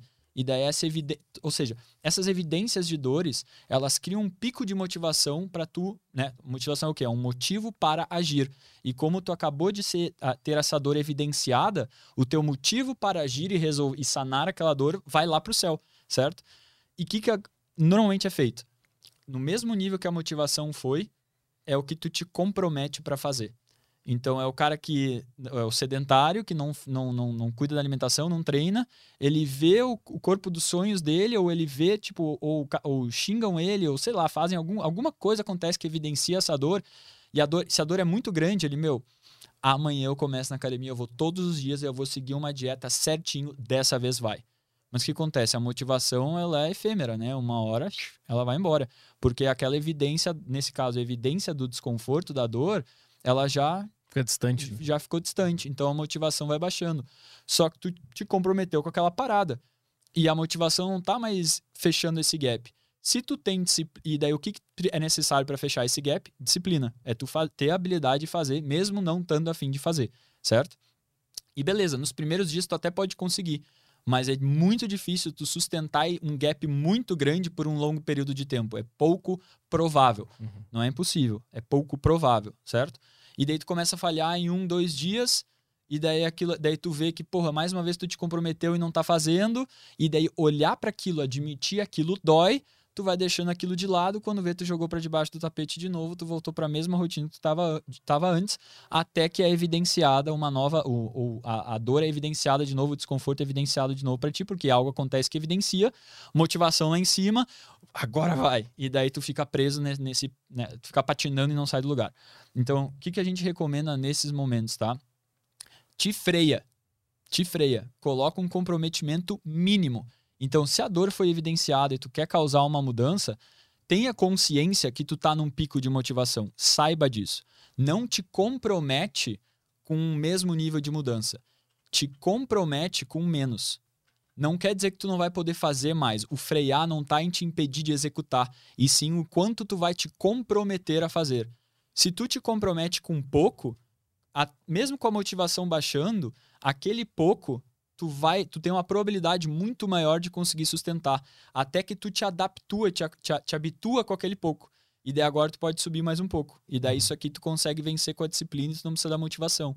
E assim tu vai indo até que tu chega na rotina que tu quer. Uhum. Porque, por exemplo, se criar rotina fosse assim, tá, eu vou delimitar a minha rotina perfeita, essa aqui é assim que eu quero viver a minha vida, e a partir de amanhã eu começo e fosse tranquilo sustentar isso, a gente não ia ter cliente nenhum, certo? Mas não é assim que funciona. Tu constrói essa rotina, tu vai aos poucos te habituando. Lembra que eu falei que era sustentável? Tu vai te habituando a esse processo. E o lance é tu ter essa consciência. Tá, eu tô num pico de motivação, não vou me deixar levar por isso e vou fazer um comprometimento mínimo. A gente chama a estratégia do comprometimento mínimo. Eu vou me comprometer com esse mínimo. Se eu quiser, num dia, tiver me sentido super bem e fazer mais, manda ver. Faz mais. Só que no dia seguinte, aquele mínimo tem que acontecer de novo. E se um dia tu estiver te sentindo muito mal, tu, meu, tu não quer fazer nada, tu quer ficar vegetando na tua cama, saiba que aquele mínimo tem que acontecer independente do que aconteça. Uhum. Então coloca um mínimo que tu consiga dar conta mesmo nos dias que tu não tá afim de fazer porra nenhuma. E vai aumentando esse mínimo com o passar do tempo. O lance é não depender da motivação, né? Porque ela, ela vai e volta. É. Se tu depender dela para agir, tu não vai, vai agir só de vez em quando. É, a motivação ela é uma coisa boa, tá? Eu não acho que a motivação é uma coisa ruim. E tu pode usar ela, mas tu não pode, tu falou muito bem, tu não pode depender dela. Né? Quanto mais motivação, mais fácil fica o uhum. processo. Mas tu não pode depender dela estar ali, porque vão ter dias que ela não vai estar. Quer adicionar alguma coisa? Não, isso aí. Eu falo um pouquinho, né? vai lá, mais, mais questões. Tem, acho que tem mais uma aqui. Não tem do banho gelado aí, pô? Do banho gelado? É alguma que você viu? Não, porque os caras estão. Quer fazer alguma gelado. pergunta? Ah, eu não tô tomando, tá? Então tá? Não. Por quê? É, eu pensei que ia chegar essa. Eu tava esperando aqui. Tava esperando. Eu não quis fazer porque eu achei que ia vir da, da audiência. É, tipo, porque a galera. Porque pode ser. Como assim tu não tá tomando? Tu é o Augusto Vida Titã? É. Tu não toma porra do banho gelado? Que merda é essa? O que acontece? Por que, que se toma o banho. A gente, né, fala do banho gelado, por que, que a gente toma banho gelado? para treinar a habilidade de tu, te, de tu te tirar da tua zona de conforto conscientemente, né? Porque o banho gelado é isso. E para tu ficar mais desperto também é, no início do dia, que, que ajuda muito, né? Só que eu tô fazendo agora aquele desafio do 75 Hard, né? Uhum. Isso já é eu sair muito da minha zona de conforto todos os dias de forma consciente. O que, que é, o pessoal ah, saber tá. o que, que é esse São desafio? duas sessões de 45 minutos de atividade física 75 por dia. dias, né? É, 75. É, isso. São durante, obrigado, durante 75 dias seguidos, duas sessões de atividade física de 45 minutos, sendo que uma delas tem que ser ao ar livre, ler 10 páginas de um livro, seguir uma dieta, não beber nada alcoólico e, e daí o, o original é tirar uma foto, né? Eu substituí isso por planejar o dia seguinte. Uhum. É, e beber 4 litros de água por dia. Então, tudo isso, todos os dias, durante 75 dias seguidos, se tu falha em qualquer uma dessas coisas, tu tem que voltar do zero. A moral desse desafio não é tu tentar, ah, não conseguir, não, não conseguir. Não. É tu fazer até tu bater os 75 dias. Quantas tentativas isso levar? Eu, na, no sétimo dia, eu esqueci de planejar o dia seguinte e eu tive que começar do começo.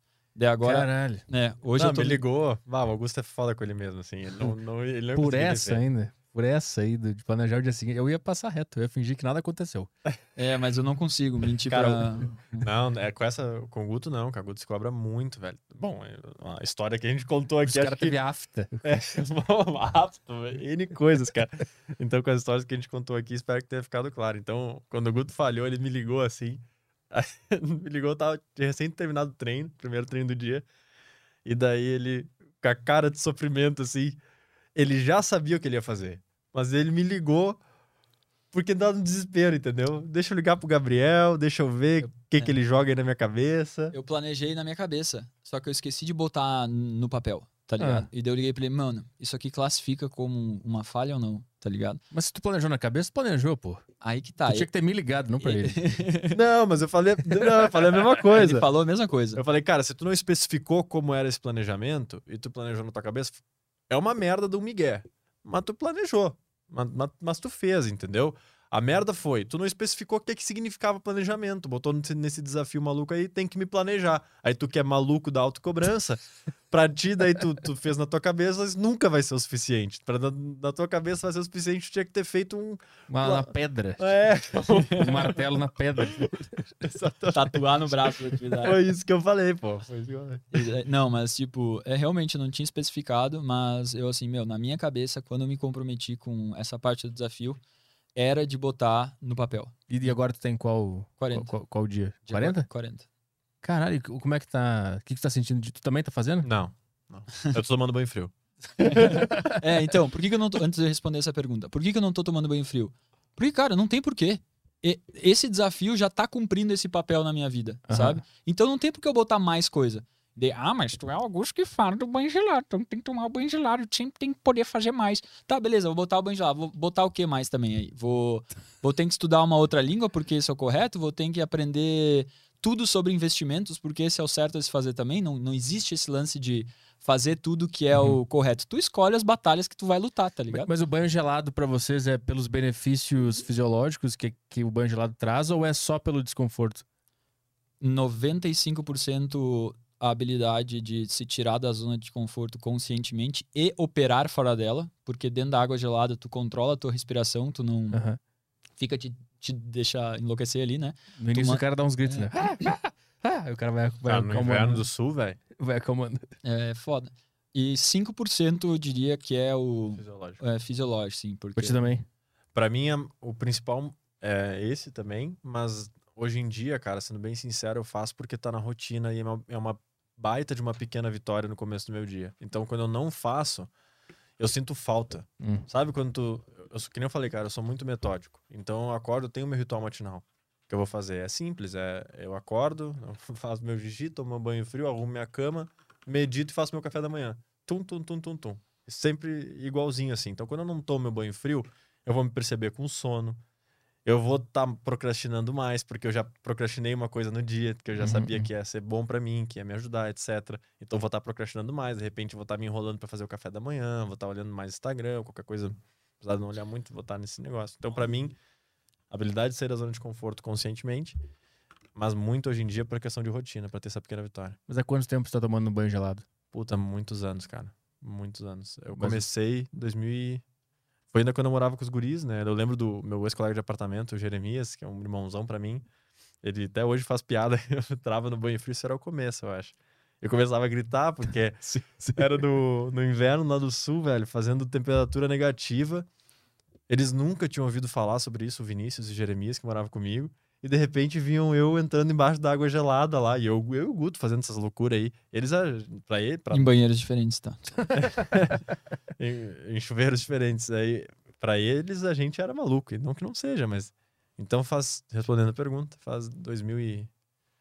Cara, que eu tomo com consistência, pelo menos desde 2015. Caralho. Mas e nesse, nesse, nessa caminhada aí, em algum momento tu acorda de manhã e pensa, não, hoje eu vou tomar quentinho e toma Sim. quentinho? Sim, sim. E aí, o que, que tu faz depois que tu toma o quentinho? Chora. É, Faz um fica- sacrifício ao Deus pedindo perdão. fica- o hip hop, hip hop, perdoe. Senhor, eu enrolo. Prometo nunca mais pecar. Mas tu fica se cobrando? Em relação a tomar quente? Não, é depois que se tu toma o quente, se tu falha, toma o quente, não toma o gelado. Lá atrás, sim. Lá atrás, eu, é, pelos mesmos motivos que o Guto também, eu me cobrava de estar o tempo todo me desafiando e saindo da zona de conforto, né? Então, me cobrava assim. Se eu tomava banho quente, eu pensava... Não foi certo. Tu, tu meu Miguel. Tu, tu não fez o que deveria ter feito. E aí já começava... Puta, era um saco. daí ficava com isso remoendo na cabeça. Hoje em dia, é raro, tá? Porque eu realmente gosto hoje em dia de tomar banho frio. Puta, me ajuda muito, cara. Eu curto. Claro que é desconfortável. Eu, eu não sou maluco, mas... Mas eu curto mesmo, cara. Me ajuda muito. É que nem atividade física. Tem gente. É desconfortável a atividade física, mas tem gente que adora, velho. Que ama. Eu também. Eu sou uma dessas pessoas. Mas é bom pra caramba. Faz bem, sabe? Uhum. Então, banho frio pra mim hoje eu gosto. Alguns dias que eu vou tomar banho quente é porque eu quero, mano. Eu vou lá e eu decido, velho, eu quero um conforto hoje, velho. E Uhum. tá tudo bem. Eu, eu já tomei banho frio durante tempo suficiente, já anos suficiente pra saber que não é porque eu não, tô, não sou capaz, sabe? Não é Uhum. porque eu não tô disposto a vencer o desconforto. É porque hoje eu quero ficar de boas. Hoje eu quero tomar um banho quente, relaxar, ficar embaixo do chuveiro. E tu parou só por causa do- desse desafio? Tu tava fazendo até entrar nesse novo desafio? Tava não, eu, não, eu tinha parado antes já, porque a, a forma como. As coisas que eu tava me comprometendo no meu dia estavam gerando um nível de desconforto grande já. Então, na verdade, eu assim, tá, eu quero tirar algumas coisas que tá muito desconfortável o meu dia, mais do que eu gostaria. Aham. Daí, tá, mas essas outras coisas aqui que eu tô fazendo, eu não quero diminuir. Porque eu tava. Esse ano eu tô, eu tô num pique de trabalho muito grande. Porque em 2019 eu tive que lidar com a depressão e o burnout. 2020 eu tive que lidar com outros problemas que eu tive na minha vida. E, do, e final de 2020, agora 2021, eu consegui resolver toda essa parte. E daí eu, agora eu, a minha dedicação tá muito forte no trabalho. Então eu tô trabalhando muito, me dedicando muito. E isso tá gerando uma carga de desconforto que eu não queria adicionar o banho gelado ainda em cima disso tudo. Daí Entendi. por isso que eu, que eu tirei. Tu ficou quanto tempo tomando gelado? É que, eu- Ah, é que- é que- é que eu não Uhum. consigo. Tempo de minutos? Não, tempo. Quantos anos tu ficou tomando? Eu acho que o maior período que eu, eu, eu fiz, parei, fiz, parei, mas o maior que eu fiz eu acho foi um ano e meio, alguma coisa assim. Eu não consigo engrenar. Eu, eu faço tipo um mês, dois meses e aí eu paro do nada. Não sei porquê. Dá um frio, aí eu não consigo tomar. Quando dá frio, eu não consigo. É, a regrinha, a regrinha é o, pra, pra tu manter um hábito, né? Nunca falhar mais de. Mais, ah, nunca falhar dois dias seguidos, né? Falhou um dia, beleza. E saiba. Ah, isso é importante, ó. É. Saber aceitar quando tu não, não, não fez, né? Porque senão vai gerar essa, de autocobrança, eu entendo, né? Aham. Então, saber aceitar quando tu não, não, não fez faz parte do processo para tu conseguir no próximo dia, né? Uhum. Então, só tu- esse lance de sustentar um hábito, essa, essa regrinha básica, assim, ó, dois dias seguidos de falha não. Um, beleza, faz parte. Só com o cuidado de não usar esse, essa, essa questão, como tu falou antes, como, como uma bengala para tu errar de propósito, né? Tipo, Aham, ah, sim. não tô afim hoje, então, ah, eu posso falhar um dia, então hoje eu não vou fazer. Não. Se tu quer, se tu não quer tomar o banho gelado hoje, cara, toma a decisão consciente de tomar o banho quente e tá tudo certo, entendeu? Ah, hoje eu vou tomar um banho quente e foda-se, é isso aí. Quais são os, os benefícios fisiológicos que tu sente? Tu que manteve isso, mantém até hoje. O que, que tu sente diferente tomando banho gelado todo dia de manhã? É de manhã que tu toma? É, sempre. O Frio. que, que, que, que, que, que, que, É, que muda? Desperto, cara. É, tu aciona o, o, o modo de bater ou correr, né? Do, nossa, assim, claramente. Eu, tu recém, eu no meu caso, eu recém saí do antro do conforto, que é a cama, com seus Sim. lençóis me abraçando. Ah, Hoje em dia já não com a, com a Ana, porque a Ana sai mais cedo pra ir pro hospital. Então, recém saí do antro do conforto ali, aquele lençol quentinho, aquela coisa maravilhosa. Eu tô, tô com sono, mano. Eu tô com sono, tô devagar, sabe? Tô ah, meio grog, com preguiça. É normal, velho. Tu recém saiu da cama, tu não vai tá. Não sou maluco pra estar instantaneamente pulando. Então, Aham. quando eu entro embaixo da água gelada. fi- Por isso que é bom até hoje, cara. Por isso que eu não parei de fazer. Porque tua temperatura corporal não muda. Tu continua sentindo frio. Tu continua sendo um banho frio. No gelado, né? Não tem gelo, mas é a maneira de expressão, né? Aham. Então continua sendo um banho frio. E o que o frio faz com o nosso corpo é gritar com a gente, velho. Filha da puta, isso aqui tá frio, tu vai passar mal. Isso aqui não é legal, porque a gente quer manter a temperatura corporal. Se, se a gente tá num ambiente frio, naturalmente o calor do nosso corpo vai sumir. Isso não é bom pra gente, né? Isso não é bom, a gente, a gente quer sobreviver. Então, Uhum. se a gente tá num lugar muito frio, que a gente, a gente bota roupa pra não perder esse calor. Então, quando chega aquela água gelada no lombo, meu corpo grita comigo: sai daqui, velho. Tu vai passar mal, vai morrer? O que, que é isso? O que, que é essa situação que tu tá? E aí tu desperta. E aí tu. O que, que o corpo faz pra contrapor isso? Faz tu respirar. E aí tu começa a, a respirar rápido, né? tu tá respirando rápido, que é a maneira do organismo reagir a esse frio e mandar oxigênio. Vamos nessa, vamos, vamos esquentar aí que o cara se ferrou. Uhum. Bombear bastante sangue bem rápido, dar oxigênio para conseguir fazer isso. Isso melhora teu dia, depois tu te sente mais produtivo durante o dia? Isso, não, isso melhora a primeira hora do dia, honestamente. Depois já passou, velho. Depois passou. A primeira hora ajuda pra caramba, mano. Tu- Eu saí do, da- do antro da preguiça e tô ligadão. Tô aqui. melhor que qualquer café, honestamente, assim. E eu adoro café. Aí sai daquele. Então me ajuda muito a não errar no começo do dia. Que eu vejo como sendo o momento mais importante. Pior que é mesmo. Se tu começa o dia cagando, tudo fica uma merda. Aí tu começa a se alimenta mal, deixa as coisas pra depois. Eu tô bem ligado nisso. Que teve uma época da minha vida que eu acordava às 5 e meia da manhã. Era muito bom. Eu tomava banho gelado, ia treinar, puta, era muito bom. Eu tô tentando voltar a isso, mas eu não consigo, meu. Não consigo mais. Não sei o que aconteceu. Me ajuda aí. É, Vai, faz o. tô me segurando aqui pra. Cara, vem, pra fa- cima. vem falar com a gente, cara. Mas assim, é. Não vai ser, Arthur, não vai ser agora que, é, que a gente vai te passar a solução mágica, tá ligado? A gente, é, quando a gente encerrar aqui, a gente te passa diretrizes e estruturas pra, pra tu aplicar, mano. Só que, O pessoal vai ficar curioso. eu vou te deixar um, será? Dá uma manchete. um desafio, cara. Assiste. A gente tem um, dezenas. Assiste cinco depoimentos dos nossos clientes. Assiste aquilo lá. E vê o que, que vai bater contigo, tá ligado? Se tu sentir que tu quer tá comprometido, vem falar com a gente. A gente pode ver a questão da mentoria. Tá, é que eu acho que eu preciso resolver A pro- cabeça. problemas mentais antes. É o que eu falei Talvez. antes, tá? Isso aqui não é vender peixe nem nada. São coisas que se complementam, porque com tu, tu fazendo terapia, tu vai ter um- uma, uma compreensão maior. E eu falo isso porque eu fiz dois anos, tá? E comecei por causa da depressão e do burnout. Então tu vai ter uma compreensão maior do que tá rolando e como tu lidar contigo e, e ter mais clareza. Só que para tu conseguir implementar uma nova rotina, e a estrutura facilita muito esse processo, tá? Uhum. Então, sobre o que tu pode fazer efetivamente para conseguir ter esse desempenho maior, é o que eu falei antes. Cara, começa delimitando quais vão ser as três principais coisas que tu quer fazer no dia seguinte e te compromete a executar elas. Se tu não conseguir, ó, para todo mundo, isso aqui vai ficar tá gravado, né? A galera vai poder seguir isso aqui, ó. Esse é o Planner Titã, tá? Define as três principais atividades que tu quer fazer no dia seguinte, que nem eu, eu falei lá no- na outra parte. Aí no final do dia, tu abre esse planner de novo. O que tu fez, tu dá um check. O que tu não fez, tu coloca um X e daí tu vai fazer uma análise de quatro passos em cima de cada uma dessas atividades. Primeiro é elemental só. Aceitação completa que tu não fez aquela atividade. É tu aceitar que aquela atividade não aconteceu. Pode parecer bobo isso, né? Mas lembra que a gente estava falando das pessoas mentirem para elas mesmas quando dói? Uhum. Então é, é sobre isso, tá? É tu, cara, tá, beleza. Isso aqui eu me comprometi e eu não fiz. Eu tô, beleza, aceitei isso. E, e tu faz isso conscientemente, por mais louco que isso soe, tá? Segundo, por que que essa atividade não aconteceu? Então, por exemplo, se tu quer acordar às 5 e meia da manhã para ir treinar e tu colocou cinco, acordar às 5 e meia, coloca, ah, eu não levantei da cama, tipo, eu não ouvi o despertador. Isso pode ser uma coisa, ou pode ser, eu ouvi o despertador, botei no soneca durante 30 vezes e fiquei na cama, ou eu desliguei o despertador e voltei a dormir. Pode ser inúmeras coisas. Então coloca o que aconteceu, né? O porquê aquela atividade não aconteceu. Depois disso, é isso tudo escreve, tá? Depois disso tu vai colocar o que tu poderia ter feito de diferente para aquela atividade ter acontecido. Então, ah, não, daí, tu, daí tu vai pensar, tu vai, tu vai jogar contigo, assim, ah, não sei, talvez ter posto o despertador no banheiro que ia me forçar ir até o banheiro para eu pegar o celular. Talvez ter ido dormir mais cedo na noite anterior, porque eu fui dormir muito tarde e acordei muito cansado. Tu coloca o que tu acha que tu poderia ter feito de diferente. Embaixo disso, tu, tu coloca. Vou fazer. Daí, vem- daí vem a questão: vou fazer algo em relação a isso? Sim ou não? Se é não, beleza, encerra por aí. Porque às vezes é uma reunião que tu ia fazer que tu não foi, agora morreu aquele assunto da reunião, não tem mais por que ter a reunião, tu coloca não, tá? Agora, se acordar às 5 e meia da manhã, tá, vou fazer. O quê?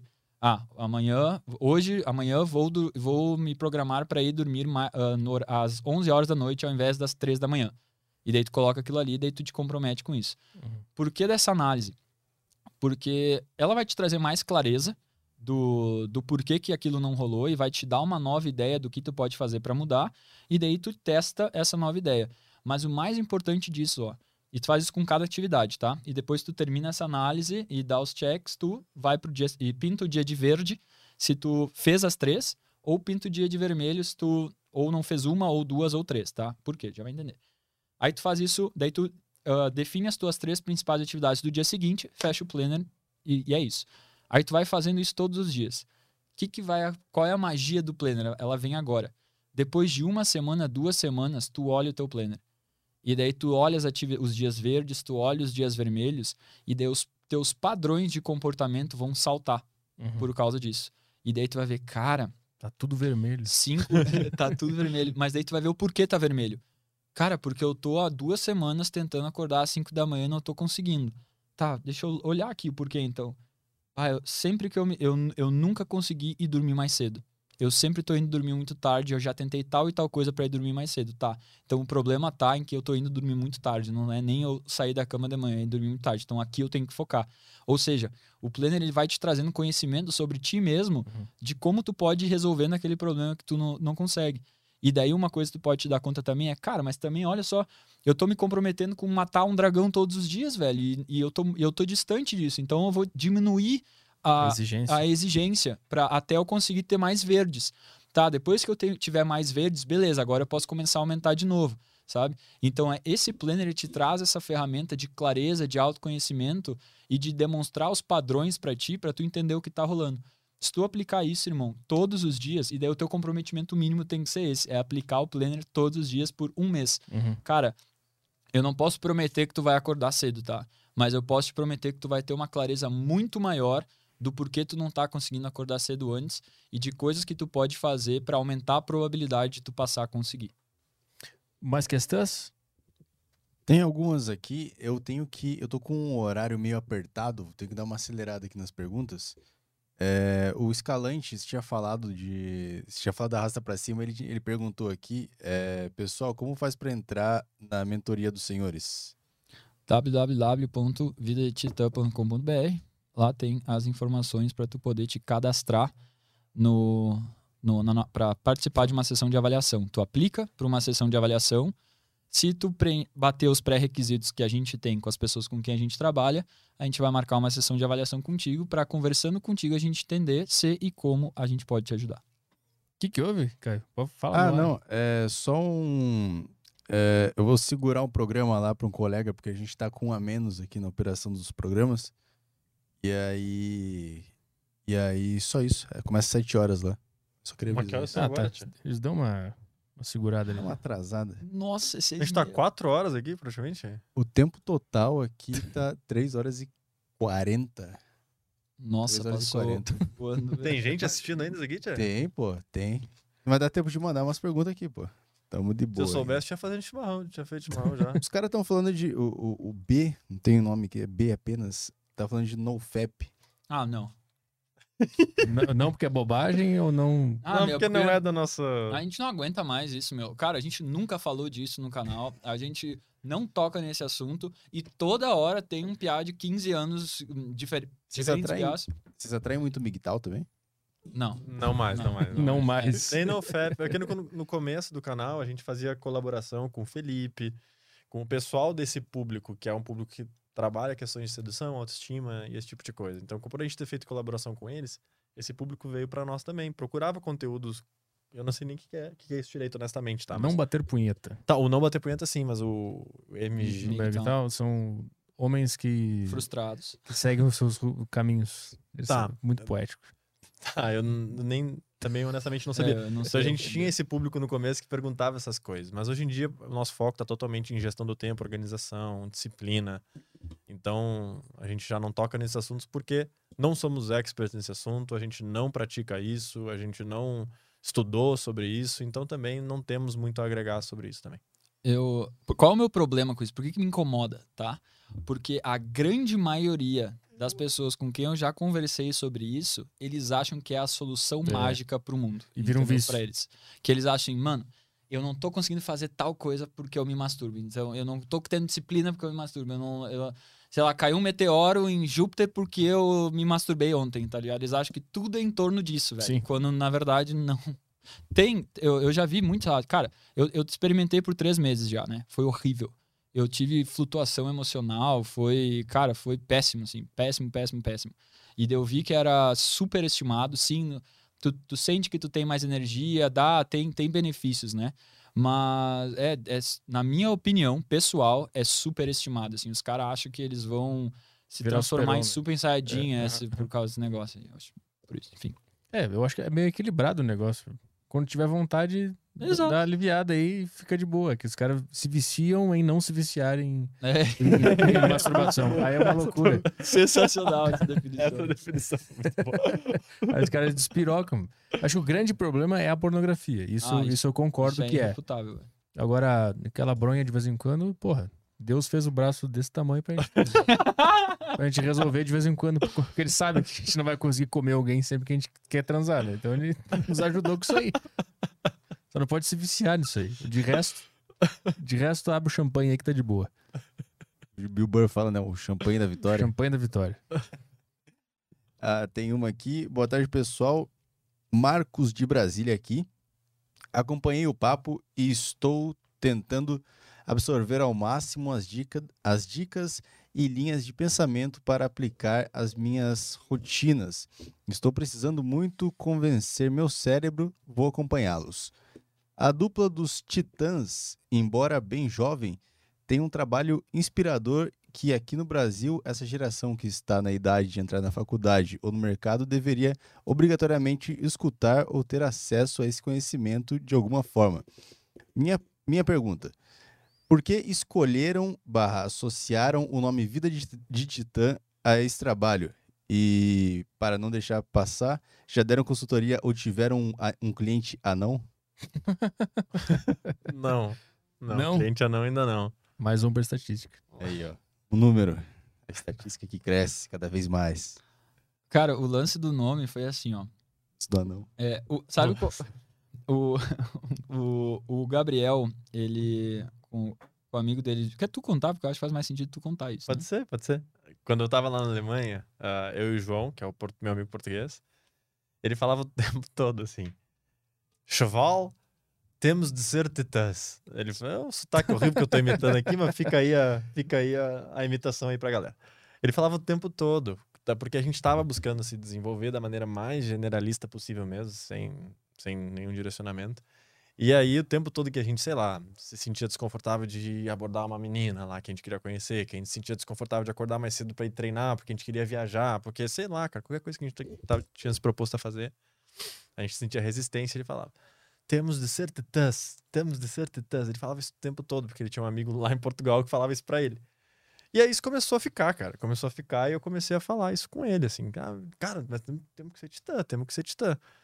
E aí, quando eu vim pro Brasil, de vez em quando a gente falava isso, né? Na, eu e tu juntos, assim, ah, tem que ser titã, tem que ser titã. Porra, a gente fazia essa brincadeira do temos que ser titãs. Então, titã, no contexto que a gente usava, ele simbolizava, nem ia pra parte da mitologia, nem nada do tipo, era simplesmente simbolizava um, um ser maior, sabe? Ser, ma ser mais do que a gente está sendo agora, transcender essa dificuldade. Simbolizava isso. E era uma coisa que a gente falava de vez em quando. E daí, quando a gente foi criar um nome, Vida de Titã, aí foi uma sugestão do Augusto, e pode seguir daí, conta aí. É, porque eu, eu sempre gostei desse lance de, de mitologia, ou era medieval, essas coisas, né? E daí, quando ele trouxe esse lance do Titã, eu achei o máximo, né? Eu pensei, pô, Titã faz todo sentido. A ascensão do ser humano a um Titã, né? Na busca da, da sua melhor versão. E como eu vi que a gente fazia isso todo dia, e que era um estilo de vida, pô, é uma vida de Titã.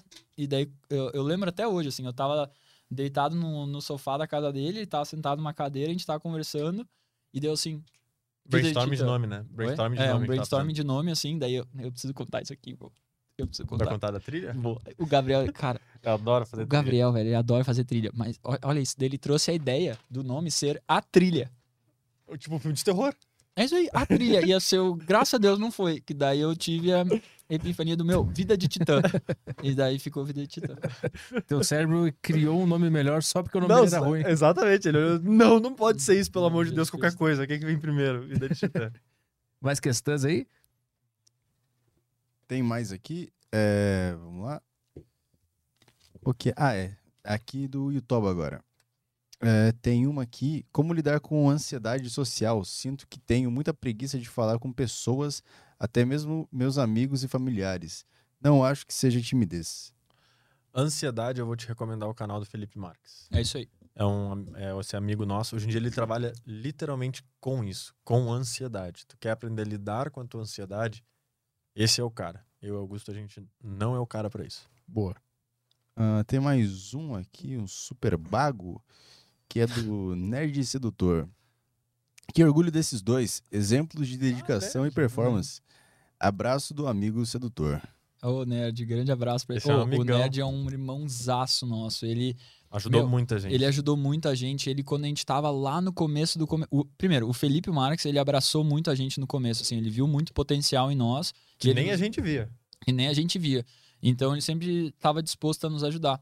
E o Nerd foi a mesma coisa, a mesma coisa, assim, os caras, tipo, eles abraçaram a nossa ideia, assim, e, a no... e viram, não sei o que que eles viram, mas eles viram alguma coisa. É. E além de terem nos da- dado esse apoio, eles são, assim, ó, pessoas incríveis, de verdade, assim, o coração deles é gigante, eles, eles são pessoas do bem, assim, que querem...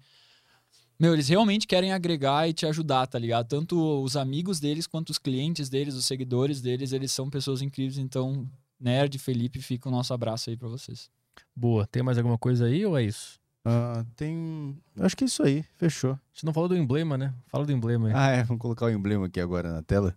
E aquele ali? Ah, o É. relógio tá ali. É esse aqui. É o... Muita gente não entendeu o código do emblema hoje, que é foco do Nando Reis. Aí o pessoal. Quem Deixa. perdeu, perdeu. Quem não, é, quem não, quem não pegou minha explicação aqui, eu expliquei pro pessoal. Pra eles eu não vou explicar.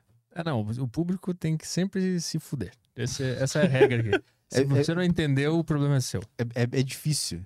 É difí- Eu acho que é o emblema mais difícil de entender o que, que eu quis dizer ali. né? É.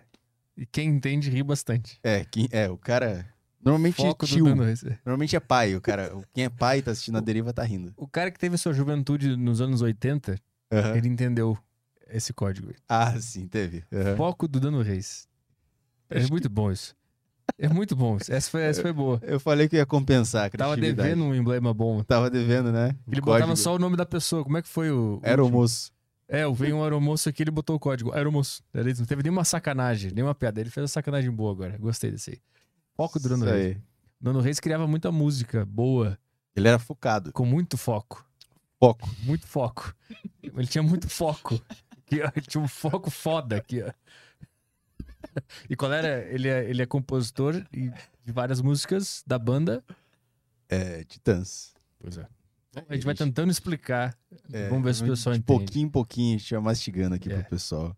Então, de novo, código foco do Nando Reis, é isso? Foco do Nando Reis. Vai lá no flowpodcast.com.br, é isso? Isso. É, é exatamente isso. E aí você resgata esse belíssimo emblema. É, digita lá o código que tá aparecendo na sua tela e você já tem ele garantido na sua conta. Vou ter que chamar o Nando Reis aqui um dia. Eu, eu falei com o assessor dele, eu acho que o cara não respondeu. Então só eu falei com ele. Ele falou comigo. O cara- Maravilhoso. Tu Falou o que, que tu mandou pra ele? Ah, eu, eu- putz, quando, quando é esse caso, é tipo, é tipo o Felipão, né? Eu mando todo formalzinho e tal, tal. O cara só dá aquela cagada. Só dá aquela. ca- Você vê ele online, tipo, Ele só lê. três tipo, dias depois que você mandou a mensagem, você abre. O que, que será que eu errei na mensagem? Você começa a ler, aí ele aparece online. Ah, Caralho, que merda, só cagou pra mim. Dando Reis, queremos você aqui no Aderiva. Aham. Pra contar essas histórias de, de foco. pô, Então tá. Foco e Valeu. motivação. Valeu, galera. Se vocês querem divulgar alguma coisa aí, os links estão na descrição aqui. E é só entrar no site de vocês e tá tudo lá, né? O canal no YouTube, rede social e tudo mais. É tudo Vida de Titã. E só aí. agradecer. Valeu pelo convite, foi muito massa. Valeu. O tempo passou voando mesmo, né? Pô, quatro horas aí trocando ideia e é isso aí. eu não fui nem uma vez no banheiro. Eu também não. Eu tô morrendo pra ir a terceira lá, logo. Quantos litros de água tu tomou hoje já? Hoje só isso aqui, deu quase... Só isso aqui. O cara tomou um galão de É, água. traz um galãozinho, né? É que tem mais um desse, né? Ainda Mas pra tem hoje. que encher Mano, e o tomar outra. Ah, sobre, É, sobre um lance de horário. que ele vai acabar. Sobre lance de horário, rapidão. É, porque que nem tu falou antes, assim, "Pô, co- como é que foi lá no início? Ah, a galera do Vida Titã, não sei o quê. Não assiste Big Brother. É, não assiste Big Brother. Mano, eu, os meus horários estão tudo bagunçado, tá? Só pra dar essa noção. Por quê? Porque a minha prioridade agora é conseguir fazer tudo do desafio todos os dias e mais as coisas do meu trabalho pra eu não ter que começar tudo de novo, esse desafio do zero. E eu falei isso num vídeo do, do canal esses dias, eu ainda não consegui encaixar tudo nos horários que eu quero. Então tem dias que, por coisas que eu não, não consigo lidar da, da maneira que eu gostaria, eu vou dormir tipo 4 da manhã até eu terminar tudo. Caralho. Só que daí eu acordo 11 da manhã para eu porque cara, se tu não dorme pra fazer esse desafio é punk. Já é Uhum. punk, né? Agora não dormir é mais difícil ainda. Então, tipo, hoje foi um desses dias que eu acordei às 11, porque ontem eu fui dormir muito tarde porque eu demorei pra terminar tudo. Então eu ainda tenho as duas de 45 pra fazer Eu ainda tenho um, um a mais disso aqui. Eu tenho praticamente tudo ainda pra fazer do desafio. Tem que treinar duas vezes hoje ainda. Duas vezes hoje ainda. Então, ó, hoje vai ser outro dia que eu vou dormir mais tarde. Então, como é que faz pra sair dessa roda insana que não termina nunca? Um dia eu tenho que escolher pra sacrificar. Daí, tipo, é um dia que eu durmo, tipo, duas horas, que daí eu consigo resetar. Só que esse dia de duas horas dormindo e ter que fazer tudo é muito hardcore. E Mas, tá faltando banho frio ainda e. É, tem que botar um banho frio aí. Um banho- mas eu queria trazer isso pra galera, porque às vezes fica esse, essa noção de que, ah, os caras, tudo, tudo A é cronometrado, a vida é perfeita, os caras não erram, não sei o quê. Não, nada a ver, nada a ver. Isso aí. Boa. Então tá. Vamos embora? É segunda? A gente tá de volta ou terço? Amanhã, pô. Puta, verdade, amanhã é sábado. Amanhã tem. Amanhã, amanhã tem. Mas se tem segunda? Segunda não. Não? Ah, beleza. Não tem. Então tudo bem. Então amanhã- a gente vai feliz, então. Aham, Então- sim. Amanhã é nossa sexta-feira. Então amanhã a gente tá de volta aí às duas e meia com o neurocientista, né? Isso, Luiz Hendrix. Boa. Então tá. Valeu, pessoal. Obrigado pela presença aqui. Obrigado pelo convite. Tchau, tchau, turma. Até amanhã. Duas e meia estaremos aí. Isso aí. Falou.